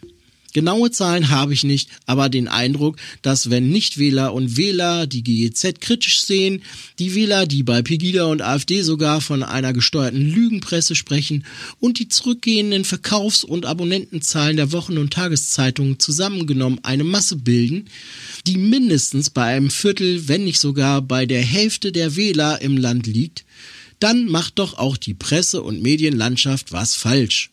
Und der Journalist kann nur zwei Fehler machen. Keine Frage stellen oder die falschen Fragen stellen. Und im Moment überwiegt das Stellen der falschen Fragen. Wäre es anders, würde es diesen Podcast nicht geben und keine 1% Hörerschaft. Ja, es würde vielleicht auch helfen, wenn es mehr Politiker gäbe, die sich wehren würden und klar sagen würden, lieber Journalist, fragen Sie mich nach Inhalten und nicht nach einer plumpen verkürzten Kopfzeile. Und eine klare, einfache Sprache der Politiker würde auch helfen. Da begrüßt Politiker XY, dass ein anderer Politiker vom Vorsitz eines Ausschusses abgewählt wurde. Begrüßen ist eine nette Umgangsform. Ich begrüße Menschen an meiner Haustür, auf die ich mich freue. Ich grüße als nette Geste auf der Straße meinen Nachbarn oder auch Fremde, die auch einen Hund mit sich haben oder einfach, weil sie mich nett anlächeln. Was hindert den Politiker daran, zu sagen, ich finde es gut, dass XY abgewählt wurde, da ich sein Verhalten und Aussagen unerträglich finde, zudem bin ich froh darüber, mit dieser Meinung nicht alleine zu sein. Politiker wie auch die Journalisten müssen zwingend ihren Stil ändern. So blöd wie man immer meint, ist auch Oma Erna und Onkel Karl nicht. Oder man sollte sich daran gewöhnen, dass wir in einer Zeit leben, wo sich viel mehr Menschen auf den unterschiedlichsten Wegen mit Informationen versorgen. Ob gut, richtig, das ist ja erstmal dahingestellt. Man muss eher davon ausgehen oder besser es wagen, mit mehr Inhalten den Konsumenten zu überladen, als ihn im Zweifel für dümmer als er ist zu halten. Hallo Tilo, hallo Stefan. Ähm, ich wollte so eine kleine Perspektive auf die Diskussion, die ihr auch mit Hans hattet und auch über den, das Medienbohai um äh, Saskia Esken und Norbert Walter-Borjans werfen. Mir geht es gar nicht um die aktuelle Diskussion. Es ist ermüdend und führt zu nichts. Und einer der Gründe, warum das so ist, ist, ähm, dass, äh, dass eigentlich ja, die, die, die Parallele, die ich ziehen würde, ist, es ist wie ein Gedicht. Ich habe mal Literatur studiert als anderes Fach, ne? Und als Literaturwissenschaftler lernst du eine Sache. Der Text ist der Text. Und eigentlich ist der Text scheißegal. Ja, sondern es ist interessant, A, wo kommt er her? Und B, was macht er mit dir? Und ähm, was wir hier sehr schön sehen können, ist, dass wir äh, Text haben, ja, und der literaturwissenschaftliche Begriff von Text ist relativ weit. Ja, aber ich habe hier so theoretisch, ja, haben wir ganz am Ende, am Anfang Manuela Schwesig gehört, wie sie ein Gedicht aufsagt. Ja, mit den Zahlen und so weiter. Und die letzte Zeile, die Pointe, ja, ist dann gewonnen haben Saskia Esken und Norbert Walter-Borjans. Und jeder, absolut jeder von euch, ja, mit euch, äh, in der Presse und so weiter, hat dieses Gedicht gelesen, gehört und in dessen Kopf passierte irgendwas. Und das ist das Interessante dann für uns in der Literaturwissenschaft. Es offenbart etwas über den Hörer. Ja? Es geht hier überhaupt nicht um die Tatsache. Die Tatsache ist einfach. Man hat halt einfach zwei Menschen ja, äh, dorthin gewählt, aus Motiven, die sich nicht zurückverfolgen lassen, weil die Wahl ist geheim. Eine gewisse von Men Menge von Menschen haben das gemacht. Und am Ende sitzen diese Menschen jetzt da. Die haben ein Programm gesagt. Und schon das Programm an sich ist wieder ein Text. Weil es gibt Menschen, die glauben jetzt, dass das, was Saskia Esken und Walter Borjans da so, also, also Norbert Walter Borjans, machen das wir richtig, sagen, ja, das ist für sie so, so, so, so herausfordernde Literatur, ja. Wie wenn sie ein Gedicht von, weiß ich nicht, Andrea Gibson, ja, das ist so eine große LGBTQ ähm, Poetin, ja, ein herausforderndes Gedicht von ihr, zum Beispiel über den Mord, äh, diesen Mordeinschlag auf die Gay Bar in Orlando hört, ja. Wenn du der konservative Amerikaner bist, da geht dir das Messer auf und du, das, du kannst es nicht verarbeiten. Ja, wenn du, wenn du zu der Szene von äh, gehörst, die Andrea Gibson da anspricht, bist du betroffen aber ganz anders. Bist du Seeheimer?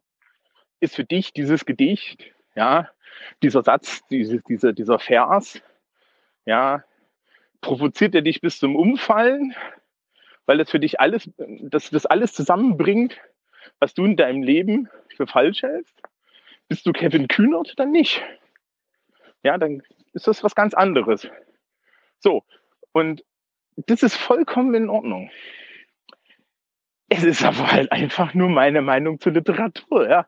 Da steht ein Faktum in der Welt. Wir haben ein Stückchen Text und dieses Stückchen Text hm, bedeutet, was wir glauben, dass es bedeutet, solange bis wir mehr Text haben und es konkreter wird.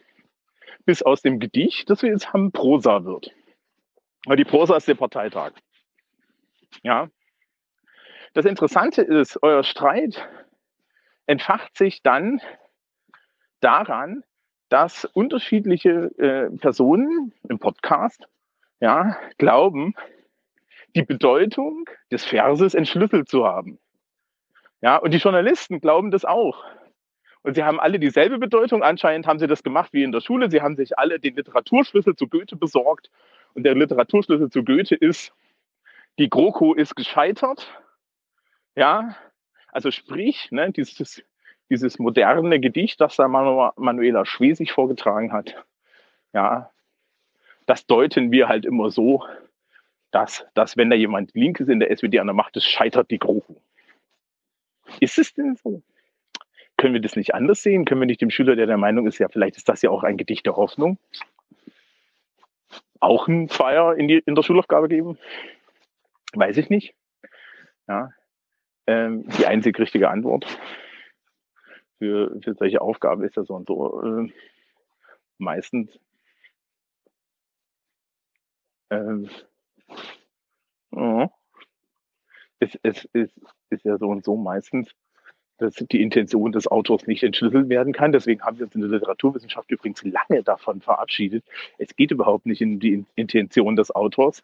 Ja, die Intention des Autors ist übrigens grundsätzlich richtig erfassen mit, ich möchte gerne Geld hiermit verdienen. Stefan wird ein Lied von singen können.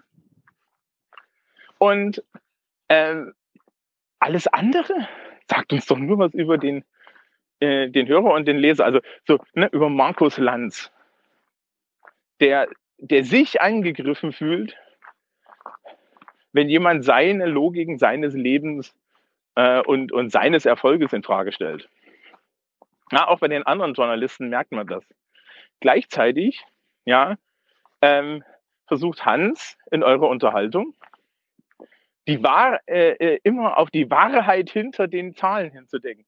Ja, also er hat anscheinend den zweiten Literaturschlüssel gelesen, wo dann äh, das im Deeper Reading noch zwei Professoren gesagt haben, das bedeutet übrigens auch meistens das. Aber das ist natürlich auch erstmal Quatsch und Stefans Hinweis, dass das alles das nicht bedeutet, sondern es einfach nur bedeutet, wir haben da jetzt zwei Leute und es hat sich was geändert. Ja.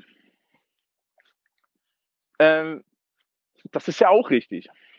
Und so steht ihr da und streitet euch über ein Stückchen Text, ja, wie sich im Endeffekt das Hauptseminar Literaturwissenschaft über den Dickens streitet. Äh, und es ist irgendwie, sagt es nur was über die Personen, aber es sagt nicht wirklich etwas über den Inhalt, weil den Inhalt können wir eh nicht entschlüsseln. Und vielleicht muss man das alles auch so ein bisschen so sehen. Und vielleicht habe ich jetzt auch verraten, warum ich meistens größere Teile der, der, der Textproduktion, die, die da gemacht werden, komplett ignoriere, weil sie maximal etwas über den sagen, der schreibt und mir nur verraten, was ich denke. Und das weiß ich meistens auch so, deswegen muss ich das nicht lesen. Ja? Literatur sollte übrigens einem im Generellen die Augen für die Welt öffnen sonst ist sie schlechte Literatur. Äh, und wenn man nur da sitzt und versucht, Dinge zu interpretieren und weiter zu interpretieren und dann zu versuchen, eine Wahrheit herauszufinden und eine, eine Deutung zu machen, dann finde ich es immer ein bisschen komisch, weil alle Deutungen sind beliebig. Wir wissen nicht, was passiert. Ja, wir wissen nicht, was das bedeutet. Wir wissen nicht, was Dickens damit wirklich gemeint hat. Ja, wir haben eine Idee, wir haben ein Gefühl dafür, aber den Zugang zum Text, den hast du ja nicht wirklich. Ja? Und je älter der Text, desto schwieriger ist es. Ich habe altenglische Gedichte gelesen, da kannst du es komplett vergessen.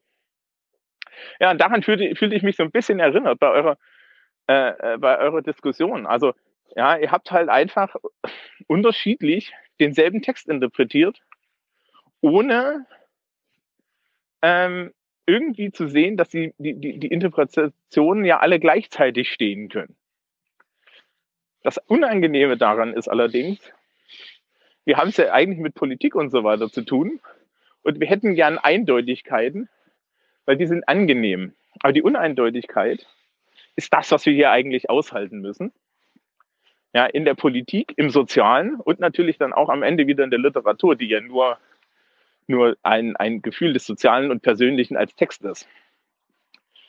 Ja, äh, so viel dazu. Literatur ist halt dann immer ja, die schöne Ausrede, ja, der, der Ort, wo ich spielen darf, aber dass im Endeffekt alles Text ist und dass man natürlich mit so einem, mit so einem literaturwissenschaftlichen Blick daran gehen kann und sagen kann, okay, das ist deine Interpretation, das ist meine Interpretation, die stehen nebeneinander. Dass es am Ende keine Wahrheit am Text geben kann, jenseits der Tatsache, dass diese zwei Menschen jetzt dort gewählt sind und dass das etwas bedeutet, aber nie, wir nicht wissen, was es bedeutet und dass unser Glaube darüber, was es bedeuten kann, eigentlich nur etwas über uns sagt, über unseren Blick in die Welt, über unsere Hoffnung oder Befürchtungen, das ist dann eigentlich auch die Schönheit. So viel dazu. Wir kommen übrigens im Dezember, das war sehr adventlich. Ich gehe jetzt mit dem Hund weiter.